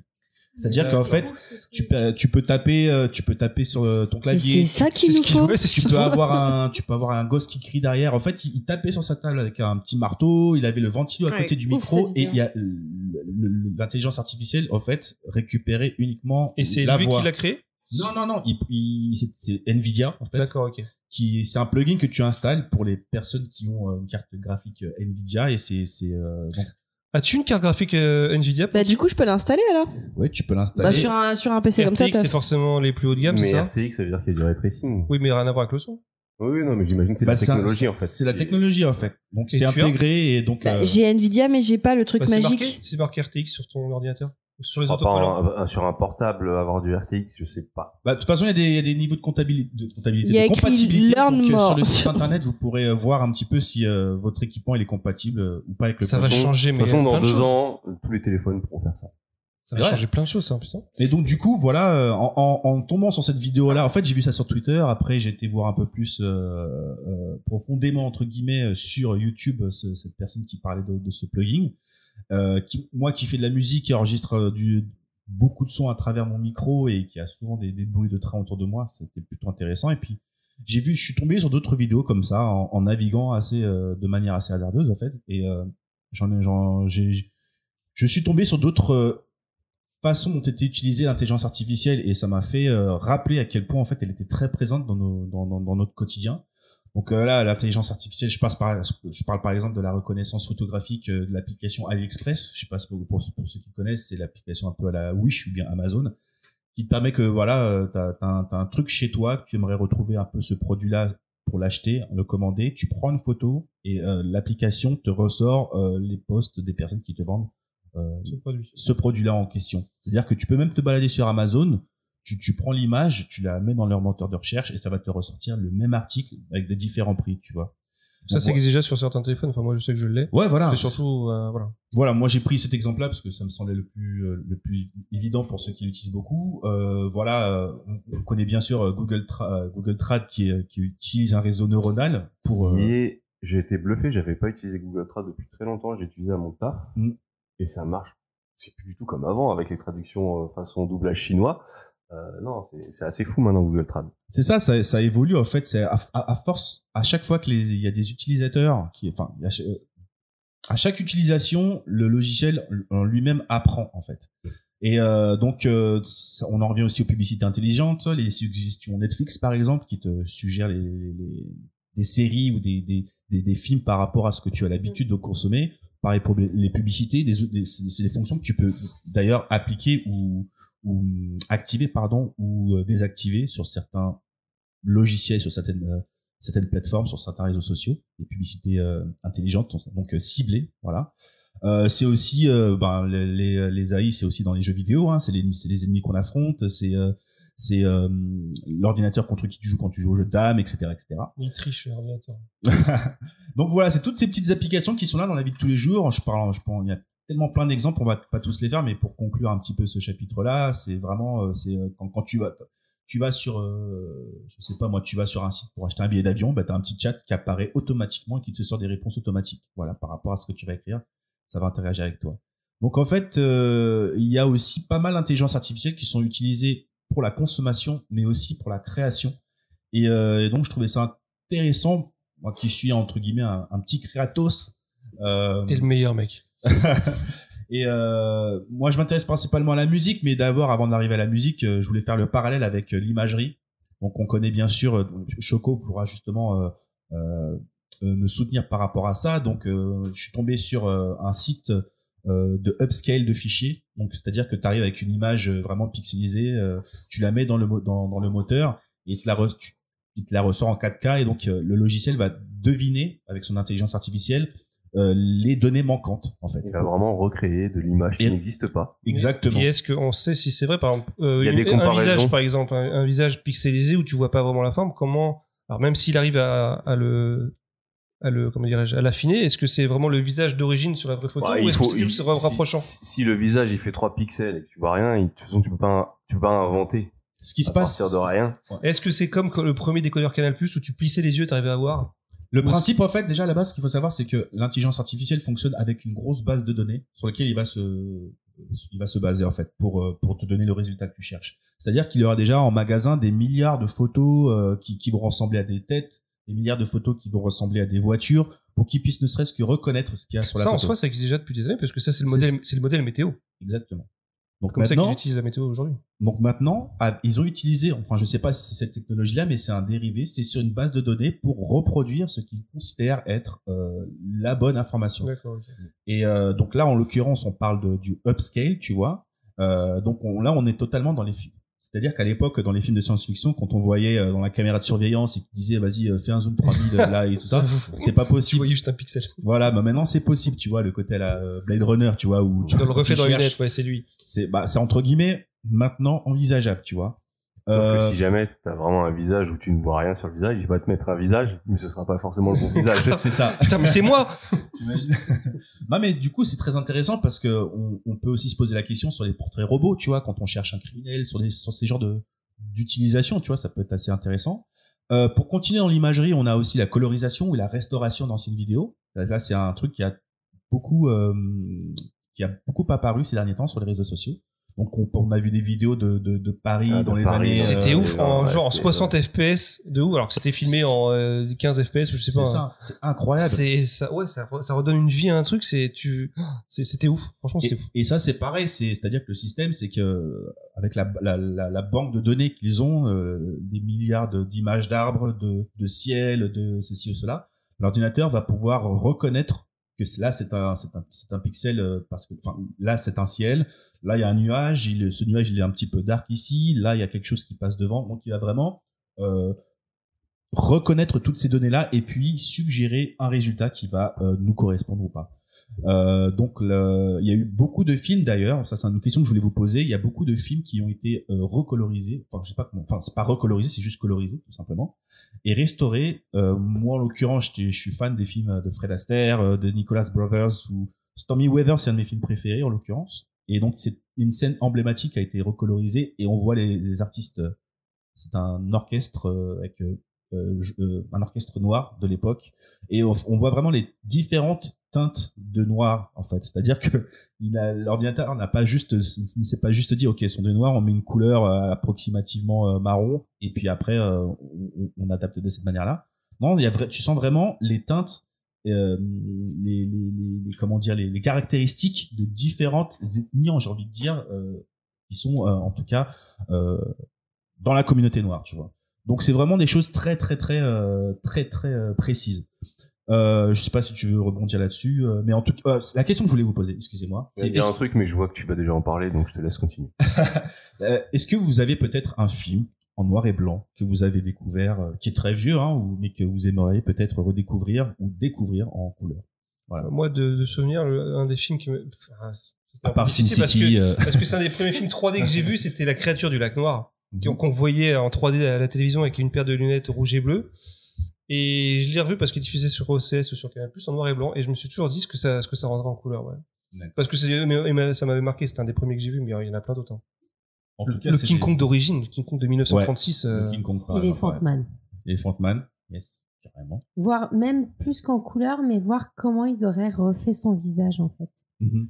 euh, tu vois, avec les nouvelles. euh, Les teintes. euh, Ouais, et puis même, face... est-ce qu'il- est-ce que le faciès aurait été fait de la même façon? Avec euh, maintenant les nouvelles euh, Les prothèses. technologies, les prothèses, tout ça et tout, ouais. Parce qui est intéressant, c'est que ces films de l'époque, ils sont en noir et blanc, pas par volonté ou choix artistique, mais par rapport aux contraintes. Mais après, la question à se poser, est-ce qu'on arrivera à retrouver cette authenticité si elles sont euh, colorisées À l'époque de Elephant Man, il y avait déjà la couleur. C'était un choix. Oui, artistique. Elephant Man, C'était c'est un choix. Voilà. Oui, c'était un choix. Exactement. Donc euh, voilà, après, il y a aussi du Charlie Chaplin et toutes ces, enfin Buster Mm. euh, Oh, Keaton. Oh, Buster Keaton, ça je kifferais. Ça ouais. serait très intéressant, voilà, euh, de, de pouvoir redécouvrir ça. Euh, on arrive à la vidéo et tout ce qui est euh, deepfake avec euh, l'intelligence artificielle. Je pense que c'est ça que tu voulais un petit peu évoquer.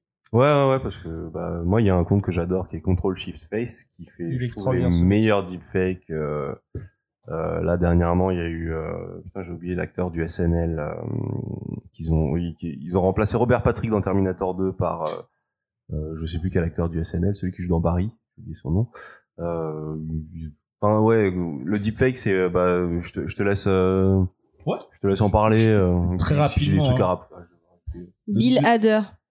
Il adore. Le, deepfake, euh, pour faire euh, très très très simple, c'est un, c'est un, une intelligence artificielle qui va reconnaître euh, le- les, les visages, les caractéristiques du visage, c'est- c'est-à-dire la euh, l'œil, l'œil quand il est ouvert, la- le sourcil, la paupière, etc. Toutes les caractéristiques, caractéristiques qui forment une image, et vont, vont, l'ordinateur va se baser dessus pour pouvoir calquer un autre, une autre tête en fait dessus et faire comme si, euh, enfin, et remplacer l'acteur original entre guillemets. Donc c'est pour ça qu'il y a eu, on, a entendu parler du deepfake entre guillemets, je dis bien entre guillemets, pour la première fois euh, pour de mauvaises raisons, c'est-à-dire des artistes, euh, des, des, des actrices euh, euh, très connues, Scarlett Johansson, dans un truc de Emma, porno. Emma dans Watson un truc aussi. de porno, euh, Ariana Grande, tout ça. Donc Je crois euh, que ce qui a, le- ce qui a fait le plus parler de mémoire, ce qui était même, c'était même passé aux infos, c'était euh, Barack Obama.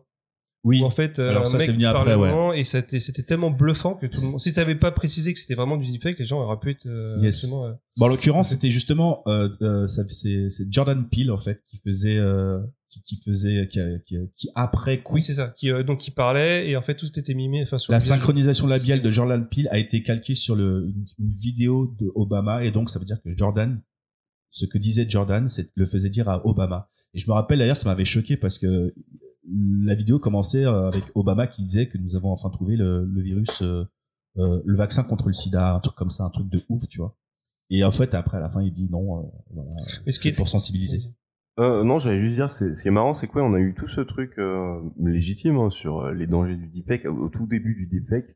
Maintenant, c'est vraiment accessible à tous. hein, les mecs qui font des trucs de ouf sur sur sur sur YouTube, c'est des- Exactement. c'est des c'est des c'est des particuliers, c'est pas des grosses entreprises qui font des font des rages. Enfin, Bah maintenant, c'est sur les smartphones. Je sais pas si vous avez vu récemment, Ouais, mais c'est démocratisé Ouais, Mais maintenant. justement, là où je voulais en venir, c'est que ils font mieux que le cinéma. Parce Oui, que, ouais. genre, quand on voit Gemini Man ou etc., ou, ou même dans Star Wars, c'est des scènes qui ont été refaites par des mecs qui font du ouais, deepfake. on- voilà. on- non, c'est même pas du deep. Ah oui, ah oui, ah oui. j'allais notamment dire la princesse. Leia, etc., Ouais, qui voilà, étaient c'était- refaites. Limite, c'est même mieux avec un budget proche de zéro. Et tu te dis, waouh, enfin, l'industrie euh, cinématographique a du souci à se faire, ou au contraire, faut qu'il l'utilise beaucoup plus. Et ce qui est marrant, c'est que dans le porno, c'est un peu, c'est plus du tout la tendance. Euh, et pareil, il y a toujours pas eu de goûter. On, a- a- est vraiment dans cette peur de, on va nous abreuver de fausses images. Finalement, non, c'est des youtubeurs qui vont remplacer euh, Reeves par euh, Will Smith dans, Will- dans, dans, dans Matrix. Et, Mm. et c'est marrant ce truc de, ah bah pour l'instant ça va, il y a pas de dérive. de Le, ouf. le seul petit défaut pour l'instant on arrive à voir, c'est lorsque le, le- le visage tourne et qu'on passe de profil. Et là, on voit qu'il y a un traitement qui est, qui est moins, moins bien fait. Mais de face, tu ne vois aucune différence. Bah, de toute façon, c'est qu'une question de temps parce que Ouais, euh, l'intelligence artificielle, elle Bah, le fait que évolue ce soit par sur nos rapport à... téléphones, c'est que déjà. Oui, que- déjà c'est assez ouf et ça, bah, tu sais, c'est comme les filtres, hein, tu sais, quand il les reconnaît, que tu ouvres la bouche etc., et qu'il te fait ouais. sortir une langue. Ou même qui te vieillissent, c'est un- super Et- impressionnant. Exactement.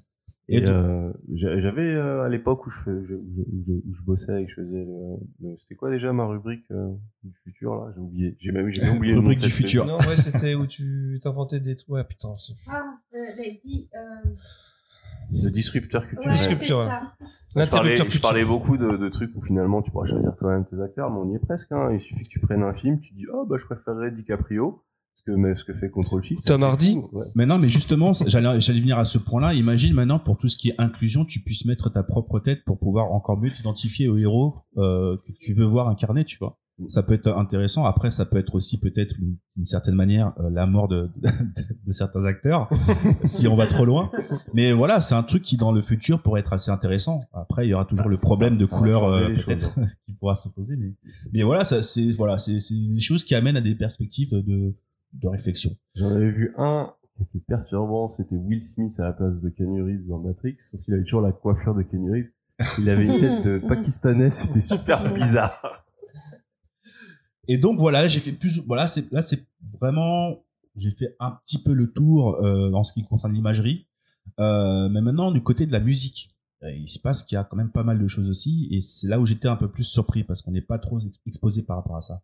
Euh, Il y a un logiciel, un- une intelligence artificielle, enfin un logiciel qui utilise euh, une intelligence artificielle qui va reproduire euh, ta propre voix en fait, de manière digitale ta propre voix. C'est-à-dire qu'en fait, tu vas enregistrer, euh, tu vas dire une phrase qui de, de quelques secondes, et l'ordinateur va processer de façon à te faire dire n'importe quoi en se basant sur les données de En l'enregistrement. fait, c'est comme du deepfake, mais pour la voix. Exactement. C'est comme du deepfake pour la voix. Et il y a aussi un synthétiseur, donc un- qui utilise un synthétiseur audio ne- neuronal, qui va euh, pouvoir recréer un style de musique précis. C'est-à-dire qu'il y a, pareil, encore une fois, une banque de données de plus de 100 000 morceaux, qui plus de 60% de- des morceaux sont anglais et d'autres, les autres pourcentages c'est sur les autres langues. Et il va pouvoir se, il va créer une espèce de cartographie où il va dire voilà ce groupe là dans cette zone là il y a plutôt la pop dans cette zone là il y a plutôt le hip hop et donc il va essayer d'un peu plus ou moins de créer des liens en basant euh, en, en positionnant les, les- les morceaux dans, dans, dans l'espace sur cette cartographie et euh, au final on va lui dire voilà j'aimerais que tu crées un morceau pop euh, qui parle un, qui parle d'amour et avec la voix de euh, Eminem et ben il va Et bim, les Boys to Men. et bim, il va te sortir un morceau inédit, jamais entendu, totalement nouveau, euh, pas de sample ou truc comme ça. Il va te recréer un morceau en entier avec les paroles, euh, la voix d'Eminem qui va se poser sur les paroles en question, qu'il aura créé artificiellement, parce que pareil, euh, il y a aussi euh, des, des- des- une intelligence artificielle qui permet d'écrire des histoires aussi, qui existent. Je n'ai pas le, j'ai pas davantage d'informations parce que j'y ai pensé au dernier moment, mais j'ai vu que c'était possible.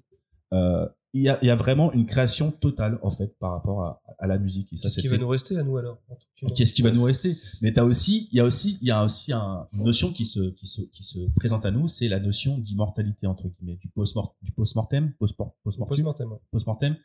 Quand on veut, à chaque fois qu'on a, qu'on écoute un morceau d'un artiste euh, après qu'il soit mort, c'est parce qu'il a enregistré le morceau avant, entre guillemets. Tu parles de Johnny Hallyday. Je parle de John Hallyday par exemple, mais là je vais prendre l'exemple, c'est Michael Jackson. Et en fait, là, ici, on est dans une position où on peut mettre. Michael Jackson il a fait assez de morceaux pour qu'on puisse euh, le soumettre à l'intelligence artificielle qui nous fasse quelque chose de totalement nouveau. Un nouvel album de Le Michael style Jackson. de Michael Jackson, les paroles de Michael Jackson et la voix de Michael Jackson. Mais quand je dis la voix, c'est vraiment. Avec je le style musical, tu veux dire. le style musical, mais avec les intonations, les, les, les- comment dire, les accents, les, les- tu vois, toutes ces notions qui fait que c'est très caractéristique à ouf. cet artiste-là. Et donc, on est dans un truc où, pour moi, ça s'apparente à une, on commence à toucher un peu à, à l'immortalité artistique, j'ai envie de dire. Et ça nous amène aussi à, à, à qu'est-ce que, euh, lorsque, lorsque tu es artiste et que tu évolues, là, moi, dans le, moi, j'aime, j'aime bien le côté Black Mirror, tu vois, mais le côté où vraiment t'imagines un artiste ne se possède plus, en fait. Enfin, ne, ne, ne se possède plus lui-même, au final. S'il appartient à la maison de disque, la maison de disque peut toujours perpétuellement créer des choses. Ah, C'est presque horrible en Avec fait. au, niveau des, au niveau des droits, de l'image. Au niveau des droits, ouais, tu vois. Non, mais Sachant parce que, que- ça te tue ton, le Bah, dernier truc qui est à toi, tu vois. Ça te tue. Parce que pour prendre encore l'exemple de Michael Jackson, les, les, les morceaux qui sont sortis après sa mort, il y a des, il y a, on va dire, une bonne, un bon pourcentage de morceaux, pour pas dire la moitié, je vais pas dire, je vais, je vais pas faire genre je sais, je sais pas, mais il y a un bon pourcentage de morceaux qui ne voulaient pas sortir à la base parce Ah, qu'ils les trouvaient pas bons, tu vois. Mhm. Mais on les a sortis parce que, pourquoi? Parce qu'on sait qu'il y a des fans.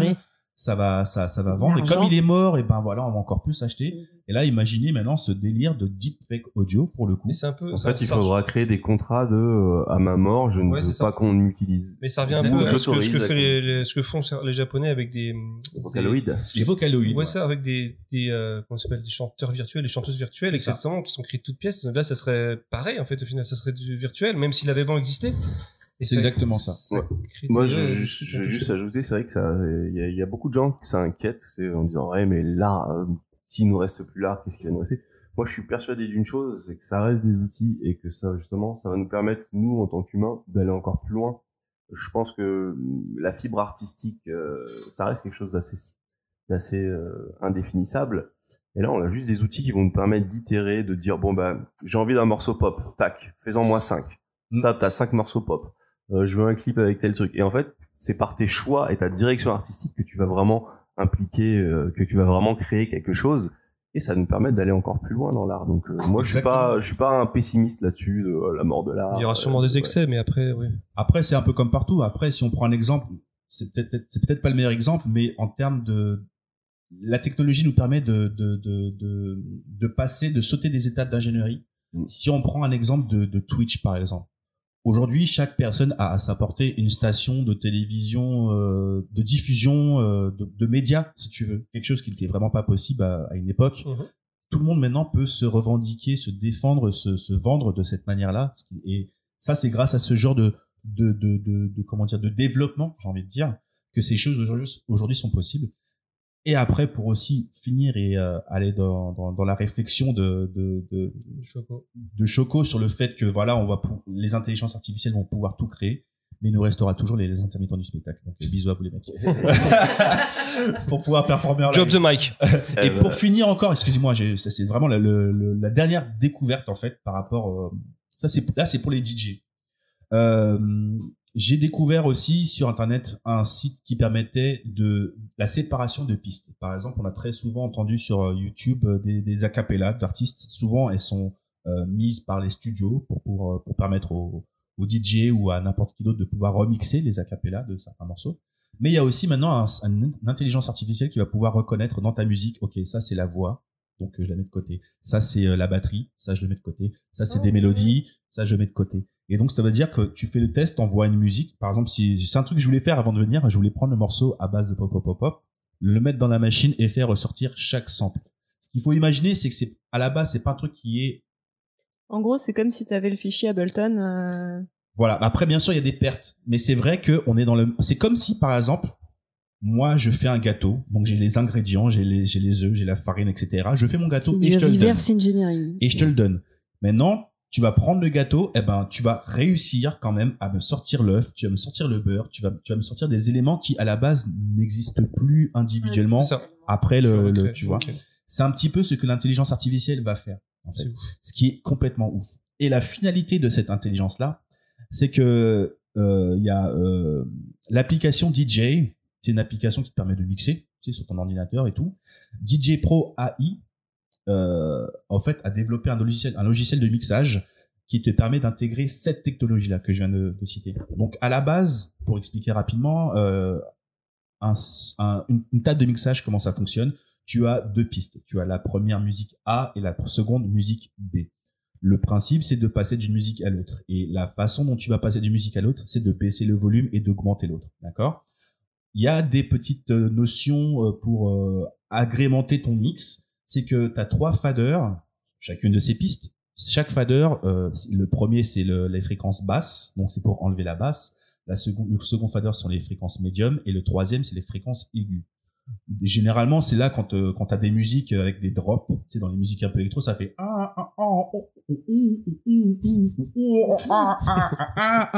Tu vois, trop le délire bien. Je fais bien, voilà. C'est tu- ouais, ce c'est son principe. métier. Hein. Et du coup, après, tu lances ta batterie, etc. Et la musique se relance. Et là, ici, maintenant, dans, la- dans, la- dans, cette, dans ce logiciel, la technologie qu'ils ont intégrée, c'est justement euh, la séparation des pistes. De C'est-à-dire que, trouver la meilleure transition possible euh, tout seul. Bah, en fait, non. Mais y a plus non, rien non, à non, faire, c'est génial non, non. d'être Bah, déjà, t'as la reconnaissance du tempo. C'est-à-dire qu'il va te caler automatiquement le premier morceau sous l'autre morceau, même si c'est pas le même BPM. Donc déjà, t'as ça, déjà, de base d'intégrer. Mais le, la truc, le truc qu'ils ont ajouté, c'est qu'en plus de tous ces devices, il y a trois faders, donc des potentiomètres verticaux, qui vont correspondre à ce que euh, le logiciel va considérer comme étant de la voix. Le second fader va considérer que ceci c'est de la mélodie et le troisième fader va considérer Ah, que ceci c'est de la batterie. monter. putain, Exactement. Donc du coup, sur ton morceau qui tourne en live, tu pourras en live enlever la batterie. C'est pas là, on n'est plus dans le côté fréquence, Le enlever les nouveaux. DJ qui vont apparaître là, On va On va. juste avoir le, le son a cappella. pouvoir- Exactement. On est dans le côté, je t'en- j'enlève la capella du morceau et je mets la batterie De l'autre. de l'autre morceau, tu vois. Et après, je relance euh, le- la mélodie du morceau A et je mets le- la voix du morceau B. C'est un truc J'ai de envie de dingue. m'acheter une table de mixage. Mais du Je coup, te jure, je vais me ça, lancer dans ça cette carrière. emmène des possibilités de dingue. euh, Ah, les mix là, ça va être quelque chose hein, en soirée. Ah oui, c'est et, là, maintenant, ça va les chaînes. YouTube qui vont exploser avec ça, tu vois. Mais, du- Les mais DJ qui vont apparaître. ouais. Mais du coup, ça, ça, ça emmène encore plus loin la notion de sampling, qui est déjà très présente hein, dans notre dans notre dans notre librairie, j'ai envie de dire, la culture du sampling, mais aussi là maintenant, ça va être la culture de l'intelligence artificielle qui va nous aider encore d'aller encore plus loin dans la récupération de son. Et, euh, et sachant que c'est très pour les créateurs comme moi, c'est super cool parce que du coup, on pourra encore plus euh, ne pas se faire repérer si on utilise tel ou tel sample, sachant que euh, maintenant aujourd'hui tout Tu auras est des très IA pour repérer tout ça, t'inquiète. Il y aura des IA, mais en tout cas, ce, euh, ce voilà. truc-là est déjà euh, dispo? Ah oui, oui, il est déjà dispo. Ça, franchement, j'ai vu la news il y a- deux semaines et ça venait fraîchement de, de sortir. Après, j'imagine que ça a dû être teasé il y a bien longtemps, tu vois. C'est mais le prix, quoi. C'est un truc de ouf ou c'est encore. euh, C'est le prix d'un soft, hein, donc euh, à la base, je, je- là, comme ça, là, je sais Un pas. soft en boîte, c'est. euh, C'est un soft sur iPad, mais c'est le truc, c'est sur iPad, tu vois, 10 pour le euh, Red Bull. iPad ou, enfin bref. Donc voilà, c'était euh, c'était mon ma- mon espèce de de de, de, de pèlerinage de- sur internet que j'ai fait pendant le confinement euh, où je me suis intéressé à certaines choses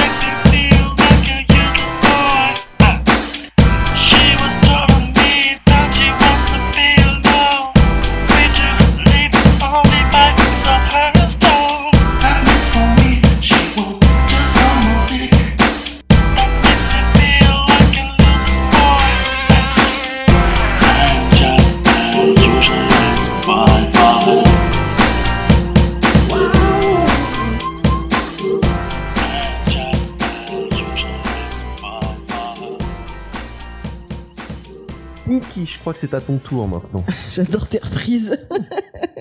Titre. Euh,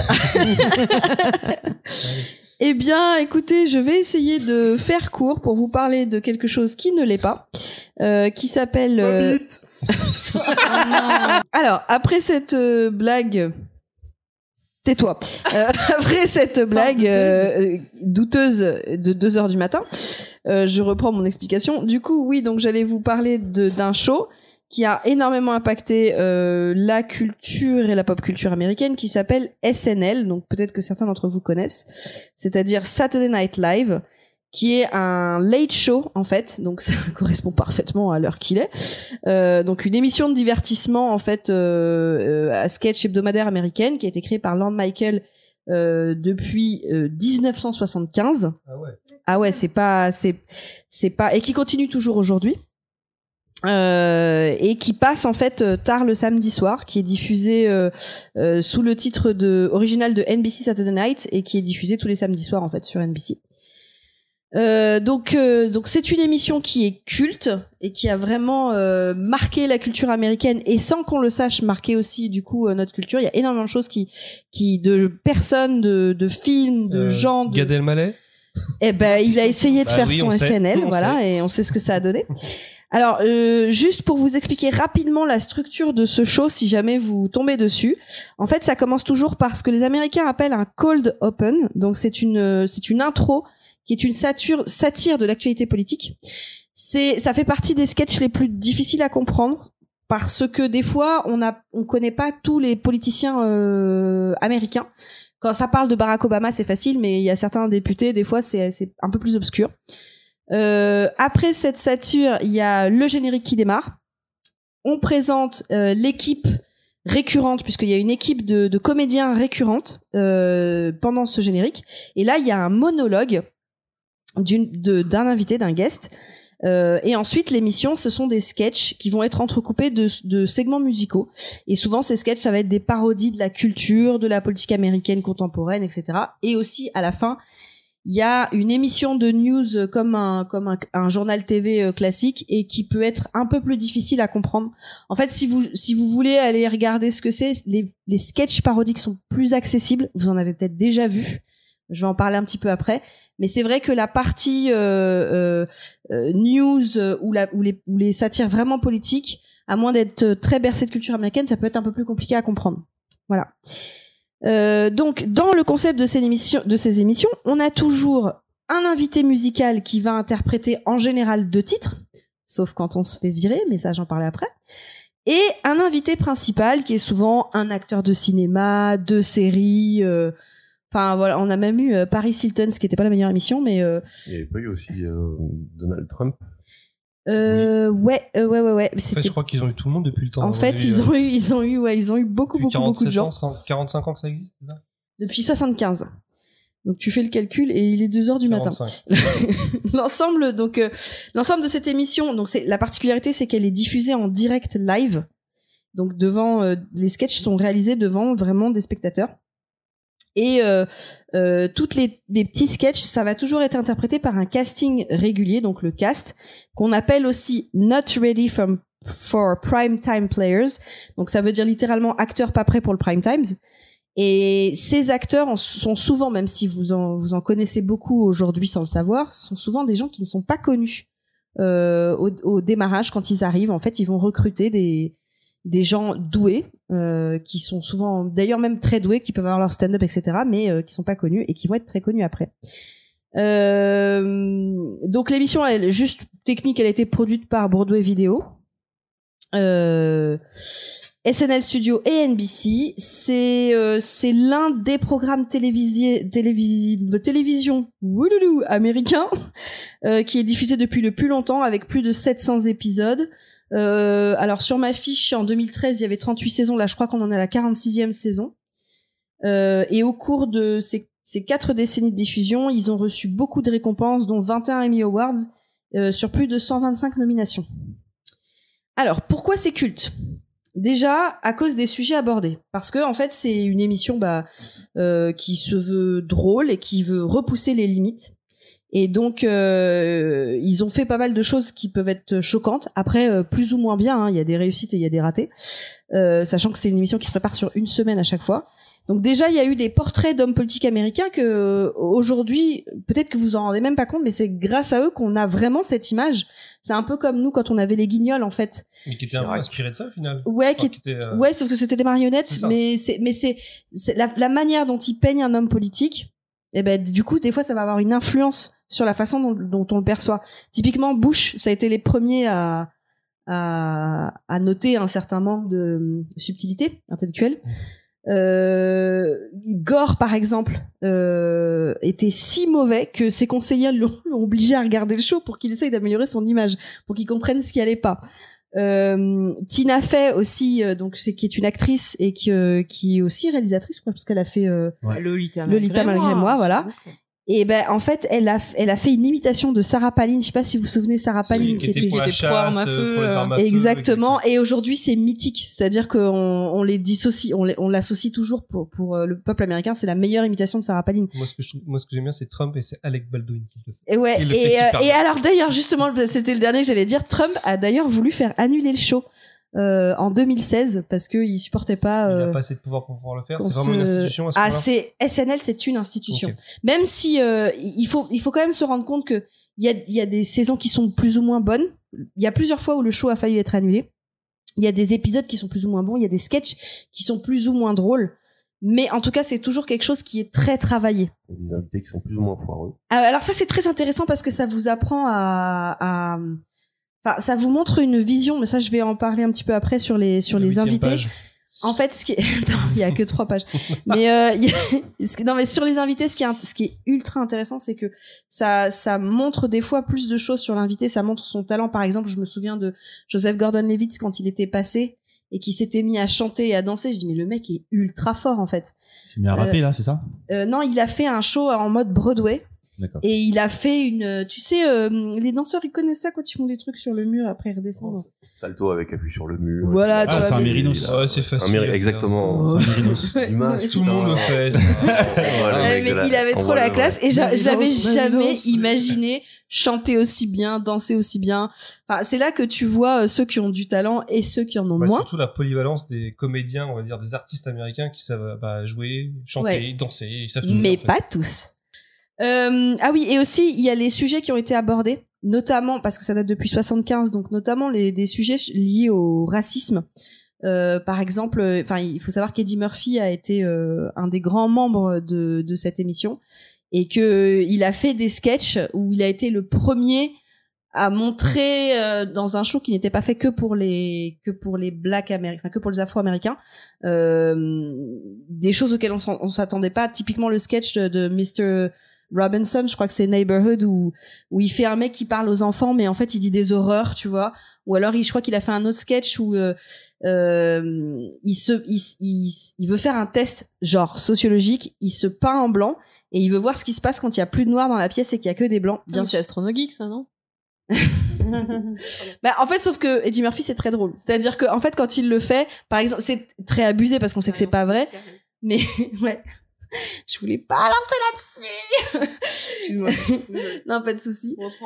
Mais, euh, mais en fait, le, le sketch, dans le- par exemple, dans le bus, euh, ils- ce qu'ils font, c'est qu'ils ils, ils mettent, euh, une, un, Afro- ils mettent un afro-américain et lui qui est pas en, en blanc. L'afro-américain sort du bus et là, t'as tous les blancs qui restent, qui sortent du champagne, des caviars et qui disent Wouh Et en fait, c'est que des trucs comme ça complètement stupides, tu vois.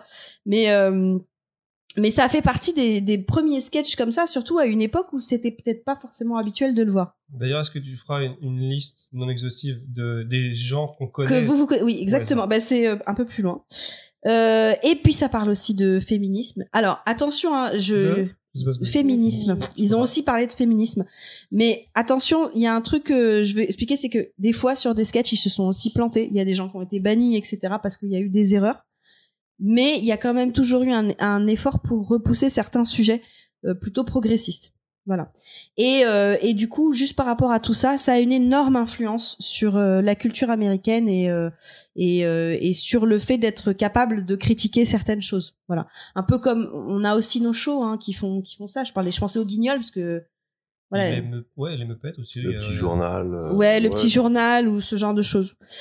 Euh, donc ensuite, autre chose qui est culte, c'est donc le casting et les personnes qui en ont émergé. Je parle pas des invités, je parle vraiment des, du moi, casting régulier. tête, Alors le dire. casting original, c'était euh, donc le tout première émission, Dan Aykroyd, John Belushi, Chevy Chase, George Coe que je connais pas spécialement, Jane Curtin, Gareth Morris, Lara Newman, Michael O'Donoghue. Et, euh, et en fait, euh, la première année, après Chevy Chase, la deuxième année, Chevy Chase a été remplacé par Bill, Murray. Voilà. Exactement. Et donc ça, c'est le casting euh, original. Donc on, on retient beaucoup John Belushi, Dan Aykroyd et Bill Murray surtout. Euh, dans, alors j'ai essayé de vous faire une liste des acteurs émergents qui sont Juste cool. pour, euh, pour préciser, donc Dan Aykroyd et John Belushi, c'était les Blues Brothers. Oui. Dan Aykroyd et euh, Bill Murray, c'était C'est Ghostbusters. Et il y a eu d'autres films.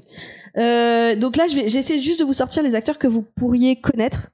Donc il y a évidemment Eddie Murphy, euh, superstar. Et alors, franchement, À l'époque, c'était la superstar. Bah, c'est euh, après le SNL qu'il a qu'il a explosé au cinéma. explosé, mais il faut, faut, faut regarder ses sketchs. Ce type est, est vraiment hilarant.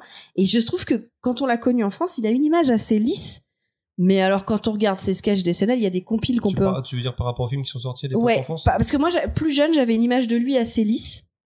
Et en fait, quand j'ai regardé Il une compile de ses sketchs sur SNL, mais il est, il est complètement taré. Et aujourd'hui, même si c'est des choses que je peux ne pas comprendre, parce que ça date quand même de 1980, il y en a où je suis mort de rire, quoi. Mais vraiment, euh, parce qu'il est, il est trop fort, ce type. parce qu'aujourd'hui, il a quand même une image, enfin, par rapport à chez nous, un petit peu ringarde, un petit peu, bah, l'acteur Ah qui est bah. passé, qui est, Bah, aux est États-Unis, aujourd'hui encore, il est Mais- considéré comme euh, le, le, le parrain Mais c'est ça, c'est-à-dire qu'aux États-Unis Ouais, encore, par son image est encore très très forte au niveau. Parce bah, que nous, on n'a pas vu, euh, eu et ces- sketchs, ils sont, ils sont mythiques. Et aujourd'hui, même David Chappelle, c'est le premier à Ah dire que c'est un des meilleurs. sur- Voilà, ah sur YouTube, il y a- tu peux voir une. des- alors sur YouTube, si vous voulez, vous tapez Eddie Murphy SNL, il y a des compiles de ses sketchs. Et surtout après le SNL, avant de devenir une star du cinéma, c'est devenu une star du stand-up, Ouais. mais gigantesque aux Ultra États-Unis. trash. Il est ultra Il a trash. fait, ouais, il a fait, ouais. Euh, Il y a je sais pas si vous connaissez Julia Louis Dreyfus. euh, oui. qui est Bah, notamment qui était dans Seinfeld, c'est ça voilà, qui est notamment dans connue euh, dans Seinfeld. Elle a fait aussi euh, ses propres m'as séries. craché dans la gueule. Là, euh, non, mais là, on en parle, qui qui touche, qui me crache dans la gueule Non, c'est pas très Covid tout ça. hein. Putain, hein, failli mourir. alors il y a eu euh, T'as mal visé, t'as visé ma tronche. Ton coude est là, ma tronche est là, mais je suis à deux doigts de mourir. Excuse-moi. pas de souci. Euh, donc il y a eu aussi euh, Joanne Cusack qui est la sœur aînée de John Cusack. Je savais pas qu'ils avaient un nom si proche. Alors Robert Downey Jr. qui est pas considéré comme le meilleur cast d'ailleurs. enfin sa, sa participation n'a duré qu'un an et c'est pas considéré Parce comme que le c'était à meilleur. l'époque où il était un peu loin dans la drogue. Bah, c'est en fait euh, et- il est considéré comme une des pires recrues. Donc C'est euh, un- apparemment, c'était un petit con. euh, bah, c'était l'une des enfin je sais pas ils disent que c'est l'une des pires recrues. Euh, ben Stiller, Mike Myers, euh, Austin Power. voilà, Chris Rock. Mhm. Euh, alors Tu vas le dire celui que je veux? Adam Sandler. Non. je sais qui tu veux. Bah oui, tout le monde a le plus grand Euh, star pour moi. Sarah Silverman, je crois qu'il arrive celui que tu veux. Sarah Silverman qui est une, je sais pas si vous connaissez, qui est une stand-upeuse américaine euh, assez connue en fait euh, là-bas. Où quand on regarde du stand-up, on entend vite son nom parce qu'elle revient vite. C'est dans pas la blonde. Non, elle est brune. Et elle est sortie, elle est sortie avec euh, euh, Jimmy, pas Fallon, euh, l'autre. euh, Kimmel. Jimmy Kimmel. Et d'ailleurs, il y a eu un, il y a eu un sketch euh, mythique et assez drôle entre Jimmy Kimmel et Matt Damon et elle, où grosso modo, elle explique à Jimmy Kimmel qu'elle le largue parce qu'elle couche avec Matt Damon. Voilà. I'm fucking Matt Damon. comment Ouais, I'm fucking Matt Damon. Voilà, comment ça c'est euh, Sarah Silverman. Celui d'après, presque pas connu, Will Ferrell. Voilà. c'est celui que tu voulais. Euh, c'est pas celui-là que je veux. il a fait, attends, ah, je oui. pensais. Ah, je non, pensais, Will Ferrell, c'est une légende. Bah il ouais, a fait il y a de, encore plus légende que lui à ce de moment-là. Ah non, 1995 mais oui, je suis bête. Ouais, ouais. 1995 à 2002 quand même. Euh, Tina Fey, donc euh, bah, j'en ai parlé, euh, voilà. Il y a toujours. Alors au niveau des nanas aussi, euh, c'est génial Non, le mais casting. t'as pas dit celui que Bah attends, il est où le, le mec le plus connu? Je sais pas, j'ai pas fini. Ah donc toi, t'es ok. D'accord, vas-y. Après, euh, je sais pas, je sais pas lequel tu parles parce que pour moi le plus Attends. connu c'est Will Ferrell. Ah non, pour- non, il y a Ah plus. non, il y en a plus, ouais. J'en vois deux d'autres. Bah, déjà- bah, ok, bon. Jim Carrey Non, Jim Carrey. Jim Carrey, alors il je était suis dans Living désolée. Color. Jim Carrey était dans Living Color et il a raté le casting de SNL, donc c'est faux. Living Color, c'est quoi ces trucs avec tous les la famille Wayans? Il- Ouais, euh, oui, je crois qu'il y avait. Oui, c'est Ouais, les Wayans c'était qui ont- c'était créé par Ah, les Wayans. confonds. Et- et Ok, t'avais Parce pas- que je l'ai vu dans les SNL en tout Mais cas. Jim Carrey, Oui, il était Jim Carrey, en il a été invité. invité. D'accord, Invité. Là, je te parle du cast. Non, mais autant pour moi. je me Donc, euh, Il- voilà. Il, il avait pas aussi, il avait pas aussi comment s'appelle euh, merde le Renoir, euh, merde merde merde, j'ai oublié son nom. Euh, Jamie Foxx, non? Non, invité. Non, pas que invité. Et Living Non, je Colors. crois qu'il était dans Living Color. Oui, Jimmy et. Living Colors. Mais il a été invité, que Jamie Foxx. persuadé qu'il en fait partie. Ah bah voilà. Euh, donc euh, Jimmy Fallon, qui est resté assez longtemps aussi. Donc Tina Fey, Amy Poehler, Seth Meyers. Je sais pas si vous voyez qui c'est. Si. Il a fait euh, plein de comédies euh, Si, bah, avec Amy Poehler d'ailleurs. Alors moi, une de mes préférées, j'en ai deux hein, préférées dedans dans les nages, j'ai Kristen Wiig que j'adore. C'est la blonde. Et, et oui, qui joue dans, dans le euh, Bride euh, Maid, Ouais, euh, un truc ouais. comme ça, et qui, est- et qui est cette nana, mais elle est juste hilarante. C'est-à-dire quand elle fait des sketchs, tu te tu pleures et tu fais pipi dans ta culotte tellement elle est drôle. Euh, Bill Hader, qui a fait la fameuse série, Barry, euh, qui est Barry. une super série. Andy Sandberg, euh, qui est alors c'est c'est particulier parce que son arrivée dans l'émission à l'époque, avant d'arriver, il faisait des sketchs avec euh, un groupe qui s'appelait The, Lonely Island. Et il faut savoir que dans les sketchs, il y a des sketchs en live et il y a des sketchs vidéo. Et ils ont fait tout un tas de sketchs mythiques en sketch vidéo. En fait, ils refaisaient des, ils ont refait des clips qui sont devenus mythiques. Par exemple, je suis désolée pour le titre. Punch, Like euh, a Dick in a Box, tu vois. Euh, c'est Justin avec Timberlake. avec Justin Timberlake. Il faut le voir, ça s'appelle Like a Dick in a Box. Je vous laisse regarder, mais effectivement, euh, Punch Before Eating. Punch, Punch Before Mais, euh, Eating, où en fait, en gros, euh, il met une musique à la débile et dès qu'un mec mange, bah, il va lui, il va lui, Une patate. droite sans il va lui mettre une patate. Ça n'a aucun sens, mais et ils Ça ont fait like ils ont fait, je crois, presque une centaine de clips comme ça. Il est génial celui Avec plein de gens connus. préféré. Et ils sont ultra drôles. Vous pouvez les voir sur YouTube. Bah donc lui, c'est celui qui joue le rôle principal dans la De série. Brooklyn Nine-Nine. C'est ça. Bah, c'est quand il a quitté SNL qu'il a lancé euh, Brooklyn Nine-Nine et vraiment ses clips sont très très drôles. Euh, Jason Sudeikis qui a fait pas mal de comédies Au aussi. pour les deux brebis. Pardon. il est deux heures du match, je fais ce que je veux. Et alors là, je suis désolée, c'est ma c'est ma chouchoute du moment. euh, je la je la surkiffe cette nana. C'est Leslie Jones. Je sais pas Oui, si vous voyez bah oui, qui c'est. Dans Ready Player One. Non. C'est pas le qui- la blague qui joue dans Ready Non, Player non. One Ah, le non. Racine. Non. Je confonds avec qui Non, non, non. Leslie Jones, c'est une nana qui a euh, 52 Bah ans. attends, si tu dis lesbienne, c'est pire, toi. Attends, Les- Les-. Leslie Jones, c'est une nana qui a 52 ans. D'ailleurs, elle a un stand-up sur Netflix où elle est très drôle. Euh, et je, franchement, je, je Ah bah l'adore. si, Elle est dans Ready Player One. Leslie Jones, elle est dans Ready Player One? Bah, euh, c'est pas elle qui joue dans. Mais euh, pas du tout. Mais pas du tout. Elle a 52 ans, c'est une petite jeune Ah qui non, joue mais dans- l'autre- Putain, mais t'es sérieux Mais je confonds avec qui alors? Qui c'est qui joue dans Ready Player Pourquoi One? avec celle qui jouait dans euh, celle, celle qui jouait dans Master of None euh Mecast Celle Master of qui None joue, euh, je sais plus comment ça s'appelle dans, dans le Ah non, mais personnage. pas du tout, celle du qui tout, joue du tout. Oui, c'est pas elle? C'est pas elle. Mais c'est pour vous dire, Leslie Jones. Elles ont, elles ont 30 ans d'écart. Oui, elle a 52 ans, Ah, Je avec qui moi? Comment il s'appelle? Il essaye de justifier. Non, Ouais. Bah, c'est parce que je confonds. Ah, comment c'est pas Donc, juste pour continuer, Lena- parce que sinon, on va finir à 4 heures du matin. Euh, Les- Leslie Jones, euh, vraiment très très très drôle, très décomplexée. Elle est passée dans la dernière Lena saison de, de RuPaul. Et en fait, ce que, là où tu vois tout de suite le personnage que j'adore parce qu'elle est, elle est vraie, elle adore tellement RuPaul que quand RuPaul est, est arrivé sur scène, elle avait son portable et elle le filmait. Elle était là, ah, je kiffe! Donc en fait, c'est genre, le genre de nana que t'as envie d'avoir comme copine, quoi. Elle est très très drôle. Euh, donc voilà pour le Oh, casting que vous pouvez. Kate McKinnon quand même. Ah oui, c'est vrai, il y a Kate McKinnon. Mais j'ai essayé de prendre des gens que, que, vous- que vous pouviez connaître, en fait. J'ai pas. Il y en a beaucoup plus. Il y en hein. a qu'on connaît par visage, c'est vrai qu'on n'a pas Ouais, et si vous ouais. avez pas les photos, c'est un peu compliqué. Donc j'ai essayé de prendre des gens que vous pouviez un petit peu connaître. Euh, Enfin, le casting est ouf quand même. les ça. quelques films, alors je vais pas tous vous les dire, je vais dire les plus connus, quelques films qui sont sortis de sketch du SNL. ne t'affiche pas plus. Il y a eu effectivement The Blues Brothers qui est sorti de, qui viennent de cette émission. Euh, Il y a eu tous les Wayne's World. Oh. Qui, sont, qui ont été Euh, des gros succès en fait au deux. box-office. Il y en a eu deux, ouais. Euh, Conheads, alors peut-être que nous on connaît Non, moins bien. De... Oui, c'est connaît Parce que c'est assez ouais. vieux, ouais, c'est Conhead. C'est spécial. Ouais. Euh, après, je sais pas si vous connaissez les autres. Il y a eu en 2010 le dernier, c'était MacGruber. Mais est-ce que tu Ghostbusters tu mets dans le truc des SNL parce que Non, parce que c'est Non, parce que c'est pas, c'était qui- pas un sketch. Là, ce que je vous, ce dont je vous parle, ce, c'est, ce sont des sketchs qui ont été créés dans le SNL, D'accord. Et et qui, qui sont- ensuite sont ouais. devenus des films. Alors que euh, Ghostbusters, ce sont les gens Du de SNL. SNL. Et là, par contre, il y en a. Je, je pouvais pas les citer tous parce qu'il y a énormément de films qui sont sortis avec ces gens-là, puisque tous ces gens-là sont devenus euh, Des stars. Sont devenus connus. Euh, Il y a eu une tentative française, enfin il y a eu plusieurs tentatives françaises de SNL puisque comme je vous dis l'émission est culte et qu'elle a inspiré beaucoup de comiques. Euh, typiquement par exemple les nuls l'émission.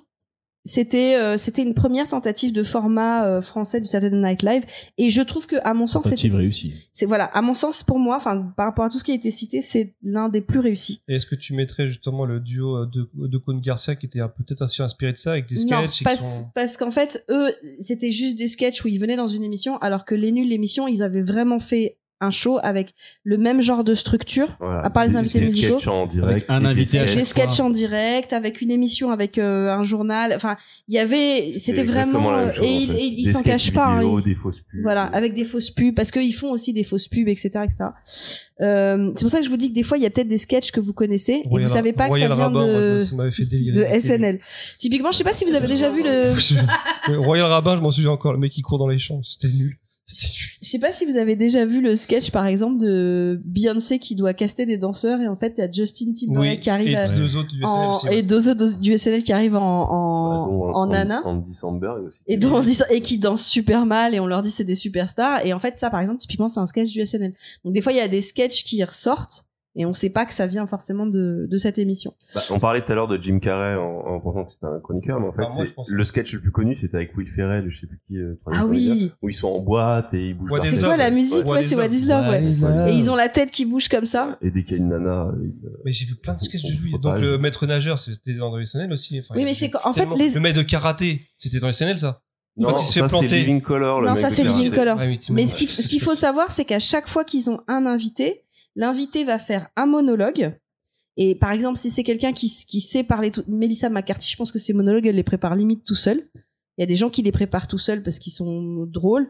Et c'est souvent là au monologue où tu vois le talent de la personne. Et il y en a d'autres où tu vois qu'il y a plein de gens du casting qui viennent aider la personne.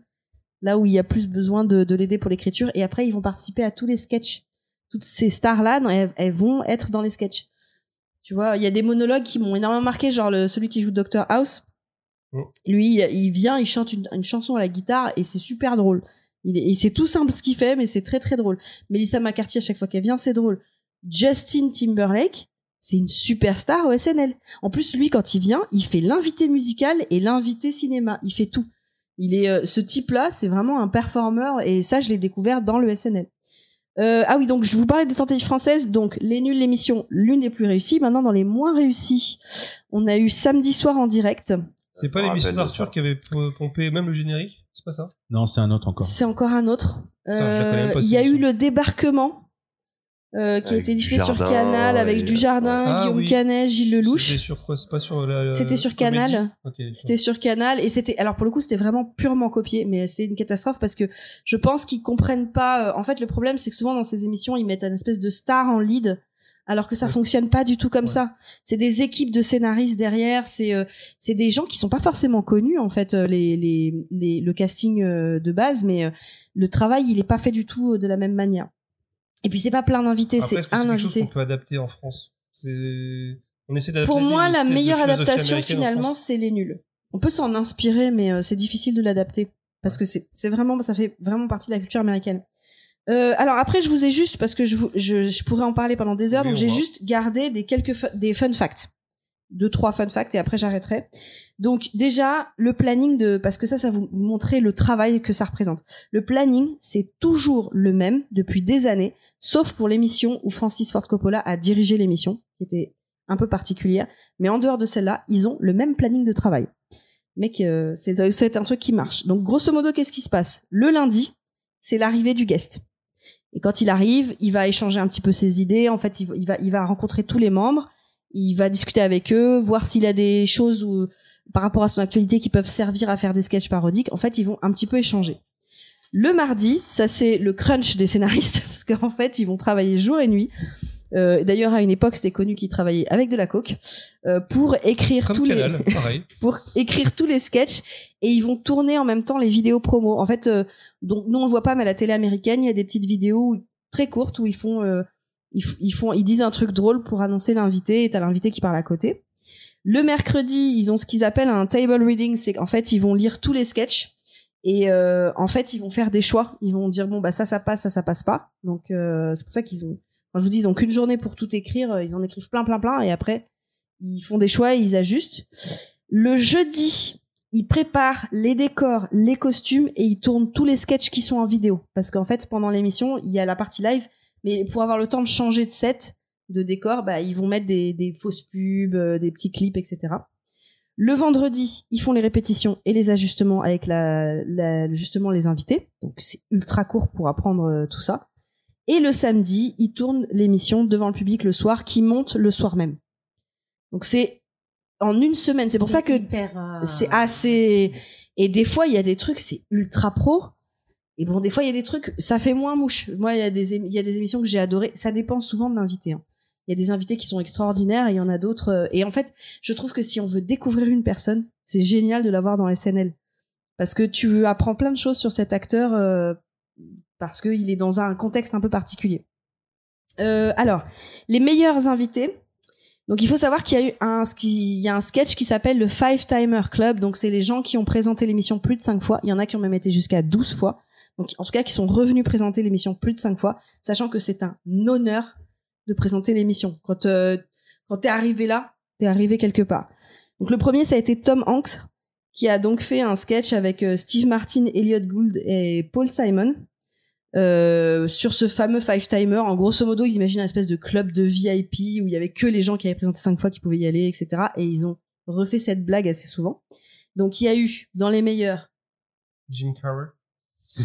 Pourquoi je le montre lui Leslie Jones. Je te dirait- on montre. dirait la mer noire, sauf que c'est Jim Carrey. Je te montre toi. Non, mais je Il suis- Alec s'appelle Alec. Baldwin. Voilà. Ton signe est très mal fait. T'aurais pas, t'aurais pas dû dire ça. Merci K. Alec Baldwin avec euh, 17 présentations. Il est très drôle, Alec Baldwin, Ah en ouais, fait. J'avoue, il est très très fort. Euh, et, et, et, c'est- et il est venu même dans les émissions d'autres personnes. Donc franchement, Alec Mais Jim Baldwin, Carrey est plus fort.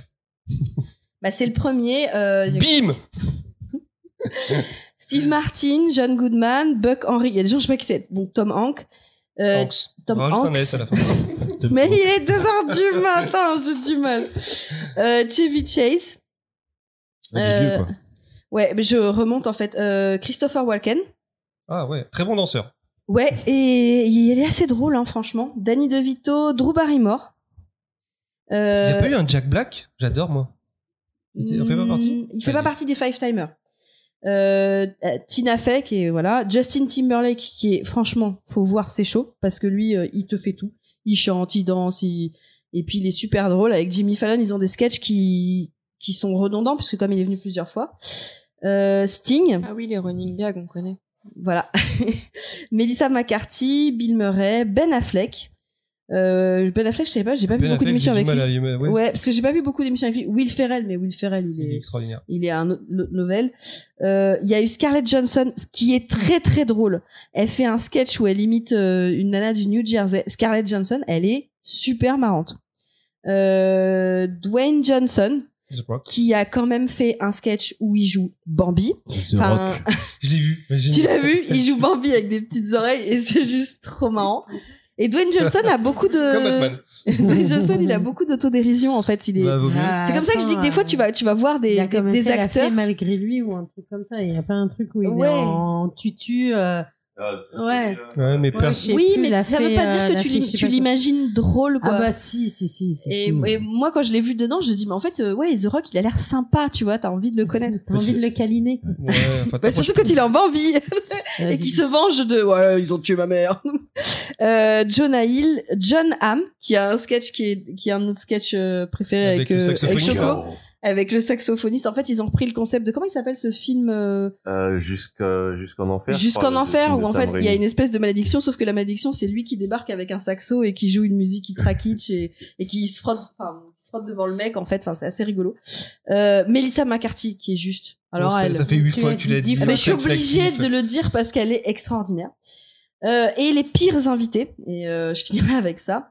Donc Steven Seagal qui a été Dans le sens où ils ont plombé l'ambiance, tu veux dire? Ah ben c'est les pires. C'est- ils sont considérés comme les pires. Steven Seagal qui a été banni à vie du show. Mais il a l'air chiant hein, comme la mort, lui. en ah mais en plus lui, il est, il euh, paraît qu'il était dire? horrible avec le casting C'était pour ça qu'il était banni il est, euh, Ils ont quand même tenté des trucs parce qu'à la base, il a pas l'air marrant. D'ailleurs, il a des, des, des, des casseroles au cul, lui, avec. Mais- il a des Bah ouais. casseroles au Et cul. oui. Tout le monde parle mal de lui parce qu'il est exécrable en parlant de ses collègues qui, qui, euh, enfin, qui- il dit ouais moi je suis un vrai combattant. Tout le monde a vu courir ou pas ce mec-là? Vous l'avez vu courir ou pas Si mais dans une vieux films. catastrophe. Films. Le En tout cas, il a été banni à vie. T'imagines, banni à vie du show. Euh, Paris Hilton. Alors, j'ai mis Ah, avis vu, partagé par moi et. Tina Fey. En fait, pour moi, quand j'ai pensé aux pires invités, j'ai pensé aux pires invités que j'avais vus et quand j'ai vu l'émission avec Paris Hilton, j'étais là, mais quelle horreur. C'est vraiment horrible. Cette fille n'est pas drôle, elle n'a Ouais, pas de talent. Elle a aucun potentiel comique. Eh ben, c'est, mais même elle a aucun Euh, me potentiel de rien. On était en Chine à l'époque où on l'avait vu. On, est, euh, on ouais. était en Chine et j'arrivais pas à regarder l'émission alors qu'en général les SLF j'ai regardé jusqu'au bout. C'est la maison. La maison de cire un truc comme ça là. maison. Et Tina Fey pense la même chose alors du coup euh, voilà. J'ai bien avis partagé par moi et Tina Fey. Ouais, t'as vu. Euh, en 2003, et ça je savais pas du tout, Adrien Brody, euh, il a fait un, il est sorti du script et il a sorti un, un, un accent jamaïcain assez borderline raciste pendant qu'il euh, il présentait, parce qu'à chaque fois l'invité, euh, euh, l'invité cinéma présente l'invité musical. Et euh, c'était euh, euh, Sean Paul. Il a sorti un truc un peu limite. Et il s'est fait virer illico. Je ne ferai pas l'accent ici, je veux pas virer. Et de la même manière, euh, dans les invités musicaux, parce que je vous dis, Oh, ils font deux passages. Rage, Rage Against the Machine. Euh, ils ont ils, ils ont demandé à avoir alors ça au début j'ai eu du mal à comprendre le, le truc mais grosso modo ils ont demandé à avoir des drapeaux américains mais mis d'une certaine manière enfin Peut-être à l'envers. ouais à l'envers ou quelque chose comme ça et en fait on leur a dit non et ils l'ont fait quand même et du coup ils ont jamais fait leur deuxième euh, leur deuxième présentation Juste de mémoire, il n'y a pas un acteur du Jim SNL Carrey? Non, un- qui, a, qui a été viré à cause du. parce qu'il avait dit le F-word, le fucking. T'avais entendu parler d'une histoire non, comme il y a ça récemment, alors récemment, il y a une histoire d'un mec qui, a- qui avait été pris dans le casting, un comique, et en fait, il y a, il y a des trucs qui ont explosé sur lui, sur lui euh, par rapport à, à une émission, un podcast où il disait des trucs, je crois, homophobes ou je sais plus. Et du coup, il a même pas eu le temps de faire les premiers sketchs, ils l'ont, ils l'ont sorti tout de suite. Non, Mais, euh, c'est le truc récent que j'ai entendu. Euh, voilà, un petit peu. de- C'était. Alors, j'ai pas voulu aller plus loin. euh. C'est pas mal déjà.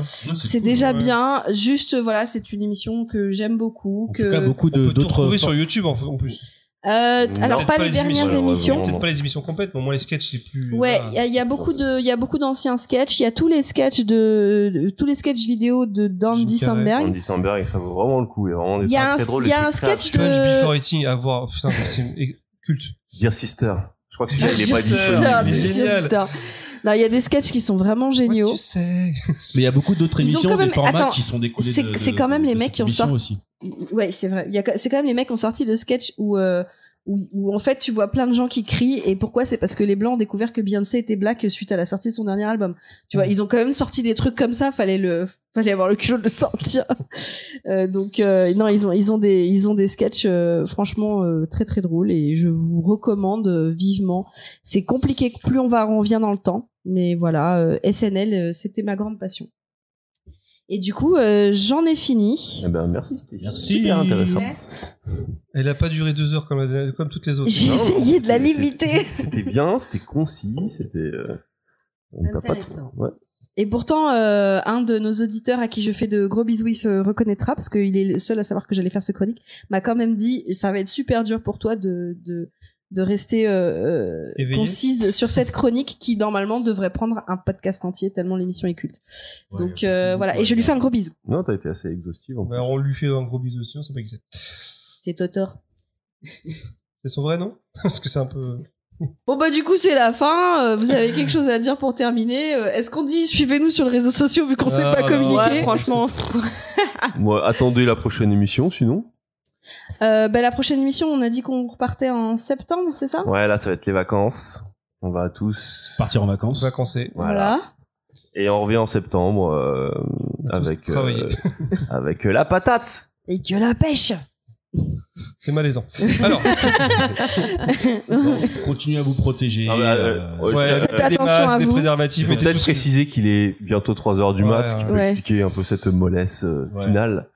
Titre. Mais euh, ça m'a fait, ça m'a, Ah, mais c'est pas un bon film alors. Bah, la, mollesse, la, la mollesse finale, c'est un peu le. Le, le mec qui a fait son boulot. Ça quoi. fait un titre un peu, mais un vrai titre de jeu vidéo, c'est la mollesse finale. En anglais. Bon, et tous fatigués, faites des bisous à tout le Final, monde. Ouais. On vous fait Ouais, des gros bisous, Bisous à tout le monde, ça faisait plaisir de vous retrouver, même si Ouais. tu n'es pas là, et prochaine direct. Lavez-vous les mains. J'ai le si vous faites des bisous, faites-les virtuellement. Voilà. C'est ça. Poutou de la bise. Salut Bisous de good.